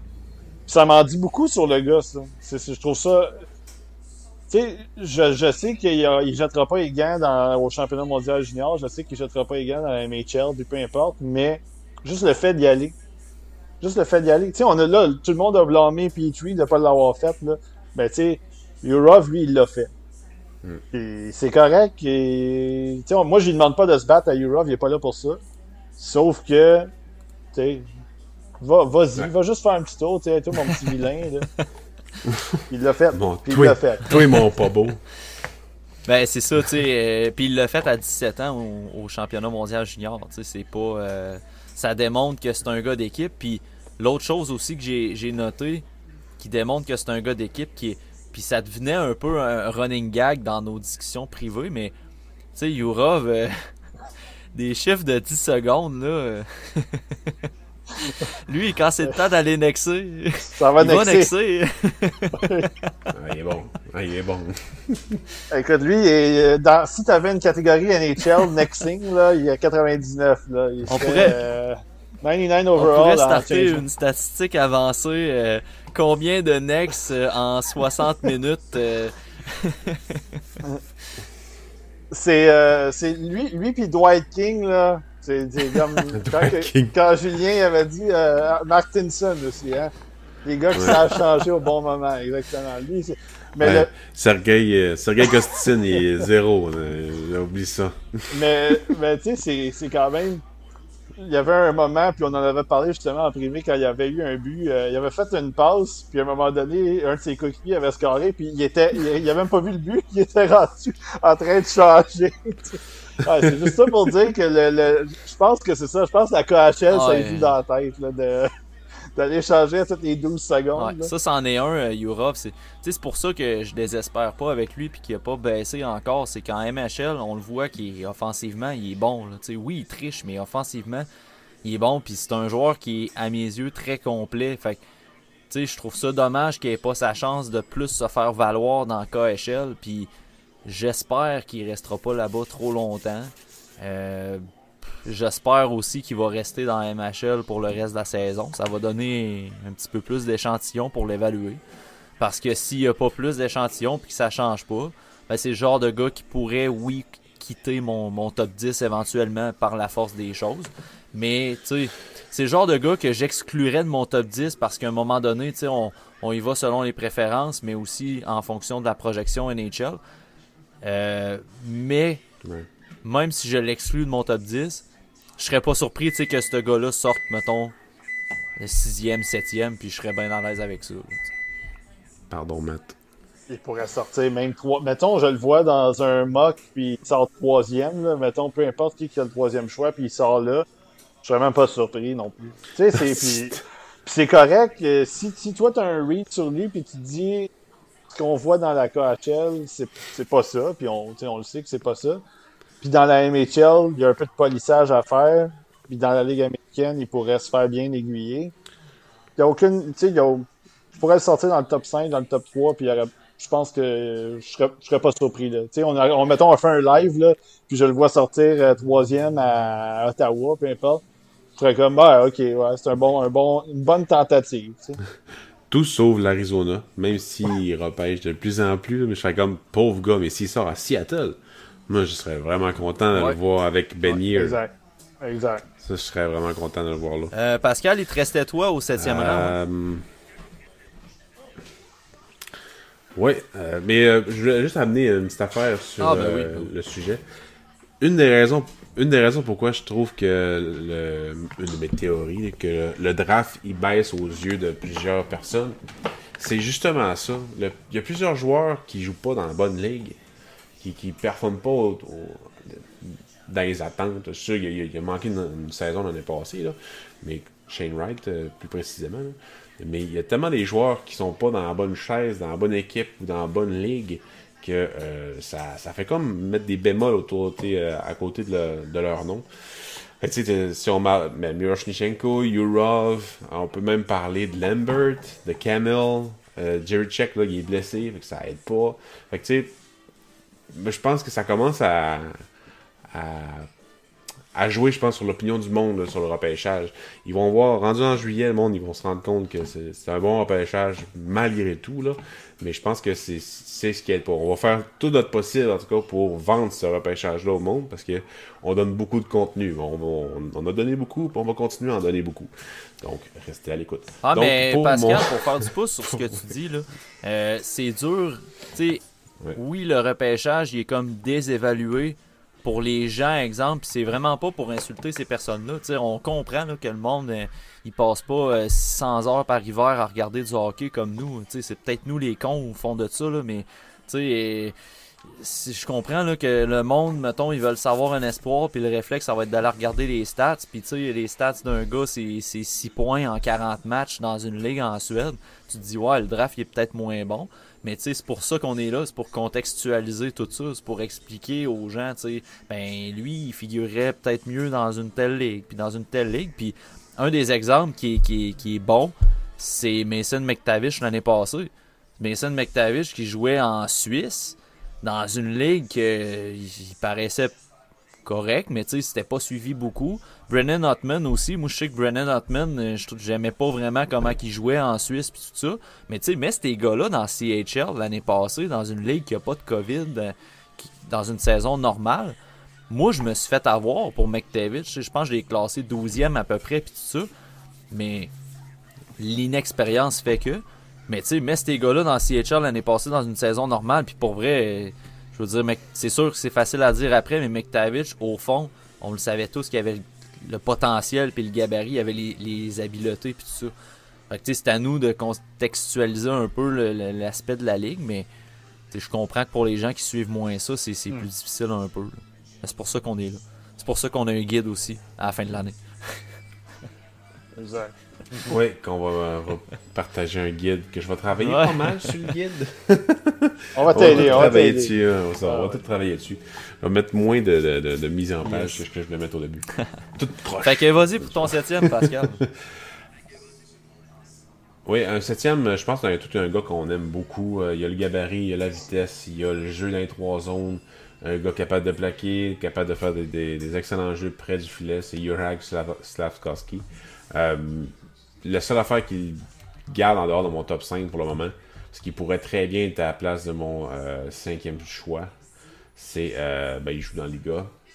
Et ce n'est que dernièrement, dans mes matchs, en tout cas que j'ai regardé, qu'il a commencé à se dégainer offensivement. Quand il est passé de la Saria jusqu'à Liga, la fois il avait été rétrogradé, il est revenu. Euh, là, je trouve je le trouve pas mal plus, pas intense, mais aventureux, si on veut, en Liga. Peut-être que son coach a plus confiance en lui ou c'est juste lui qui va dire Ok, c'est le temps que je me déniaise. Fait que il n'y a pas nécessairement une meilleure production, mais euh, il, coupe pas mal plus au centre, il tire pas mal plus au filet aussi. Euh, des petits jeux de passes soulevés vraiment intéressants. Puis euh, au championnat du monde junior, c'était son meilleur hockey quasiment dans, les matchs qu'on a vus. il était très bon. Il y a des périodes qui essayait des affaires, ça fonctionnait pas tout le temps. Mais il y en a d'autres qui étaient le meilleur joueur sur la glace euh, dans ses présences. Donc, euh, c'est vraiment le genre de joueur que j'aime beaucoup, euh, Et euh, là, il a été suspendu. un gars suspendu en Liga, on voit pas ça souvent quand même. Il a donné un bon, un bon coup de dans la gorge. Je suis même pas sûr que Eurov serait allé le voir si c'était arrivé. Parce qu'il a 6 pieds 4, 2000 livres, donc euh, je pense pas qu'il y ait un gars qui serait allé, euh, en tout cas, au World Junior qui serait allé contre lui, mais euh, il joue le hockey comme il doit jouer avec une touche de talent très intéressante. Moi, je le vois vraiment sur un top 6, genre le quatrième meilleur attaquant d'une équipe. Chez Canadien, ça serait le troisième meilleur attaquant selon moi à long terme, donc même le deuxième. Voilà, le deuxième. Bref, fait que je l'adore. Euh, le septième rang étant complété, au sixième rang, ben Pascal avait déjà euh, avait déjà Connor Geeky. Moi j'avais Brad Lambert. Fait Simon au sixième rang. Puis après ça, on va embarquer dans le, le top 5. Un top 5 qui va être une présentation de Barbe Noire, tiens donc. ouais, ok, ben là, euh, écoute, je vais, je vais passer rapidement. Euh, numéro 6, c'est Ivan Miroshnichenko. Écoute, moi j'ai j'ai pas désespéré encore sur lui. Euh, je, ben, je sais pas que vous avez désespéré non plus, mais je pense que euh, vous, êtes, un petit peu peut-être moins high. Euh, moi, quand je je regarde jouer, Miroshnichenko, tout le package me dit un gars qui va être proche de 35 buts, peut-être 70 points, grind, qui est capable de grinder un peu quand je le regarde aller, j'aime, j'aime un peu ses, instincts offensifs. Je trouve qu'il se positionne bien. Toujours prêt à décocher des tirs. Un, un excellent lancé d'ailleurs. Euh, toujours prêt à décocher des tirs, toujours prêt à se positionner un peu pour dégainer. Euh, moi, je trouve qu'il s'implique un peu physiquement le long des bandes, capable de donner des mises en échec. Euh, l'aspect offensif de, de Miroshnichenko, moi, il me fait pas peur. Euh, je trouve qu'il patine super bien en plus de ça pour son gabarit. Euh, là, j'ai vu des matchs aussi dernièrement aussi qui il repliait un peu plus. Puis je, pense que et puis là, ça va pas gagner le Selkie, comprenez-moi bien. Mais tu sais, il se repliait, il essayait de s'impliquer un peu défensivement, complétait, essayait d'aller compléter des mises en échec vers la bande en défensive. Fait que ça, ça, ça m'intéressait. Ce que moi j'ai détesté dans son jeu, puis ça, je pense qu'encore une fois, ça, va se corriger euh, dans, la Ligue américaine ou avec euh, une équipe de la Ligue nationale, c'est que son défenseur, des fois, il est en arrière de son filet, il vient de prendre la rondelle, puis là, Miroshnichenko, il est déjà rendu à la ligne rouge de bord. Tu sais, euh, moi, là, je, puis si vous, si vous avez écouté certaines de mes vidéos, puis vous, vous me connaissez, j'aime les, les, équipes qui attaquent en groupe de 4, en groupe de 5. moi, j'aime, tu sais, j'aime pas ça, voir un, un gars de 17 ans dans une ligue professionnelle, parce que la VHL, c'est une ligue professionnelle. C'est la, la, comme la ligue américaine, la KHL. J'aime pas ça voir ça, un gars qui, qui, est à peu près à 100 pieds de son défenseur quand c'est le temps de relancer l'attaque. Euh, J'aime pas ça voir un jeune qui euh, reçoit pas de passe en avantage numérique puis que là il est comme euh, il est comme il est comme fru un petit peu. Je le sais que tu sais puis ça c'est la maturité. C'est une question de maturité. Il va prendre la maturité. Euh, il va apprendre, ça c'est normal qu'à 17 ans, ça arrive, des choses comme ça. Euh, fait que moi, j'ai pas désespéré encore sur son jeu. Moi, ce que je veux, soit plus professionnel. Juste plus professionnel. Parce que je vais pas lui demander de, de se backer. OK, back défensivement, mais je vais pas lui demander d'être de, un, joueur défensif. Comme je demandais pas à Kovalchuk de l'être, puis là je compare pas les deux joueurs, mais je, je demandais pas à Kovalchuk de va te replier, puis euh, viens aider tes défenseurs, puis c'est pas ça ta job. Toi, ta job, à partir de la ligne rouge, là, va, va scorer des buts. Sois créatif à l'attaque. Mais dans le cas de Miroshnichenko, ça, je peux le voir, dans une certaine mesure. Mais je veux juste soit professionnel. Commence pas à bouder puis à te tenir à, à 100 pieds de ton défenseur. Puis moi, je trouve que le pace il a été un peu plus élevé de mon côté. C'était quelque chose qui, qui m'inquiétait un petit peu. Je l'ai trouvé un peu plus du fait qu'il backait aussi, un peu plus, du fait qu'il s'impliquait. Je trouvais que le pace de son jeu était un peu plus élevé. Fait que je l'ai droppé, mais j'ai encore une bonne confiance en lui. Je l'ai laissé sixième. J'ai. Il faut, il falloir qu'il soit coaché. parce que si, ben, tu sais, je disais qu'il trichait beaucoup, puis autant au niveau de, la relance, puis ça, tu l'as dit, là, il, joue large beaucoup, tu sais, sur la relance. Et puis si tu joues trop large, ben, forcément, tu augmentes les chances de te faire intercepter. Fait que c'est assez logique. Mais dans les derniers matchs que j'ai regardés, euh, j'ai pas haï le fait. Il a scoré quelques buts dans les, dans les derniers matchs, là, dans, quand j'étais rendu à regarder. Ouais, c'est ça, j'étais rendu ça. Puis là, je me suis dit, crème, je vais aller regarder euh, les matchs. Puis euh, j'ai été agréablement surpris de voir que c'était pas nécessairement avec des tirs qu'il a marqué, mais plus. Il a amené la rondelle il a rentré au filet. Euh, il est allé chercher des rebonds. Il a coupé au net pour déjouer le gardien. C'était pas nécessairement avec des snipes, avec qui est son arme de prédilection. Fait ça, effectivement, ça a été un point positif euh, à amener. Fait que, écoute, moi je l'ai baissé, Miroshnichenko, mais comme je te dis, c'est un gars que je vois jouer dans le pro. Fait qu'il sortirait sixième, je suis totalement à l'aise avec ça. Parce qu'à un moment donné, il faut, avoir des préférences aussi. Ben oui, ben oui. Je l'ai écouté 26 fois depuis le début de la saison, mais j'ai pas, j'ai pas écouté les derniers matchs euh, qui, a, scoré beaucoup. Donc, euh, je savais pas qu'il avait scoré plein, de, buts il a scoré, euh, il a scoré 5 buts en 4 matchs. Puis euh, c'est ça, il y en avait deux, je pense que dans deux matchs différents, qu'il a juste sorti du coin puis a attaqué le filet. Il a comme contourné, puis il y en a deux autres, c'était des, c'était des snipes. Il a fait un bon, un bon lancer sur réception, puis tu sais, des points. Ben, fait, que c'est, c'est intéressant. Moi, j'étais à 24 visionnements de Miroshnichenko. fait que, fait Noob. Fait que c'est ça. On est. Euh... J'étais à 24 du programme, par exemple. Ouais, là, j'étais à 15. J'ai 4 enfants, c'est à cause de ça. Arrête de Mais 31, 31 pour Stavkowski, par exemple. Non, ok, je suis pas là. Top 5, euh, qui est une présentation de Barbe Noire euh, Viande Fumée. Euh, allez visiter le site web de notre commanditaire. Euh, j'ai reçu une notification, Pascal, aujourd'hui que ma commande s'en vient. Ma boîte du Super Bowl s'en vient. J'ai parlé à ton frère au téléphone. Il m'a appelé en privé pour savoir quelle grandeur de chandail je voulais. Puis quand je lui ai dit médium, il m'a dit ben voyons, t'es donc bien petit avec son, son accent du Saguenay. fait que là, j'ai été un peu piqué dans l'orgueil, j'ai demandé un large. Fait que euh, Barbe Noire, ils, prennent soin de leurs clients puis pas à peu près. Ils t'appellent pour savoir la grandeur de chandail. Quelle imitation de merde. Quelle imitation de merde de l'action de l'accent de mon frère. Ah, Au pire, juste là, là. imitation de Gaspésie puis il vient de Jonquière. Là, ben oui. Je pensais que tu avais imité le Saguenéen typique, là. Un carré, là, là. Pain ouais, pick-up. Ça n'a pas, ça a pas d'allure, là, là. On va t'aider. Va donc à la pêche au mort. Bref, top 5. Euh, je vais lancer le bal avec euh, Monsieur Simon Nemetz, euh, que j'ai placé au cinquième rang. Il a monté d'un rang. Moi, dans mon top 5, j'ai pas de, de grosses variations, à l'exception peut-être de mon quatrième.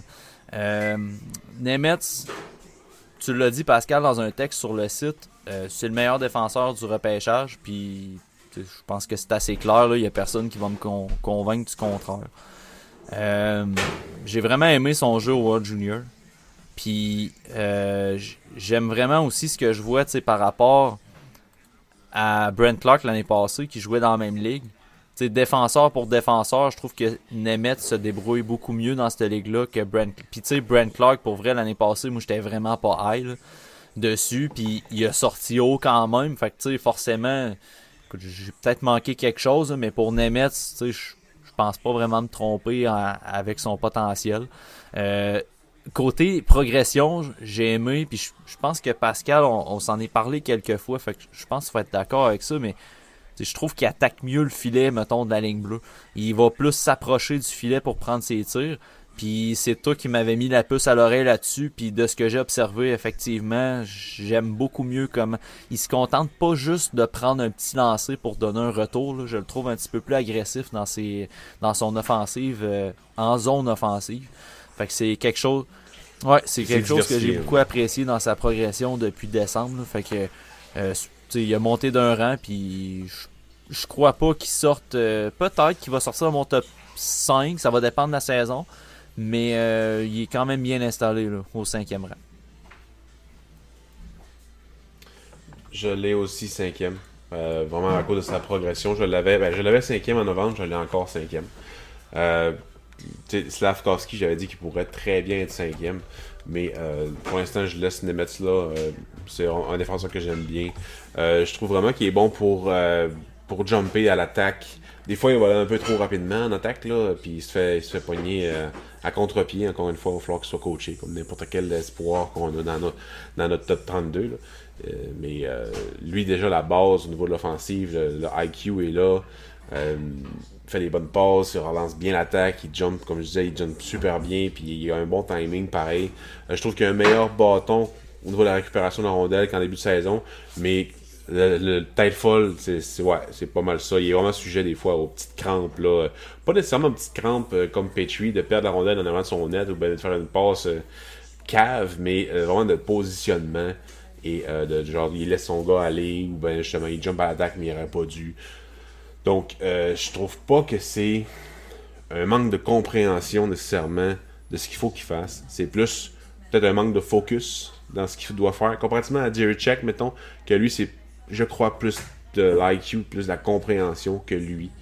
Bref, on verra, là. on verra bien, ils ont tous les 17 ans, fait que on va voir ce que ça va donner, là. Mais euh, son attaque, c'est juste amélioré, donc je pouvais pas le descendre à, mes yeux, donc je l'ai juste laissé là. Euh, je serais très content de l'avoir dans n'importe quelle équipe que, que j'aime bien. Donc, cinquième. Oui, euh, ben, j'ai aimé ton map quand tu parlais de Brent Clark. Euh, parce que parce que c'est vrai qu'il est, supérieur à Brent Clark en ce moment dans la, en Slovaquie. Puis puis d'une pas pire coche. Là. Même, même moi, je l'ai 11e, puis je trouve qu'il y, a une bonne coche devant Brent Clark, que moi, Brent Clark, je l'avais 15e, euh, si je me souviens bien l'année passée. Fait que, tu sais, c'est ça. Le, le, jeu, euh, le jeu par rapport à Clark, je pense qu'il est supérieur. Puis c'est sûr qu'à l'attaque, euh, moi, j'ai, moi, j'aime ça quand il prend des petits tirs mous, par exemple. moi, j'aime ça, des tirs pour des retours, des déviations. Je trouve ça, ben, moi, aussi, mais il faut qu'il se diversifie. Il faut pas juste qu'il fasse ça. les tirs passent, les petits tirs de loin, c'est correct. Mais des fois, il y a full de place. Au début de saison, il y avait full de place, puis il faisait, puis il y avait, c'était un tir bloqué qui donnait rien. Mais moi, vas-y, attaque. Vraiment, j'ai Jerry Check que j'ai sorti mes vidéos, puis j'ai regardé tous ses tirs, ben, quasiment tous ses tirs c'est quelque chose qu'il fait pas non plus. Il reste à la ligne bleue, sauf que son tir est tellement puissant que ça rentre, tu sais. Ben, ça rentre. Ça, se rend honnête, là. Mais des fois, il reste à la ligne bleue, le, bon, le bâton dans les airs, puis il bouge pas de là, mais il y a full d'espace. C'est comme, hey, bouge! Exact. C'est ce, que ce que ça revient à ce qu'on disait d'Yerichek. Sauf que. sauf que Yerichek a pas la mobilité pour changer son angle de tir il, a de la misère à patiner sa bleue puis se tasser pour aller chercher l'angle de tir à travers la boîte. Tandis que Nemetz a vraiment les capacités de le faire. Ça se travaille. Oui, ça se travaille, mais, mais il y a plus de travail à faire à, à qu'à Nemetz. Nemetz, c'est déjà acquis, ça, c'est cette mobilité-là sur la bleue. le tight roping, là. Ouais, juste de. Ouais, exactement juste de baisser un peu plus les genoux, de se plier un peu plus les genoux, je pense que ça va vraiment aider beaucoup Jerry Check. Il perd tellement souvent l'équilibre. C'est un jeu arrêté. Puis, euh, ça paraît quand dans, la dernière journée, j'ai sorti des vidéos de lui. je vais pouvoir en parler plus dans ma vidéo. Mais plusieurs fois, il perd juste un peu l'équilibre par en arrière dans une situation complètement arrêtée parce qu'il joue trop haut. Fait que, bref. Ouais, puis il n'y a pas l'accélération pour partir non plus. Là. Tu sais, quand t'es statique, là. Ouais, en tout cas, ben c'est ça, ouais, on va. croisés, là, il est face- pas capable. Ouais, c'est ça. On aura, de toute façon, on, on pourrait en parler longtemps, de. Oui, parce qu'il il est Euh, pas mauvais, mais. Oui, c'est ça. Euh, moi, au cinquième, euh, j'ai Juraj Slavkovski, donc on en a parlé tantôt. Je- moi, je l'ai vu 15 fois, Sla- Slavkovski, donc je suis pas à ta, je suis pas à ta hauteur, là, Pascal. Mais, Mais, là. non, On non, je sais. pas à braguer. non, non, je sais, je sais. Aussi, mais euh, moi, les matchs que j'ai vus dont tu parles dans la nationale, euh, je, je les ai regardés, puis euh, c'est ça, moi, Dans je la trouvais ça... La nationale. Euh, pas la nationale, c'est c'est de la, la Saria, oui. J'ai, ça, ça, moi, j'ai beaucoup aimé ça euh, dans la Saria parce que, euh, comme un peu à, un peu à, à, à l'instar de, de Casper dans la nationale, justement, qui prend contrôle d'un match, là, un peu. là. Ouais. C'est toi le king de la place, là, prends, prends action. Fait que, mais c'est ça. Puis ça, j'ai aimé qu'il le fasse. Puis moi, ce qui a fait changer un peu la balance de mon côté, c'est aussi le jeu dans euh, World Juniors.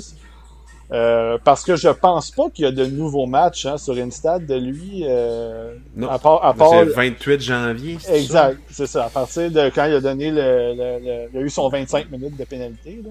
Ouais. Il n'y avait pas eu de match euh, d'autres, donc c'est ça, celui-là, je l'ai pas vu ce match-là. Mais bref, euh, Slavkovski, j'ai aimé la façon dont il prenait action aussi dans la au World Juniors. Fait que là, en Ah ce moment, je l'ai 5, je l'ai fait monter un petit peu, puis là, je l'ai 5, puis je me dis, il semble avoir vraiment solidifié ses atouts. Donc, euh, tout ce qui est gabarit, tout ce qui est implication euh, physique, tout ce qui est lancé, vision, ainsi de suite. Il semble avoir consolidé ça, puis vraiment, euh, c'est juste, ça va juste être une question de, de continuer à progresser de son côté, en ce qui me concerne. Euh, parce que, que ce soit dans la Liga ou la Saria, euh, je, je- j'aime son jeu en général. Puis c'est ça, comme tu disais, ça pourrait être un très bon. euh, je, je veux pas le voir comme un complément parce que je pense qu'il peut amener quelque chose lui-même à, un trio. Fait que je, je veux juste le voir, je le verrais bien sur un, un- mettons un premier trio, un deuxième trio, peu importe, à l'aile, mais euh, avec des gars, un- quelqu'un un peu plus rapide, quelqu'un qui est un peu plus fabricant de jeu. Je pense qu'ils pourraient très bien compléter. euh, je, je veux pas les comparer aux, parce que c'est pas les mêmes joueurs, mais tu je pense qu'un gars comme euh, on, on voit le Marcus Foligno en ce moment avec le Wild du Minnesota, à quel point juste le fait d'avoir son gabarit, d'être quand même rapide, d'avoir de bonnes, relativement de bonnes mains, un bon lancer, juste le dommage que ça peut faire sur un trio. Je pense que Slavkovski, et je compare pas les deux joueurs encore, mais juste Slavkovski pourrait avoir cette, euh, ce- cet effet-là, je pense, sur un trio avec des gars peut-être juste un peu plus petits, à 6 pieds, 180, mais qui sont peut-être un peu plus rapides puis un peu plus de finesse, mais il pourrait avoir cet appui-là, je pense, euh, Slavkovski. Un genre de Brendan Shanahan, let's go. Et on y Ouais. va avec les grosses comparaisons. Ouais, là, c'est ça. Là, on, on, on- ouais, ouais, c'est ça. On se rend loin, mais tu sais, dans le sens que, il y a- mais il y a, Ouais. tu sais, il y a ce- cet impact-là, je pense qu'il peut avoir sur un trio. Ah, j'ai- Puis moi, je le trouve vraiment prêt dans la Ligue nationale de hockey. Pas, pas, pas l'année prochaine, peut-être dans deux ans, mais j'ai- ça me dérangerait pas qu'il joue une année de plus, mettons, en Liga. Ça me dérangerait pas parce qu'il est bien utilisé. Puis de plus en plus, il prend assurance. Et s'il il vient tout de suite dans la Ligue américaine, je serais très content. Sais-tu? Parce qu'il a le style. Ouais, exact. Puis sais-tu à qui? Puis là, encore une fois, là, spoil, tu sais, disclaimer, puis tout ça, je veux vraiment pas qu'on sorte clip isolé. Ok, vas-y, dis-le, dis-le. S'il y avait un... S'il y avait, écoute, s'il y avait un peu plus de vitesse, il me fait penser, dans son style de jeu, à Yaromir. Oh! Ah, il y a, ouais, il y a, il y a les hanches. Oui, les tu- hanches. tu sais, tu- ouais, c'est ça. Mais tu sais, tu le- regarde-le patiner, regarde-le travailler avec la rondelle. Tu sais, c'est, c'est un, un blend de rapide Il- il- et lent. ouais. Tu sais, un peu. Puis Yaromir Yagar, encore une fois, tu sais, euh, je veux pas, c'est pas une comparaison avec Yagar. Mais tu sais, la manière qu'il, patine, C'est qu'il vrai. se tient, C'est il me vrai fait penser à dis. ça. Fait que ça, c'est pour, euh, c'est ça. Pour les gens qui ont, euh, qui ont pas 22 ans, là, puis qui ont, ouais, c'est ça. Ouais. Ouais. Ah, il y a ça. trop de lumière, dommage. Euh, le mulet de. Fait que, ouais, c'est ça. Fait que Sarkovski, C'est je l'aime vrai, dans son style, euh, Ah, moi aussi. tu sais, il est comme, il est comme haut. Tu sais, il joue haut un peu, puis il a des bonnes mains, genre, tout ça.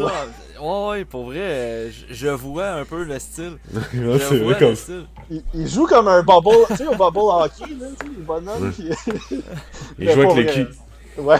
Mais Ouais, Sla- Slavkovski, je l'ai dit dans, dans un podcast, mais euh, il me fait penser au typique joueur de, de ligue de garage que ses culottes sont vraiment trop grosses pour lui. là. Ça m'a capoter.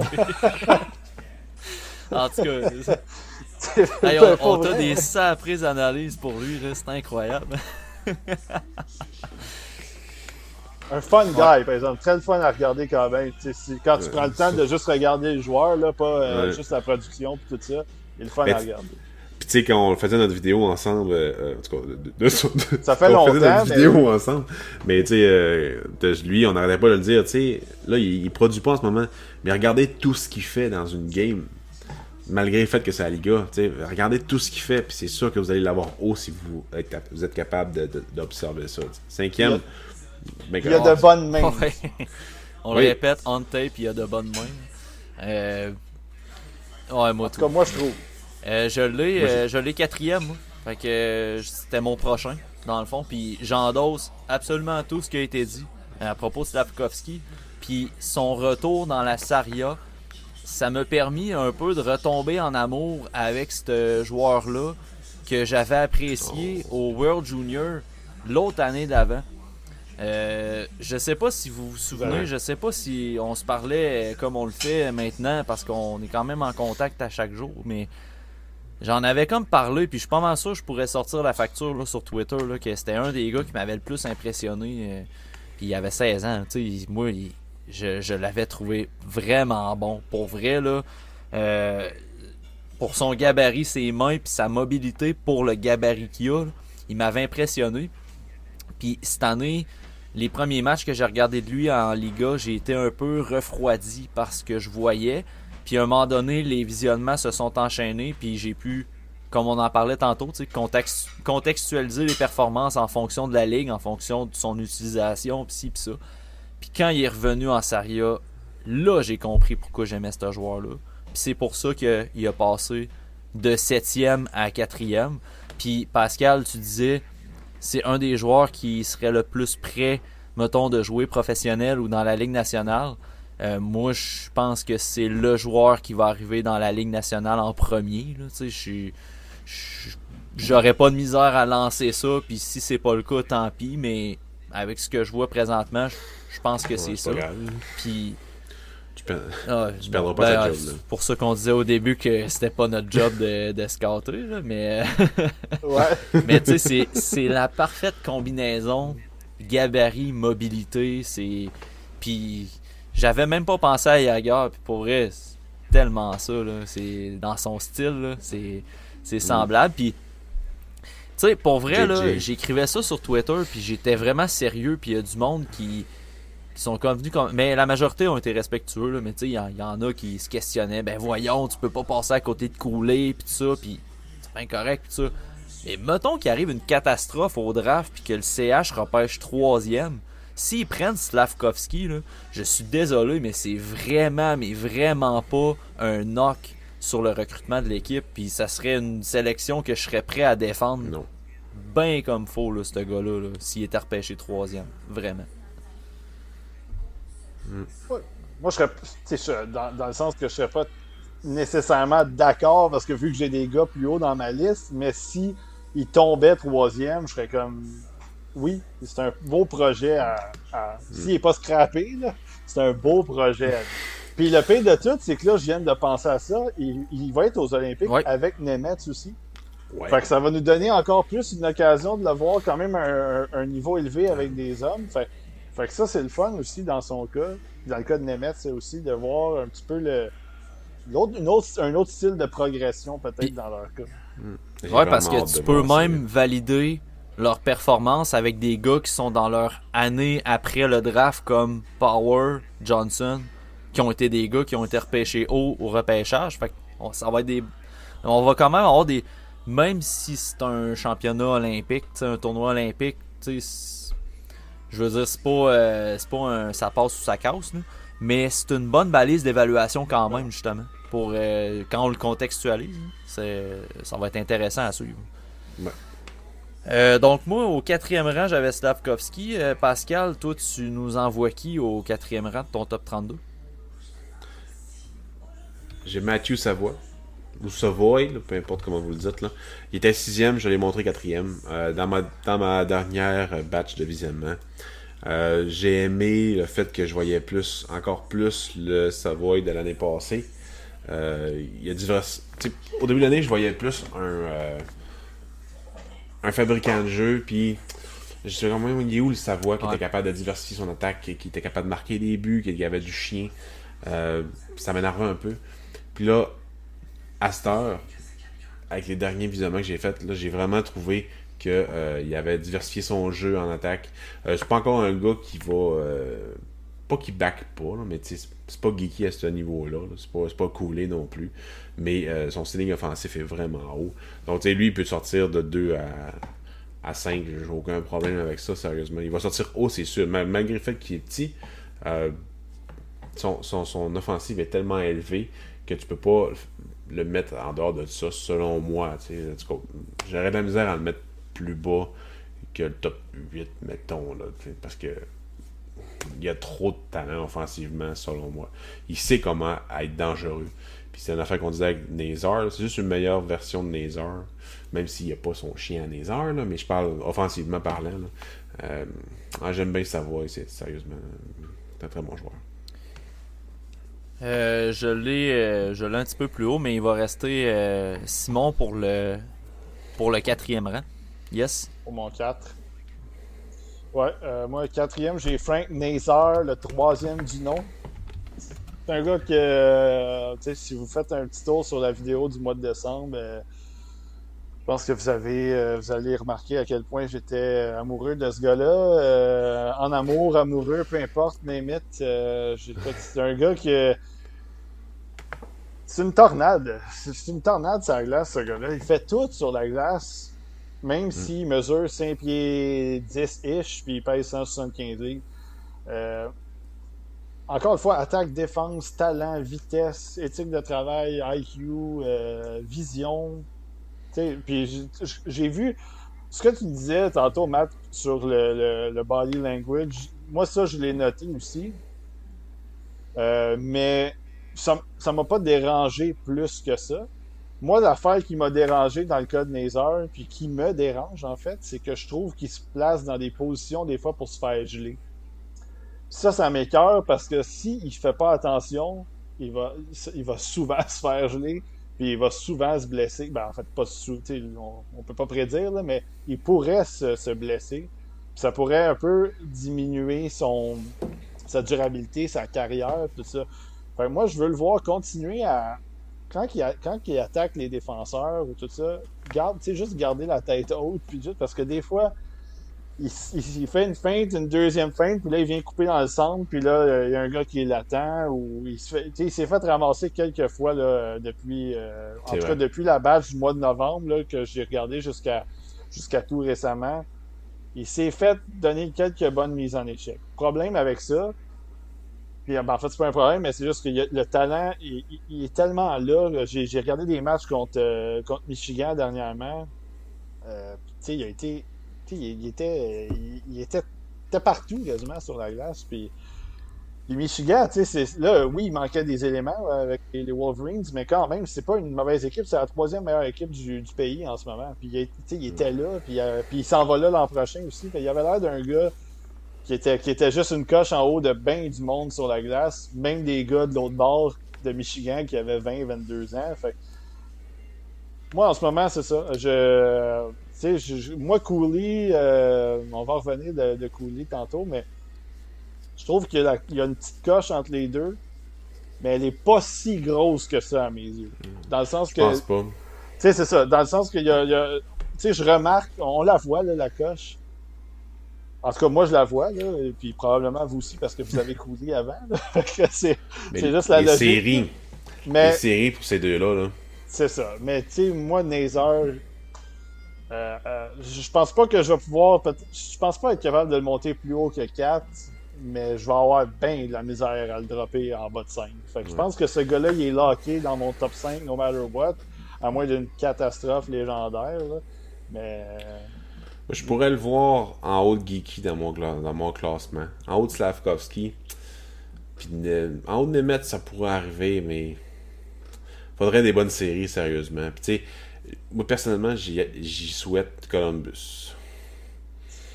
Sérieusement, ça, avec, avec le, tout ce qui repêche en ce moment, là, ça serait vraiment intéressant de le voir avec Columbus. Un beau, euh, il y aurait une, bonne, bonne possibilité là-bas. Euh. moi, j'aimerais le voir avec un club qui est un peu plus. avec des gars qui sont un peu plus costauds.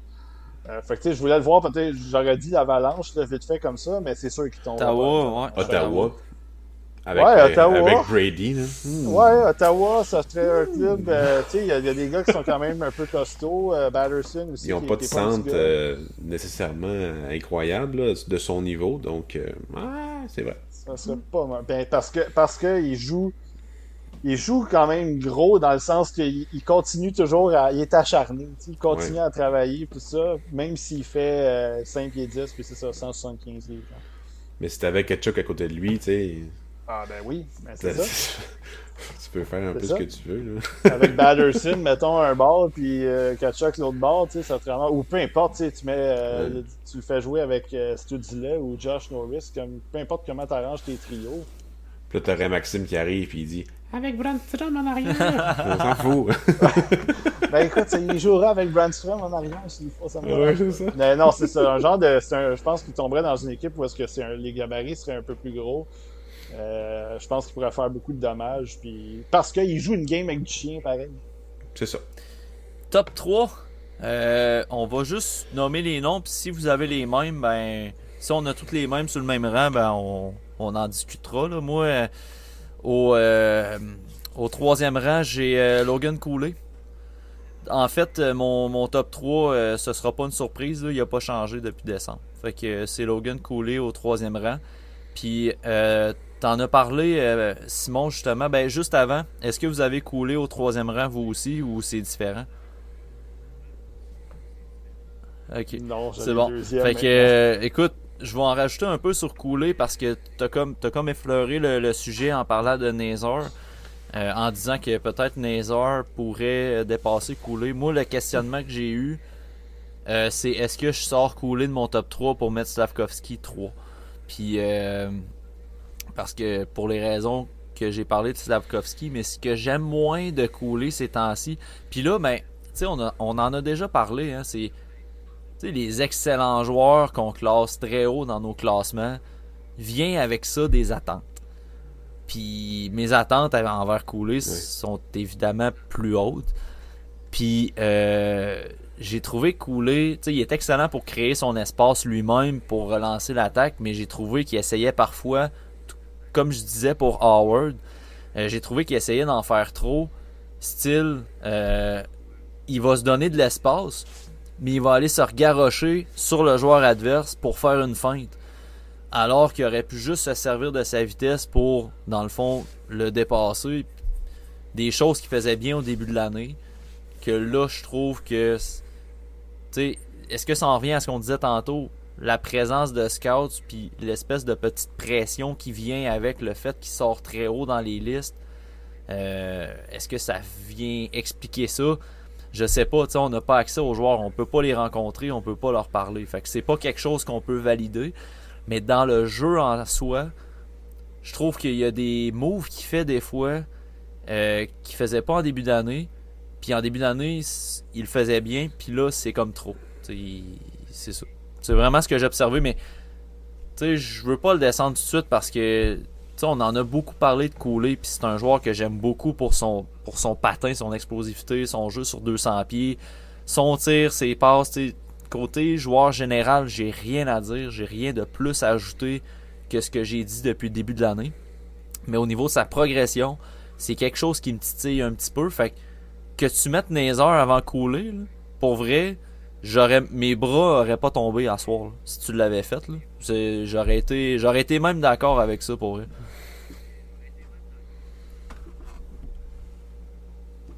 Ben écoute, moi je l'ai monté. je l'ai monté, moi, à Cooley. Euh, j'ai baissé Savoy de mon deuxième pour mettre Cooley 2. J'ai mis Savoy 3. Puis la raison, puis ça, ça vient avec un astérisque aussi. Parce que euh, moi, quand je regarde Matthew Savoy, puis que je le vois au centre, j'ai là, je me, je me questionne un peu. Je me questionne parce que c'est pas un gars sur 200 pieds. Puis c'est un gars qui a un petit gabarit. Fait que moi, j'ai pas de problème avec ça. on le voit avec. Euh, puis encore une fois, je comprends pas les joueurs, mais on le voit avec Connor Bedard. Il fait 5 pieds 9, pèse 180 livres. Puis à toutes les fois qu'il est sur la glace, c'est probablement meilleur que tout le monde sur En tout cas, dans la majorité des cas. Puis c'est pas un gros gabarit, puis il joue au centre. Le problème que j'ai avec Matthew Savoy, c'est que je pense qu'à l'aile, il serait beaucoup plus dangereux qu'au centre. Fait que si tu le repêches avec l'optique de le mettre au centre, là, c'est là que c'est sûr qu'il va falloir qu'il y ait du développement, qu'il y ait de l'encadrement. Mais je trouve que le potentiel de flopage est plus élevé au centre que Cooley. Si tu me dis, moi je repêche Matthew Savoy pour le faire jouer à l'aile, à ce moment-là, j'ai l'impression que Matthew Savoy pourrait avoir un plafond de comme 85 points, mettons, disons-le comme ça. Puis là, il va devenir, il deviendrait plus attrayant du côté comparativement à Cooley. Qui, euh, est-ce que Cooley, ça peut être un centre de 70 points, 75 points? Ça se débat, mais il y a le, côté two-way là, dans son cas. Fait que c'est là, à ce moment-là, que là, je, trouve que là, le, le tiraillement, il est là de mon côté. C'est que si je le mets au centre, ça va être. Euh, j'ai peur, j'ai peur que ça prenne du temps avant qu'il devienne dangereux. Puis au moment qu'il arrive à être dangereux, est-ce que c'est ça? Est-ce que ça va être un gars dangereux style 90 points ou dangereux au centre? Est-ce que ça va être dangereux style centre de 90 points ou dangereux style centre de 70? Ce qui est excellent dans la Ligue nationale, on se on se mentira pas. Mais juste que c'est ça. Si tu as le choix entre couler puis savoir, c'est là que là, en ce moment, là, je me. C'est ça. J'ai changé les deux, je les ai changés à peu près 12 fois dans le dernier mois. Et probablement que ça va continuer le même jusqu'à temps que le repêchage C'est. Tu viens exactement de résumer pourquoi euh, mon top 3 n'a pas changé. Parce que je voyais un peu, euh, tu sais, je sais qu'on en avait parlé en privé euh, avec Simon Saint-Laurent. Je disais je, je commence à comprendre ce que tu parlais pour les points à 5 contre 5 puis tout dans, les dans certains matchs que j'ai regardés, euh, je commençais à observer ça. Puis dans mes plus récents matchs que j'ai regardés avant de sortir ma liste, en fait, euh, depuis l'arrivée en fait de Jack Finlay, euh, ça va y jouer à l'aile pour tous les matchs que j'ai regardés. Puis j'ai adoré son jeu. J'ai adoré son jeu. Puis c'est exactement pour ça. C'est ça. C'est exactement pour ça que j'ai finalement pas bougé mon, mon, mon top 3. C'est que moi, le, comme tu disais tantôt, Pascal, le plafond offensif de sa voix, je le vois très haut. Puis je me répète, mais tu sais, sa voix, on l'a vu en, en AGHL, en USHL l'année passée. Puis depuis le début de l'année, je trouvais le chien de Savoie que je voyais l'année passée, on dirait que je le vois pas cette année. J'ai hâte qu'il ressorte puis tout depuis qu'il est à l'aile, je l'ai vu rentrer dans un coin, là, puis il se garochait dans un coin là, pour, pour séparer le, porteur de la rondelle. Puis là, j'ai comme j'ai comme retrouvé un peu la, la vibe du Savoy que j'ai vu l'année passée. Celui-là qui m'avait plus plu que Dylan Gunther en AGHL. Euh, fait que c'est pour ça que j'ai finalement pas bougé mon top 3. Euh, pour exactement cette raison-là. Fait que je suis quand même content que tu aies abordé le point parce que c'était un point qu'on s'était jamais parlé dans la discussion en privé. Fait en tout cas, moi, ça me réconforte de savoir que je suis pas dans le champ tant que ça.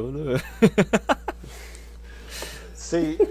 Mais tu sais, remarque, là, parce que j'ai vu les matchs dont tu parles avec, euh, avec Jack Finlay depuis que euh, Jack Finlay est là avec McLennan. Puis c'est la différence quand tu as un centre de ce gabarit-là qui joue avec toi aussi. Tu as des, as des, as des, des, espaces différents qui sont créés. Euh, Finlay, c'est un gars qui, je trouve qu'il c'est pas une fusée là, mais il, il, est capable de créer des choses d'une autre façon avec son gabarit, avec justement sa force, euh, la, protection de rondelle. Fait que ça donne des looks différents à un gars comme Savoy. Puis c'est ce qui me fait c'est ce qui m'a fait questionner dans son cas. C'est juste est-ce que ce gars-là puis ça, ça, sera à l'équipe qui va le repêcher de décider. Mais s'il tombait dans un club qui, a déjà, qui est bien nanti au centre déjà, puis que tu as le luxe de le mettre à l'aile, euh, est-ce que c'est ça, est-ce qu'il peut être plus dangereux? Parce qu'on a eu un peu ce débat-là. Il y avait Kevin Dubé qui, m'avait parlé à un moment donné sur euh, une publication Facebook que j'avais faite justement pour ma vidéo. Puis il disait c'est le même débat qu'on avait eu un peu avec Jack Hughes. Et moi, Jack Hughes, ce débat-là, je l'avais entretenu un peu parce que je disais toujours que Jack Hughes, ça avait l'air d'un centre déguisé en ailier. Parce que euh, il avait un style plus playmaker, il avait un style plus. Euh, il, il, jouait sur 200 pieds, mais il était quand même prêt à aller à l'attaque, il était quand même prêt à tout de suite relancer. Fait qu'il était pas si profond que ça. Évidemment, c'est un, un, genre de Dream Team en 2019. Fait que c'est c'est une autre game. Le, le, le, programme était, était très, très flashy. on en a parlé en début de podcast. Fait, fait que c'est différent un peu. Puis là, je me disais, en ce moment, tu regardes Jack Hughes tu te dis, il est correct pareil. Il, il, joue, il joue pas mal pareil, le jeune. Fait que là, tu te dis, c'est ça. C'est que là, t'es tiraillé un peu entre le fait est-ce qu'on le développe à l'attaque au centre ou est-ce qu'on le développe à l'aile? Puis euh, en ce moment, en ce moment, j'ai, l'impression qu'à l'aile, il se créerait plus d'options pour lui euh, personnellement. Moi, je, je vois vraiment plus comme ailier là, dans le national de hockey. Puis, Ouais. tu sais, comme tu parlais de- avec Finlay, euh, tu sais, ne veux pas jouer avec un gros bonhomme, comme Brunet dit. Ça attire plus l'attention défensive adverse. Il faut qu'il mette plus d'énergie à le contrer. Même s'il n'y a pas un bon patin, il faut qu'il mette pas mal plus d'énergie à le contrer s'il y a un peu de talent. Donc, ils ont moins d'attention et d'énergie pour toi. Donc, pour un gars aussi rapide, aussi dangereux et aussi offensif que sa voix, si tu lui donnes 1% de plus d'espace, ben il va l'utiliser et il va être encore plus dangereux. Donc, euh, je suis vraiment d'accord avec vous autres, là, euh, avec Finlay et tout. Euh, moi, je vois à l'aile. un, un centre, pas sur 200 pieds, de 5 et 9, Ouais, c'est tough. euh, c'est tough. Là. Ouais, tu sais, Coulé, il l'est, lui. Fait que, il est un peu plus grand aussi, là. Mais il l'est sur 200 pieds, donc c'est pas pour rien qu'on on le deuxième, là. Fait que, c'est ça. Fait que j'ai hâte de voir où il va sortir, mais c'est clair qu'il va sortir très haut, là. Si tu dis que t'as coulé euh, deuxième, euh, Pascal, euh, Simon aussi a Logan coulé euh, deuxième. Oui. Euh, t'avais pas donné ton gars que t'avais troisième, par exemple, euh, Pascal. J'ai euh, Tristan Luno. Non, euh, j'ai. euh, j'ai Nice. Brad Lambert. euh, c'est ça, nice. J'ai Brad Lambert, euh, troisième. C'est le, le type de joueur que j'aime bien. ça fait longtemps aussi que, que, que je le vois aller. Là, puis que. Il est vraiment. Me tomber dans l'œil, ça fait un bon, un bon bout. J'ai aimé son jeu dans World Junior. J'ai pas encore regardé avec Pelican. Je l'avais parlé dans l'autre. ben, dans le podcast, au début du podcast.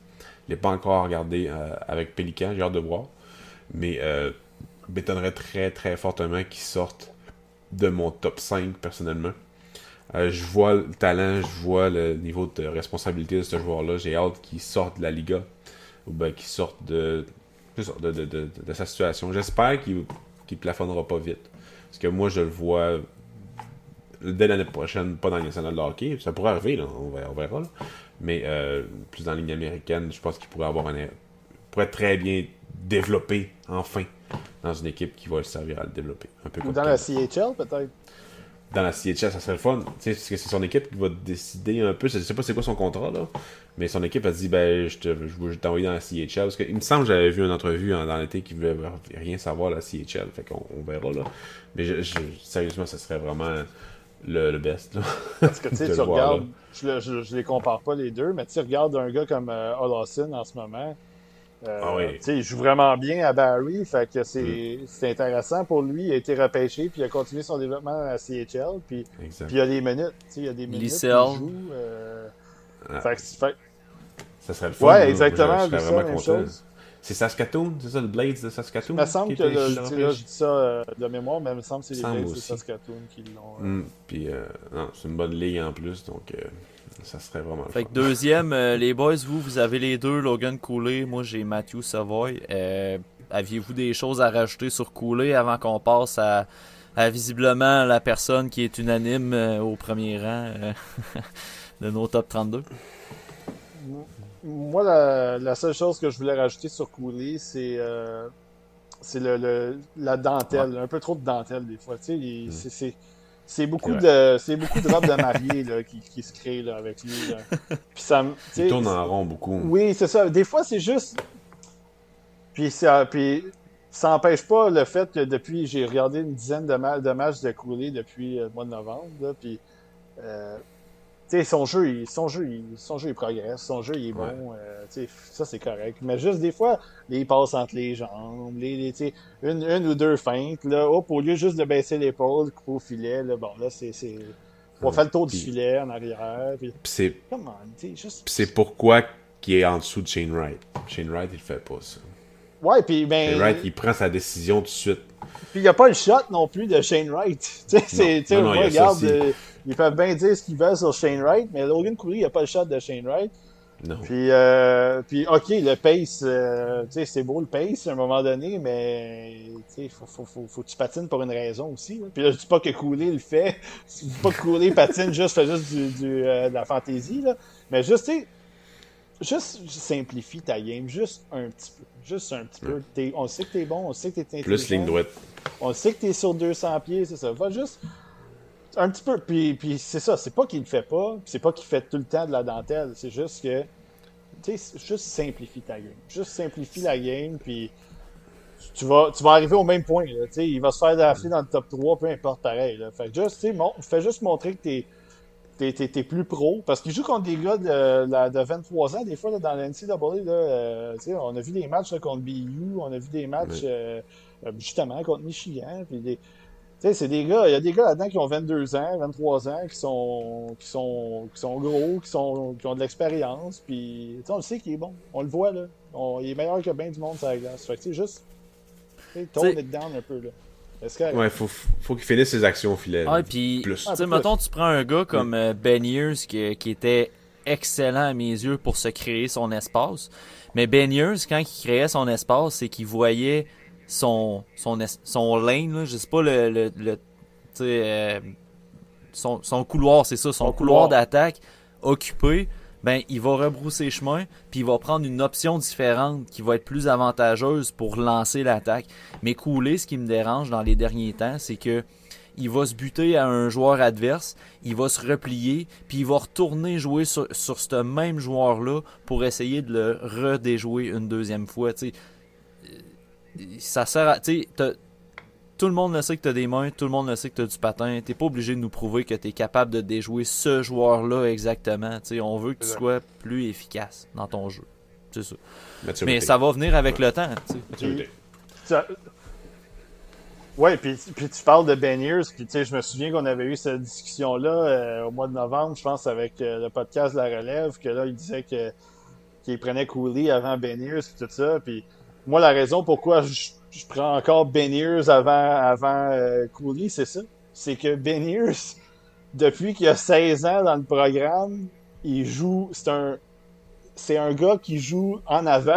Il n'y a pas de fantaisie, il y a pas de. Puis il est aussi. Il est aussi bon défensivement, il est aussi bon rapide, il utilise aussi bien ses coéquipiers. Il a un très bon lancer, moi je trouve. Il a un bon lancer du poignet. Il l'a amélioré. Hein. Ah, moi j'adore son lancer. Je trouve qu'il est close range est dangereux. Puis là, il se crée des options en plus de ça cette année avec Michigan pour marquer des buts euh, un petit peu plus. Euh, pas, pas juste des buts de, finesse, des buts un peu plus rugueux. Puis moi, pour vrai, euh, tu sais, ça enlève rien à Ben à Cooley par rapport à Ben mais tu sais, si tu regardes Ben à 17 ans dans le programme, puis je vais revenir là-dessus parce que quand je l'ai regardé, Ben à 17 ans, c'était un gars qui était juste plus mature que Cooley en ce moment. Puis ça va au-delà des points.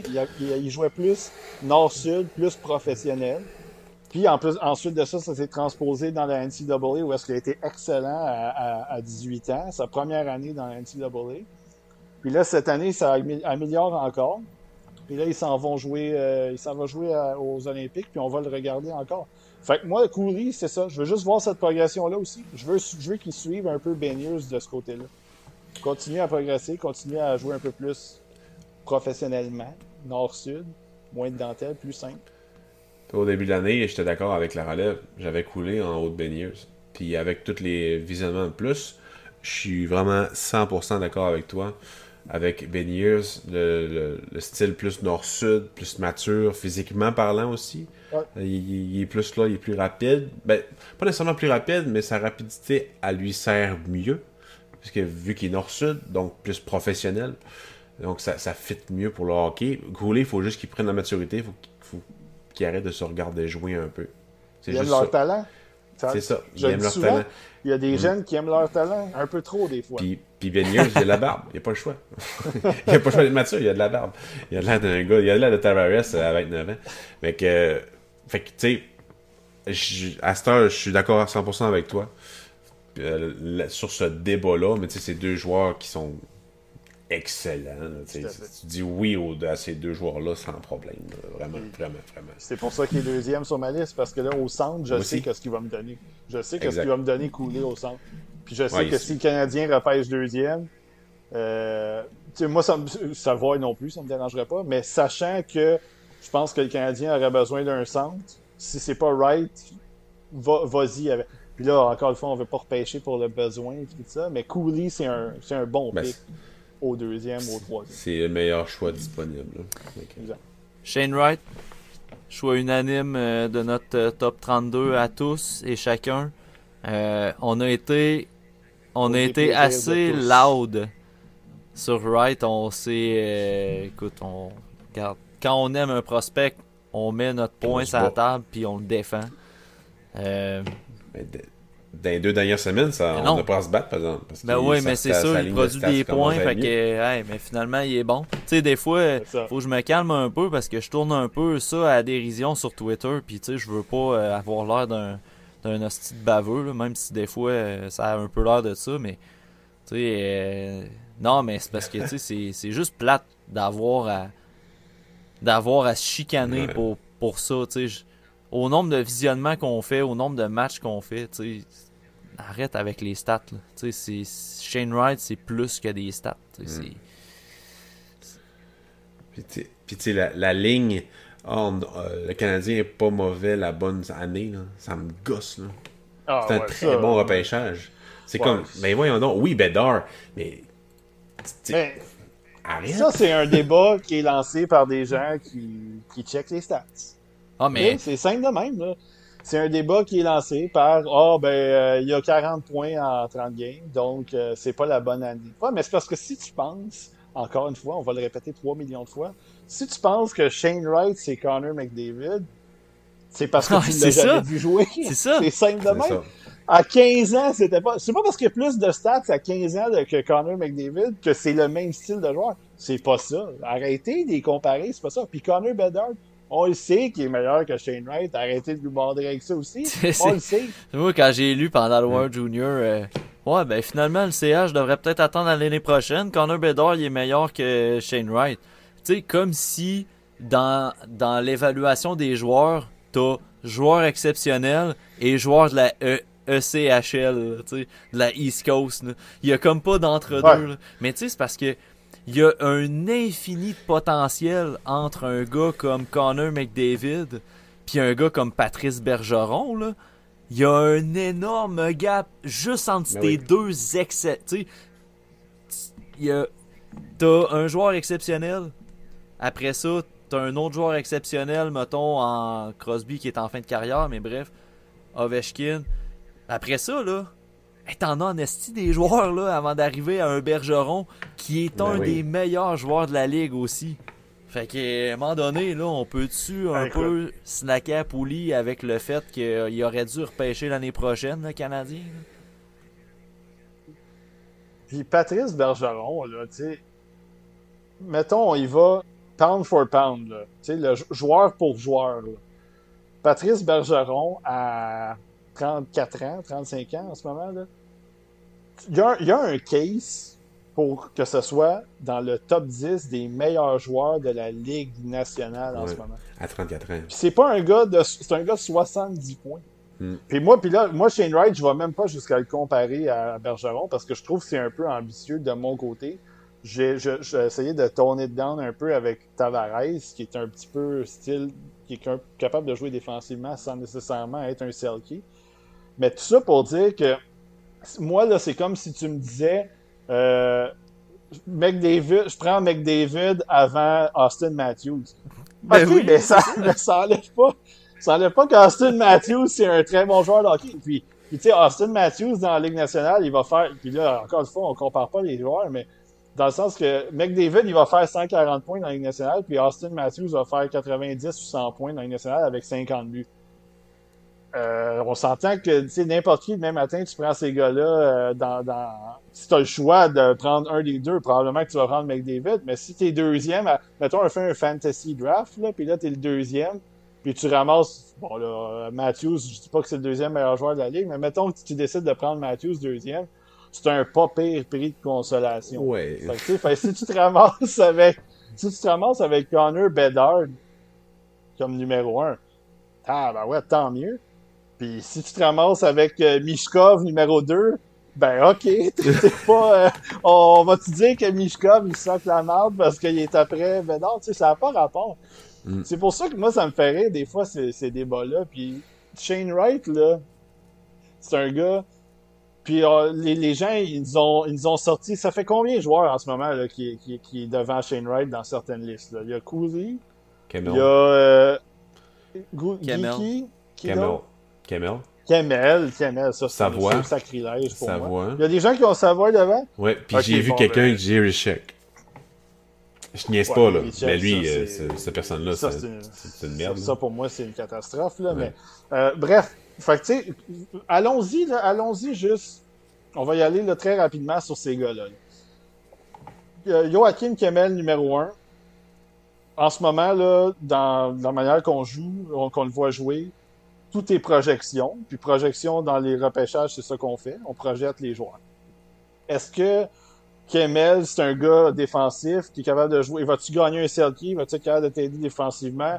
Ça se débat. Il va-tu être capable d'avoir 40-50 euh, buts dans la Ligue nationale, 90 points, 100 points? moi, je le vois pas du tout, mais bref, ça peut arriver, mettons.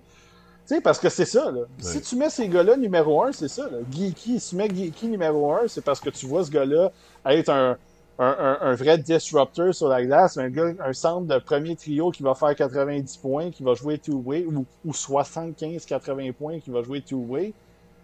C'est ça, là. Gary Check numéro 1, c'est parce que quoi? Parce que c'est Kyle McCarr. Tu sais, c'est faut, faut que quand tu trouves les numéros 1 comme ça, faut que tu leur donnes des comparatifs. Exact.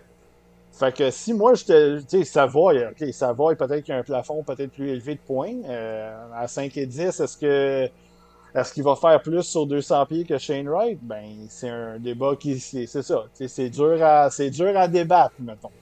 Puis c'est simple. Ce que le monde ne comprenne pas, c'est que le Canadien l'année prochaine ne sera pas bon.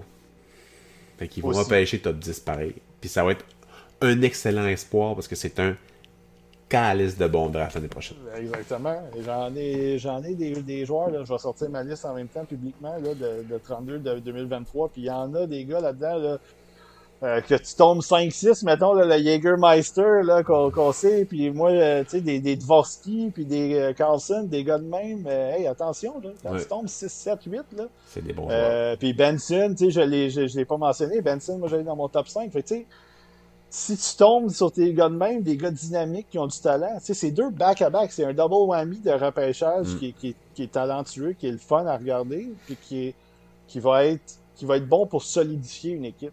Fait que, si mettons, tu. Euh, si mettons, tu es les Coyotes, puis tu repêches, euh, mettons, premier cette année, puis tu repêches deuxième l'année d'après, en, un claquement de doigts, tu te ramasses avec Wright Mishkov ou Wright, Wright Bedard, mettons quelqu'un pas une Mishkov premier, qui pourrait, ça peut se débattre aussi. Back à back, là, tu te ramasses avec ça. Ou Cooley, Bedard, peu importe comment tu veux le tourner, c'est, ça, ça change une équipe. Ça change l'allure d'une équipe, tout simplement.